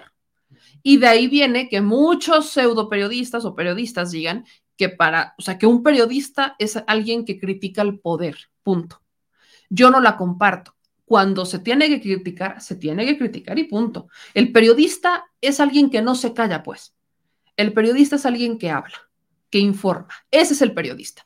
Ese es el comunicador también. El corte de esta revista siempre fue así. O sea, ellos decidieron que no iban a nunca publicar algo para avalar cosas buenas del gobierno. Siempre iba a ser crítica a todo lo negativo que sacaron. Bueno, incluso Genaro Villamil ahí escribió. Por supuesto. ese tipo de pero cosas. a lo que voy con esto es que las críticas han cambiado. Porque hoy hemos visto críticas que no son críticas en proceso. Ah, bueno, claro. Es a lo que vamos. Sí, que la línea ante la, vaya, modificó. cuando tienes, no, es que no se modificó, la línea editorial se mantuvo, pero están haciendo críticas que no son críticas. ¿Por qué?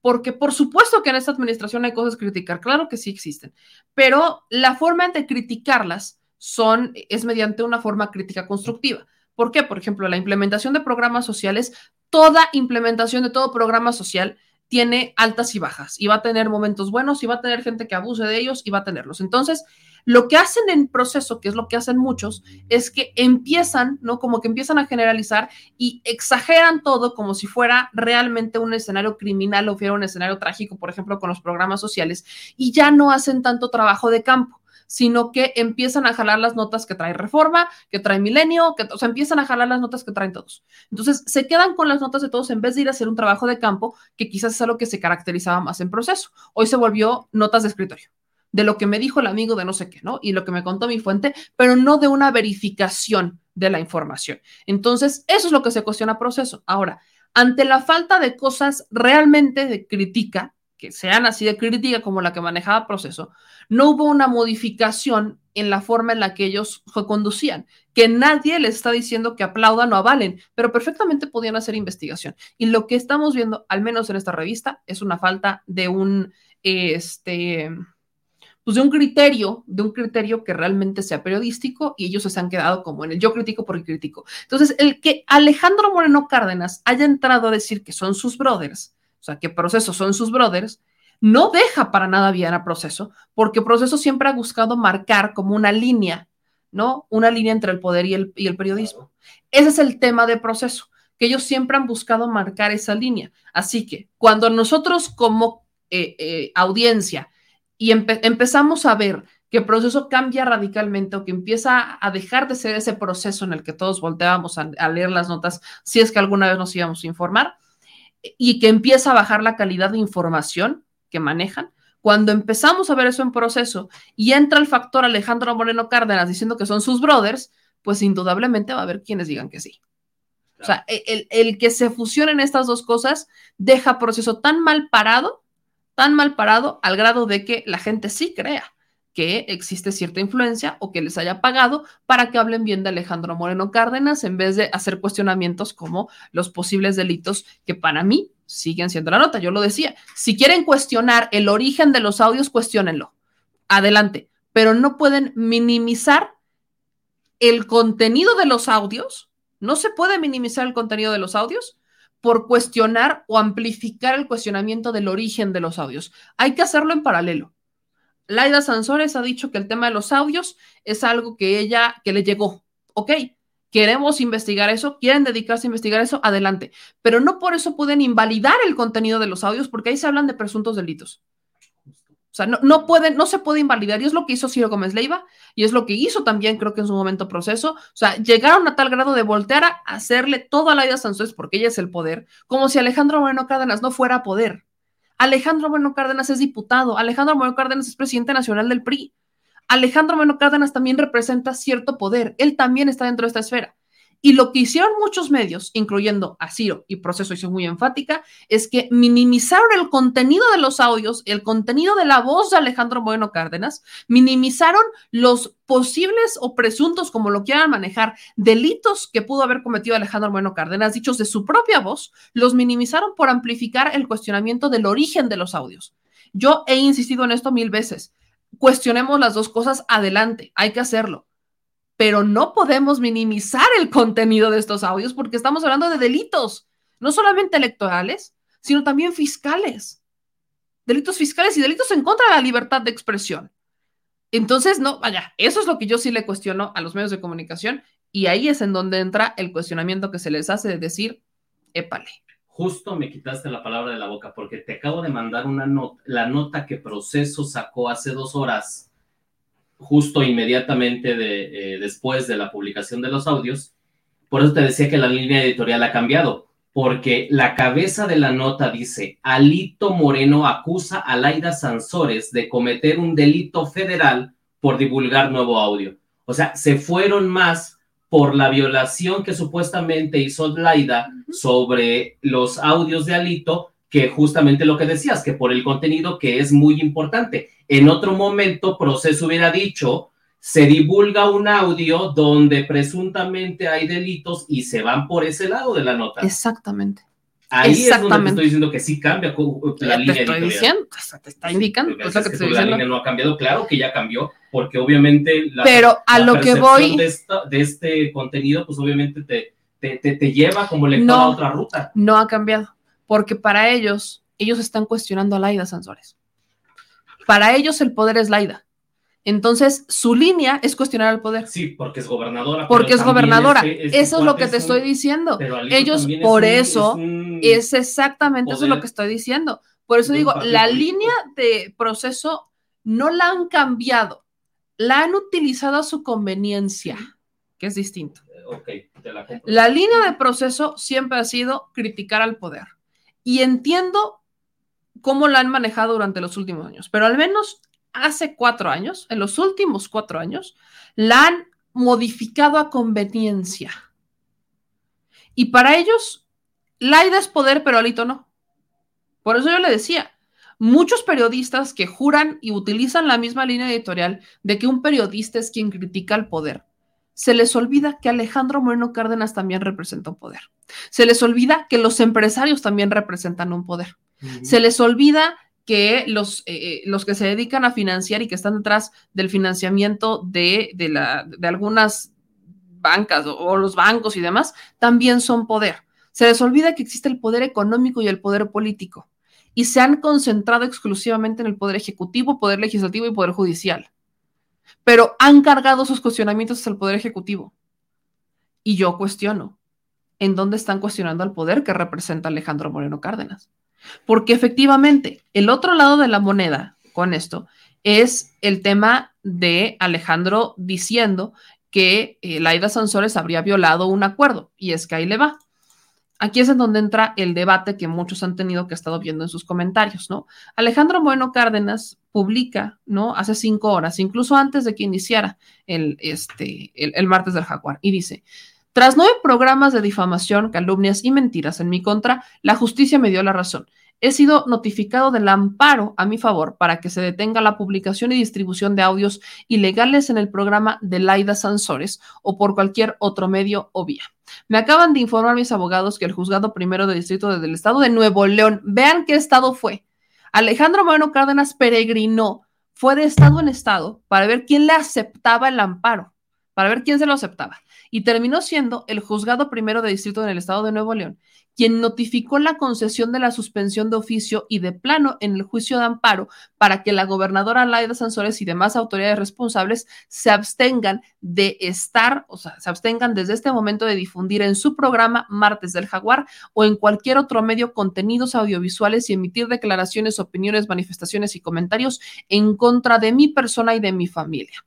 La suspensión de oficio y de plano emitida por el Poder Judicial de este, por el emitida por el juicio de amparo, ya es pública en el, portal, del Poder Judicial, ¿no? Ahorita la voy a abrir y pues lo único que dice, ¿no? Lo, lo, único que dice cuando uno se mete a la página que pone Alejandro Moreno Cárdenas es esto. Tal cual, ¿eh? Esto es lo que dice. Ver síntesis completa, síntesis, se conoce suspensión de plano. Eh, número de expediente, la fecha del auto que fue del día de hoy. Entonces, Alito Moreno está, tenía pavor tenía pavor. Sígame en esta historia, no se pierda. Tenía pavor porque le avisan hace cinco horas, ¿qué hora era? Son las doce, las siete. O sea, una hora antes del martes del jaguar. Una hora antes del martes del jaguar. Vea usted, sígame en esta historia, no se pierda. Una hora antes le dicen a Alejandro Moreno Cárdenas que le aceptan el amparo, ahora sí la suspensión. Ok. Acto 2. Alejandro Moreno Cárdenas inmediatamente manda a alguien para notificar. Bueno, aquí dice que el actuario del juzgado federal de Campeche fue a notificar a la gobernadora de la suspensión de amparo y que se niegan a recibirlo. Aquí algo me brinca. ¿Cómo madres fue que en un lapso de, menos de una hora, ¿eh? porque este tweet literal, o sea, fue una hora. en el, fue, una, fue cuatro horas. O sea, a, a este hombre, Alejandro Moreno Cárdenas, le notifican a las siete que se suspende que, le, aceptan el amparo y que por default Laida Sansores ya no puede publicar ningún audio. Y esto ocurre en Nuevo León. ¿Cómo es posible que en una hora de Nuevo León a Campeche llegara la notificación para hacérsela llegar a Laida Sansores? Usted me va a disculpar, pero el Poder Judicial en un día normal de verano no actúa así, ni de broma. El Poder Judicial se tardará 24 horas en notificar. Normalmente se trata 24 horas en notificar. Normalmente son 24 horas en notificar. Aguas, no una. Y menos cuando solicitaste en Alparo en Nuevo León y tienen que notificar en Campeche. Aguas. Entonces, aquí Alejandro Bueno Cárdenas, su versión es que el actuario del juzgado federal de Campeche le fue a notificar a Laida Sansores y ya eran las 8 de la noche. Siendo las 8 de la noche, pues Laida Sansores fue por, o sea, esto entró así. Siendo las 8 de la noche, Laida Sansores ya está en el martes del jaguar. Y justo lo que hizo Laida Sansores, porque por eso es que Laida publica el audio primero, es que Laida antes de entrar al programa ve esto, ve que hubo un juez que aceptó ve que hubo un juez que dijo, sí, sí va a este, sí, sí va a proceder, ya procedió. Pero mientras a ella no le notificaran, no hay tema. Sí, se da por desentendida. Exacto, se da por desentendida. Mientras a Laida no le notificaran, entonces ella, yo no sabía. Entonces, este audio entró, yo me acuerdo cuando jugaba softball, porque alguna vez jugué softball, literalmente, este audio entró en safe. En safe. Así, ¡fu! Este audio entró en safe. Punto. Así fue como entró este último audio. Y por eso es que Laida Sansores dijo, ah, sí, eso, ahí va. Y lo soltamos primero y fue justamente porque ya se había eh, aceptado el amparo y oficialmente la próxima semana Laida, a menos que ocurra algo en estos días, que, que si se vota el recurso y demás, Laida ya no podrá hablar sobre Alejandro Moreno Cárdenas el martes del jaguar. Oficial esto ya es oficial. Porque si no la notifican hoy, pues van a llevar la notificación mañana. a menos que haya una apelación y ver también qué... Eh, y ver cómo funciona. Este juez tomó en cuenta para poder proceder con este amparo. Porque Exactamente. La verdad, yo no le veo... Pero lo que a mí me brinca, lo que, insisto, a mí me brinca mucho es cómo se movió esta notificación en una hora de Nuevo León a Campeche. En avión privado. En avión privado. Ahí está Alejandro Moreno Cárdenas, ¿no? Alejandro Moreno Cárdenas mandando, porque aparte no se puede mandar aguas, ¿eh? La notificación no es válida si se manda en copia. O sea, no pudieron llegar y decirle, aquí está en WhatsApp, ¿eh? Te la mando por WhatsApp, ¿no? Ya te la mandé por correo. Ahí me notificas de recibido con un emoji. No, no, no hay manera, ¿eh? Es un asunto judicial que tuvo, se tiene que firmar, le tienen que presentar el original y se tiene que, se tiene que firmar. Entonces, pues ahí está, se tiene que firmar y listo. Entonces, tuvo que ser. Fuera de su jurisdicción, a ver, que no sé qué es que, vaya, por eso te digo, no es algo que ocurra en una hora, es de 24 horas.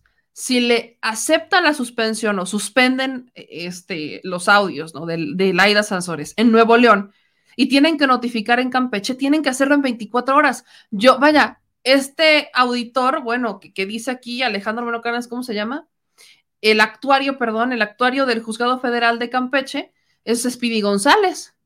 Ya me imagino así como, como si fuera esto programa de relevos, corriendo de Nuevo León, haciendo safe con Campeche para que el de Campeche tenga el documento y en una hora ocurra todo. Vaya, efectivamente, se hace uno una hora de vuelo de la Ciudad de México a Nuevo León, ¿verdad?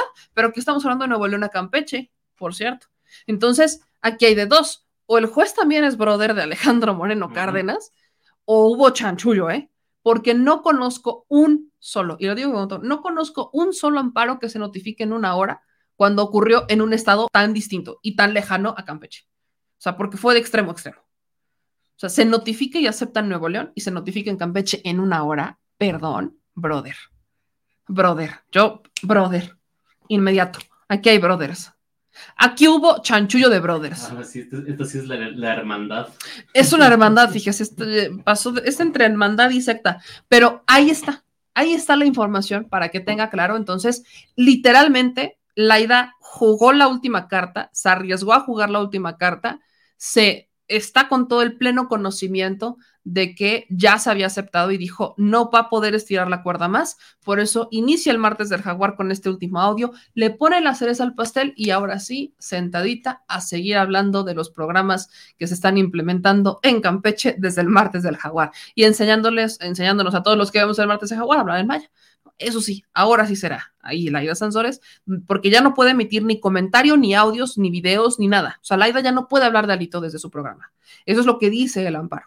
O sea, eso es lo que habría solicitado Alejandro Bueno Cárdenas en Nuevo León, que fue peregrinando, ¿no? Ahí No, se hubiera tuvo- llevado su banquito verde. Y tuvo un gran asesor, un gran grillito que le dijo ya. ¿Y sabes quién fue? Renato Sales. Sabe los procesos. Por supuesto. Sabe los tiempos. Por supuesto. Dijo, Por supuesto. Ahí, ahí que es coach. cuestionable, sí tengo que decirlo, porque es cuestionable que es un fiscal y debe ser completamente autónomo al gobierno. Es un fiscal que está muy cerca al gobierno, muy cercano. Renato Sales está extremadamente cerca al gobierno cuando sí deberíamos de ver una división. Pero efectivamente coincido. Es Renato Sales quien le dijo a Laida, ya, ahorita, no podemos estirar más, es ahorita, es este momento, ya no hay más.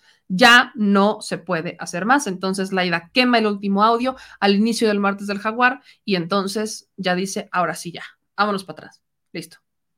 Con esto nos quedamos, se cierra y entra en safe.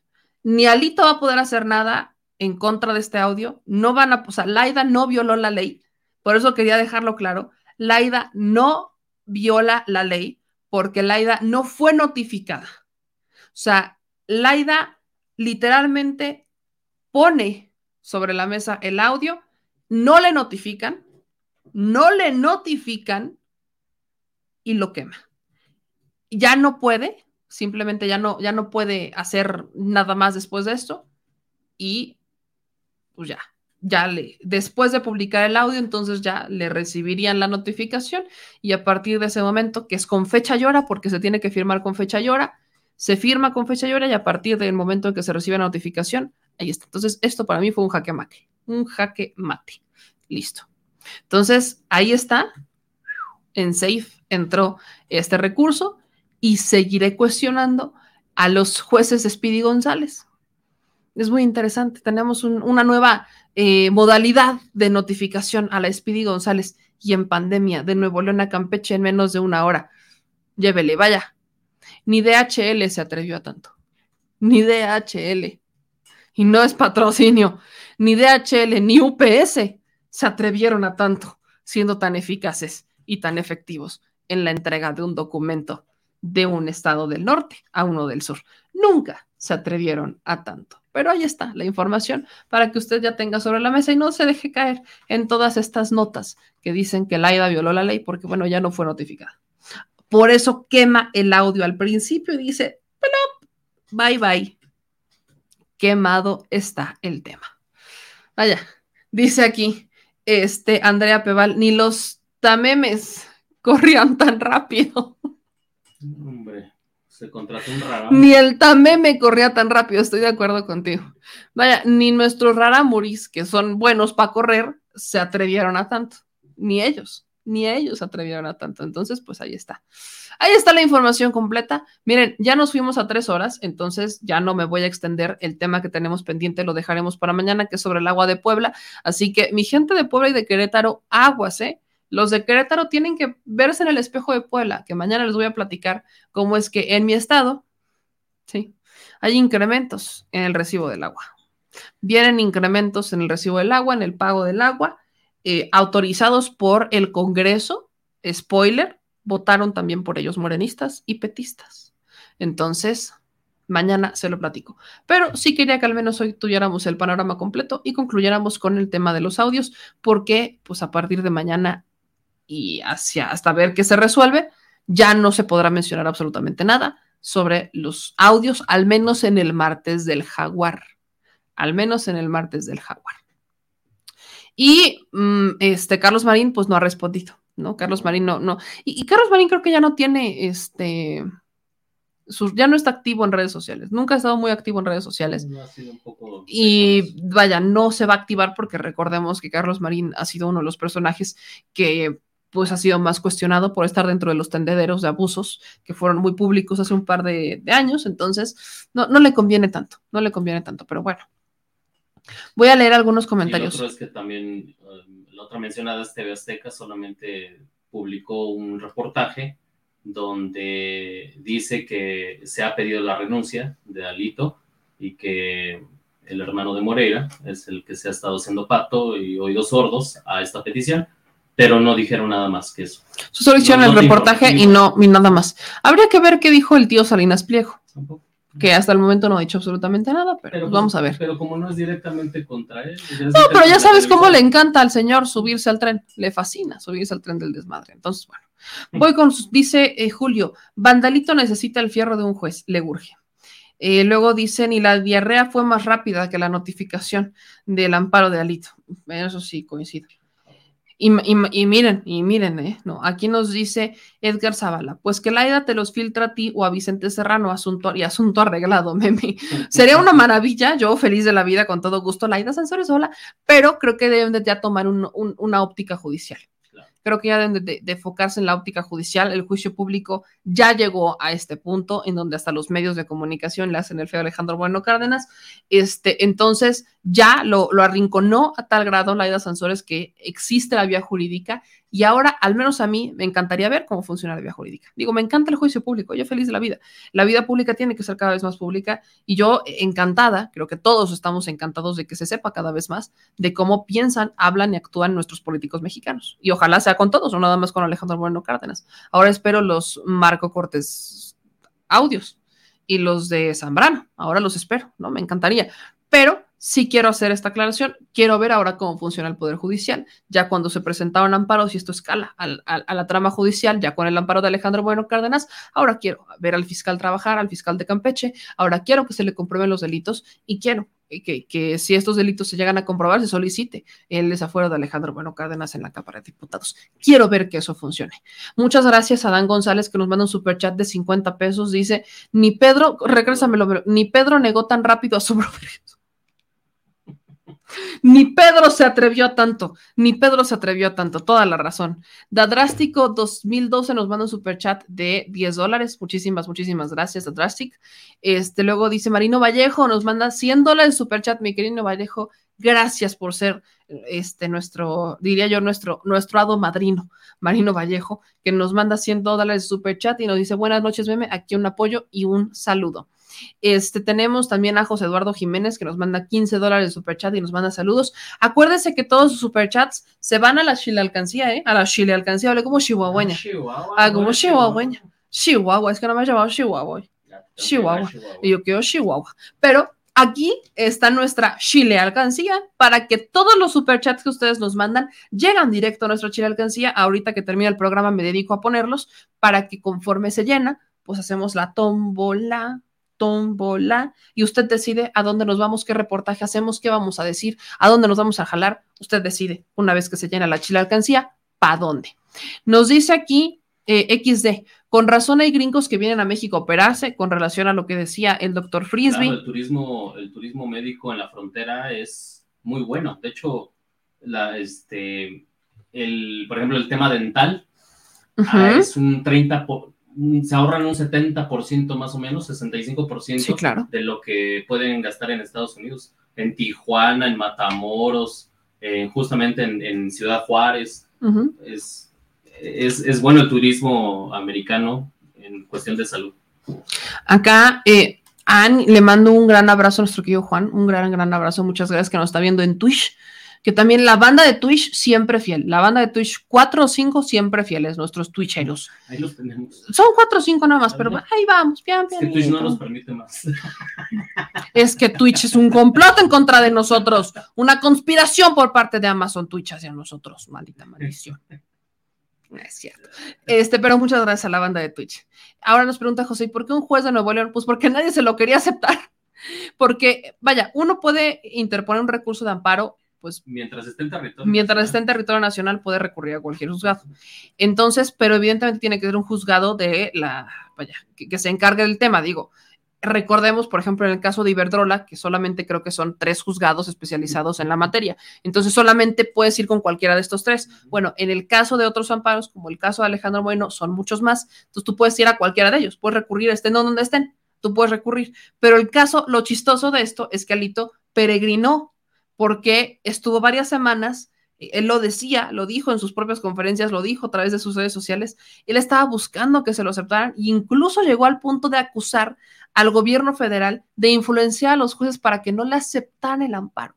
Entonces llegó al grado de decir que gracias que el gobierno federal estaba intentando acorralarlo y que por eso el Poder Judicial no había juez que le aceptara el recurso de amparo y fue peregrinando, fue a estados súper, súper conservadores, Guanajuato, Aguascalientes, este, Querétaro, para ver cuál de estos se lo acreditaba. En ninguno le hicieron caso hasta que llega Nuevo León. Pero bueno, ya saben cómo son los de Nuevo León. Y no por agraviar, no generalizo porque no son todos. Pero si hubo uno que otro que votó por su Fosfogover. Entonces, pues si así votó uno que otro por Fosfogover, imagínense cómo andan en el Poder Judicial de Nuevo León, ¿no? Y vaya, después de todo lo que hemos hablado de Nuevo León, es un chiste.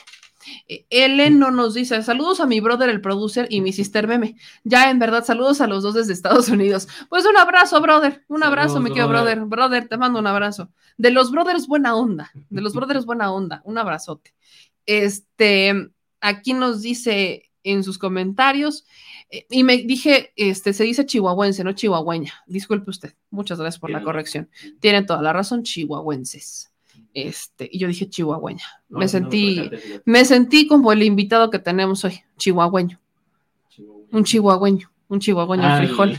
Sí, me sentí, es que tenemos, tenemos un pequeño invitado de cuatro patas que es un chihuahueño, ¿verdad? Entonces me sentí chihuahueña. No tengo ni el tamaño, ¿verdad? Soy más como un este pudul gigante. Entre pudul gigante con pastor verga y husky, más o menos por ahí andamos. Pero este chihuahueño que te Y me sentí, me sentí chihuahueña, tienen toda la razón, chihuahuenses. Disculpen ustedes, me disculpen ustedes, mis queridos chihuahuenses. Eh, dicen aquí, meme, ¿se puede exponer al juez? ¿También es corrupto el juez? Mm, habría que ver, cada caso es diferente. Habría que ver por qué en los otros juzgados no le aceptaron el recurso de amparo a Alejandro Bueno Cárdenas y por qué en Nuevo León sí. ¿Qué elementos Este, recordemos que cuando hay un recurso de amparo se tiene que dejar una garantía. Entonces habría también que ver cuánto fue la garantía que deja Alejandro Moreno Cárdenas. Y sí me gustaría comparar el por qué los jueces en Aguascalientes, por ejemplo, que es muy conservador, no le aceptaron, dijeron que eran incompetentes para poderlo aceptar y en Nuevo León dijeron que sí. Ahora, tampoco me extrañaría que Alejandro Bueno Cárdenas haya recurrido primero a jueces este, que conoce que no hayan sido de la competencia del tema del amparo y este que al final bueno, no, no me extrañaría, así como que digan que Alejandro es muy brillante, pues no. Entonces, por eso podrían haberlo bateado, una razón pudo haber sido esa, que no este que no, que no estuviera dentro de su competencia, que no fueran ellos con quien tuviera que acudir, y en el desconocimiento e ignorancia, ahí sí lo voy a decir de Alito, pues estuviera peregrinando buscando quien se lo aceptara y terminó llegando a Nuevo León en donde le dijeron que sí, pero cada caso es particular, habría, habría que verlo, habría que ver eh, este tema, ¿no? Ahora, pensando en, en- en el tipo de escándalo, a lo mejor muchos dijeron, ah, yo que me voy a estar metiendo porque va a brincar mi nombre y se me va a venir todo el peso como se le está También. viviendo ahorita a partir de ahora a este juez que tomó la decisión de, de tomarlo. Exactamente. Y aquí, por ejemplo, nos dicen que de hecho se ve mejor en Twitch que en YouTube. Pues si alguien quiere, jale, jale. Eh, y que siempre agarra mejor la señal. Vean. Si se van a migrar a Twitch, nada más avisen, no sé, porque ahí no monetiza nada. Pero pues, muchas gracias. Digo, por eso tenemos todas las plataformas, tampoco en Twitter, pero por eso las tenemos. Este. Y pues ya nos vamos, ¿no? Ya vámonos a descansar. Ya nos vamos. Creo que ya Eh, cumplimos. Dice Heriberto Pastor, ¿qué dijiste? Meme se te escapó. Bueno, estoy seguro que no quise decir eso. Dije pastor belga. Hay una raza de perro que es pastor belga. Entonces dije que este, yo soy una fusión entre pastor belga, pudul gigante y husky. Soy una fusión entre estos perros. Y pues, vaya, pues eso es lo. Pastor belga es una raza. El pastor belga es una raza. ¿No? Para que no anden ahí de, de mal pensados, por favor. Muchas gracias. Y John Paul nos, justo nos dice, soy chihuahuense, chihuahueño mi perro. Por eso, por eso justo lo, por eso justo lo dije. Por eso lo dije, John Paul. Por eso me entendieron, ¿no? Eso es lo que, por eso me entendieron. Pero bueno, vámonos a descansar. Yo, le, exacto. Eduardo dice, yo soy un pitbull, que es que digo yo, ¿verdad? Pues cada quien es lo que quiere hacer. Así que a veces quiero ser un pony y luego a veces quiero ser un unicornio. Ah, depende, cada quien es quien quiera ser. Pero, dicho eso, depende cómo, depende cómo pues yo le mando un abrazo a todos ustedes. Muchas gracias, señor productor, por acompañarnos esta noche. Tres horas, bendito sea. Llegamos quizás a uno de los, no, no voy a decir récord porque ya hemos tenido números incluso superiores, ya habíamos llegado incluso hasta 20 mil este, en vivo en alguna transmisión, pero el señor productor no se acuerda. Pero hoy llegamos a 14 mil. Sí, claro. Sí, ya habíamos llegado por los temas, pero fue una ocasión y fue en cobertura. Pero, pues vaya, ah, el, el tema, pero fue en Chile Cueva. Bueno, quise decir en cobertura, fuera de cobertura. Fue, o sea, fue cobertura. Bueno, hoy el señor productor dice que llegamos a un récord. Se agradece porque hoy llegamos a las 14 mil personas en vivo en este, ah, pues digo 14 en YouTube y 2000 en Facebook. O sea, estuvo interesante, 14 en YouTube, 14 mil personas en vivo en YouTube y 2 mil personas en, en Facebook. Entonces, pues estuvo, estuvo sabroso y 5 en Twitch ahí va, no hemos superado el récord, el récord de Twitch es de 20.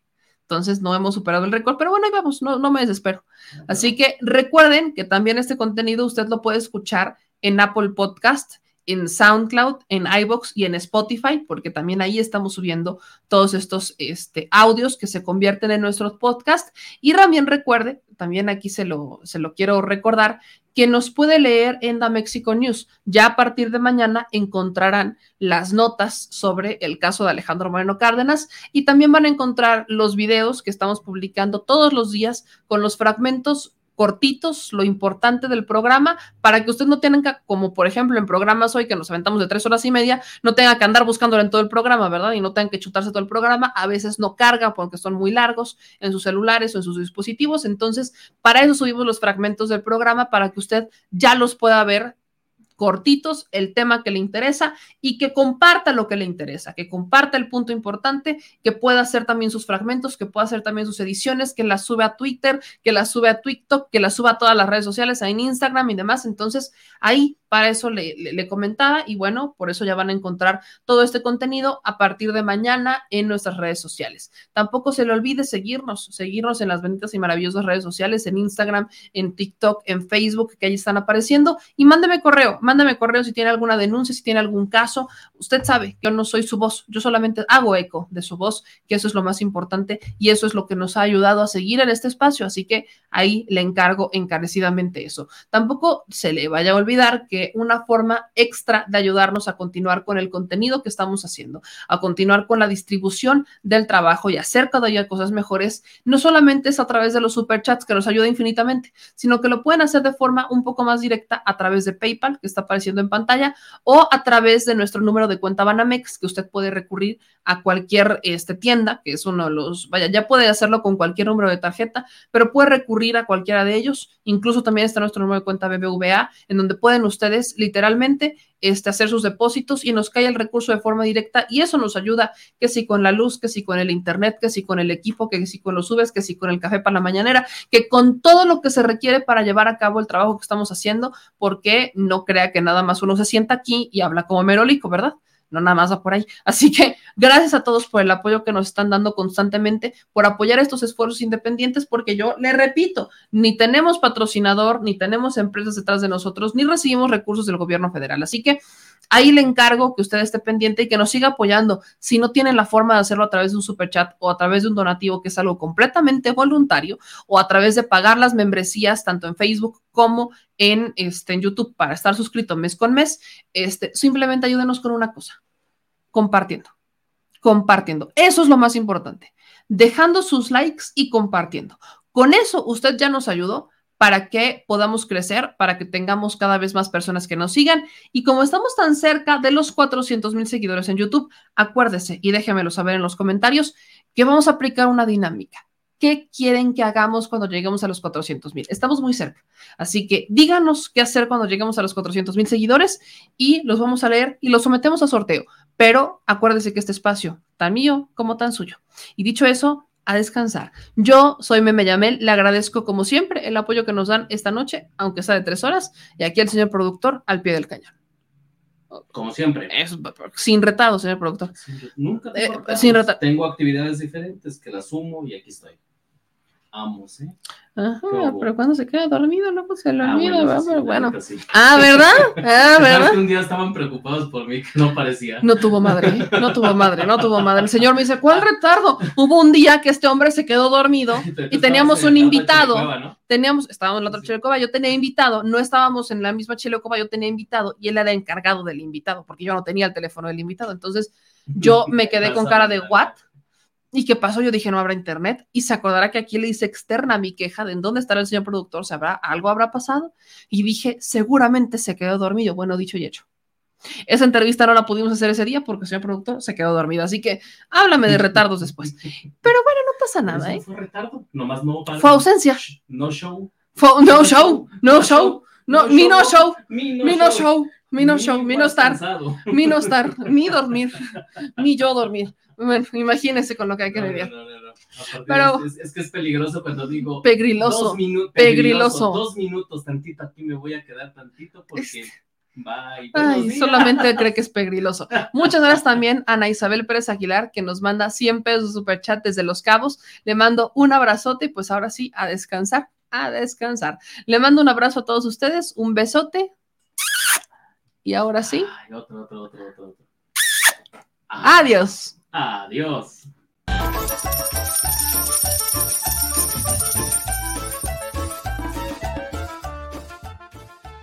al Chile. Recuerda que una forma de apoyar nuestro proyecto e impulsarnos a generar más y mejor contenido es a través de los superchats en nuestras transmisiones en vivo.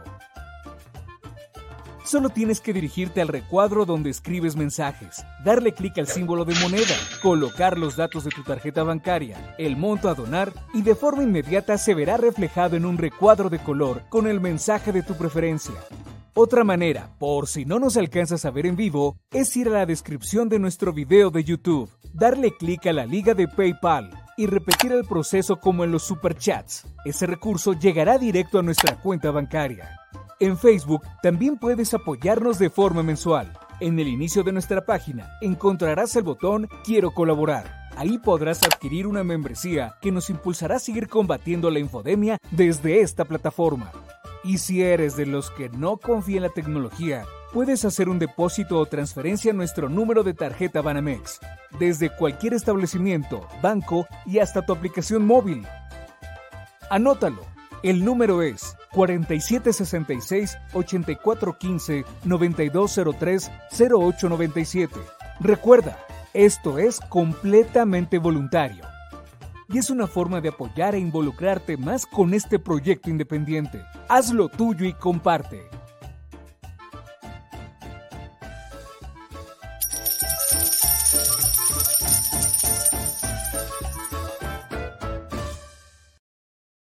Si estás en Puebla y quieres un café que de verdad sepa a café, ve a Georgian Café. Vas a encontrar postres, variedad de cafés y tés, pero sobre todo un precio justo y sabor inigualable. Por la pandemia, su servicio es solo para llevar, pero de verdad no te lo puedes perder.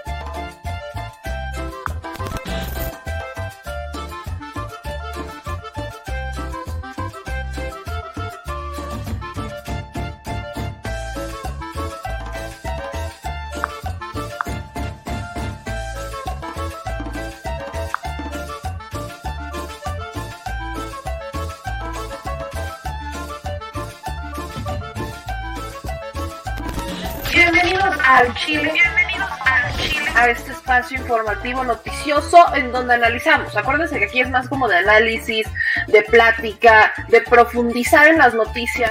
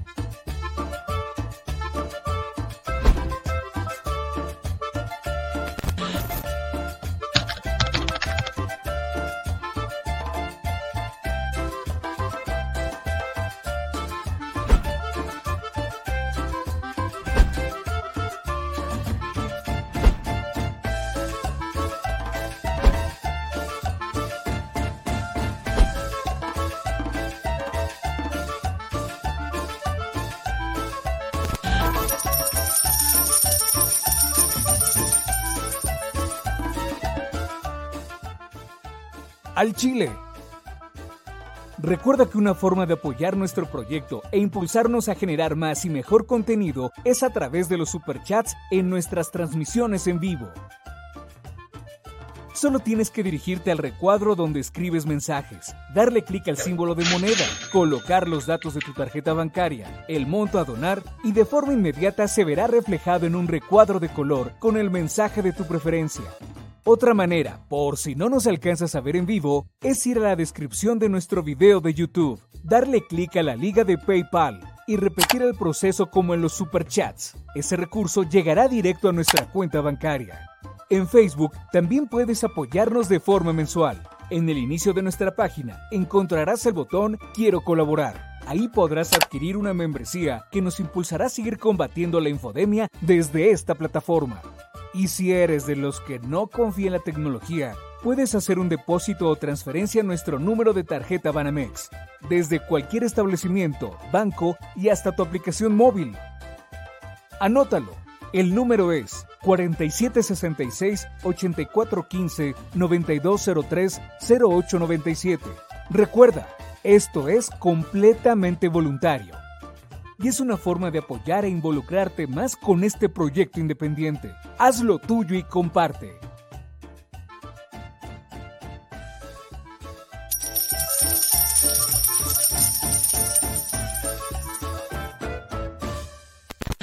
Chile, la indiferencia es el peor enemigo de todos y más de los animales.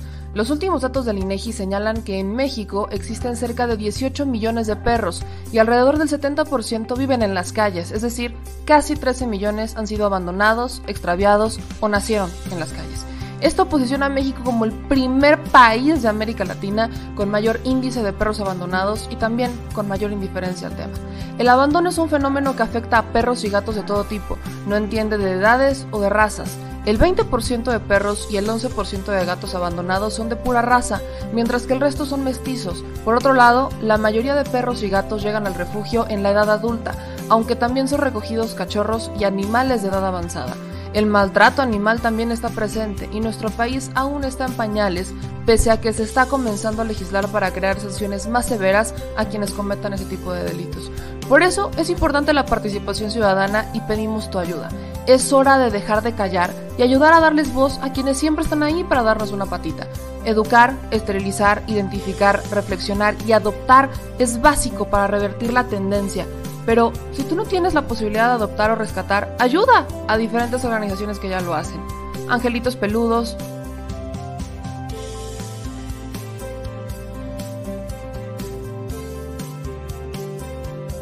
Amor sin raza,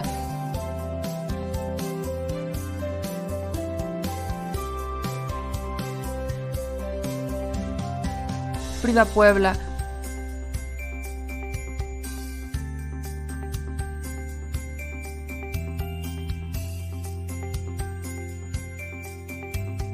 Rivera Rescue.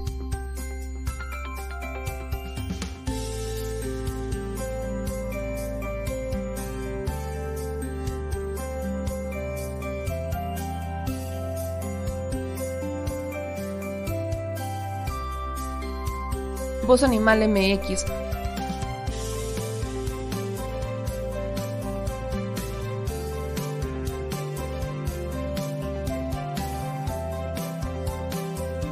El albergue San Cristóbal,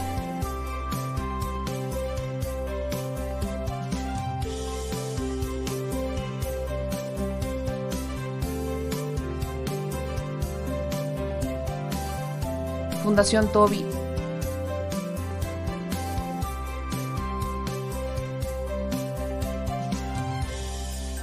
O Patitas Invisibles son algunas de las organizaciones a las que constantemente donamos y apoyamos, pero no es suficiente. Ayúdanos a que sean más voces las que salven vidas. Sus patitas, de verdad, pueden salvar tu vida. Difunde y dona. Lucy. Decimos. Sipi. También chiquitos. Y la que está tomando agua. Y el blanquito que está aquí. Bueno, como cafecito clarito. ¿Cuál no chino? No, ¿Por qué? ¿Por qué así?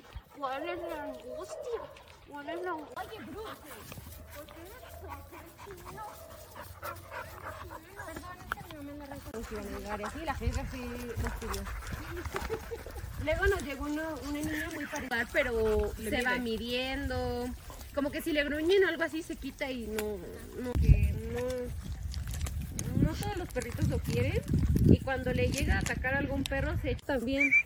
Pero es serio con los cachorros. Estos no le hacen nada. No, estos se ve que están súper bien. mira. ¿Se les acabó?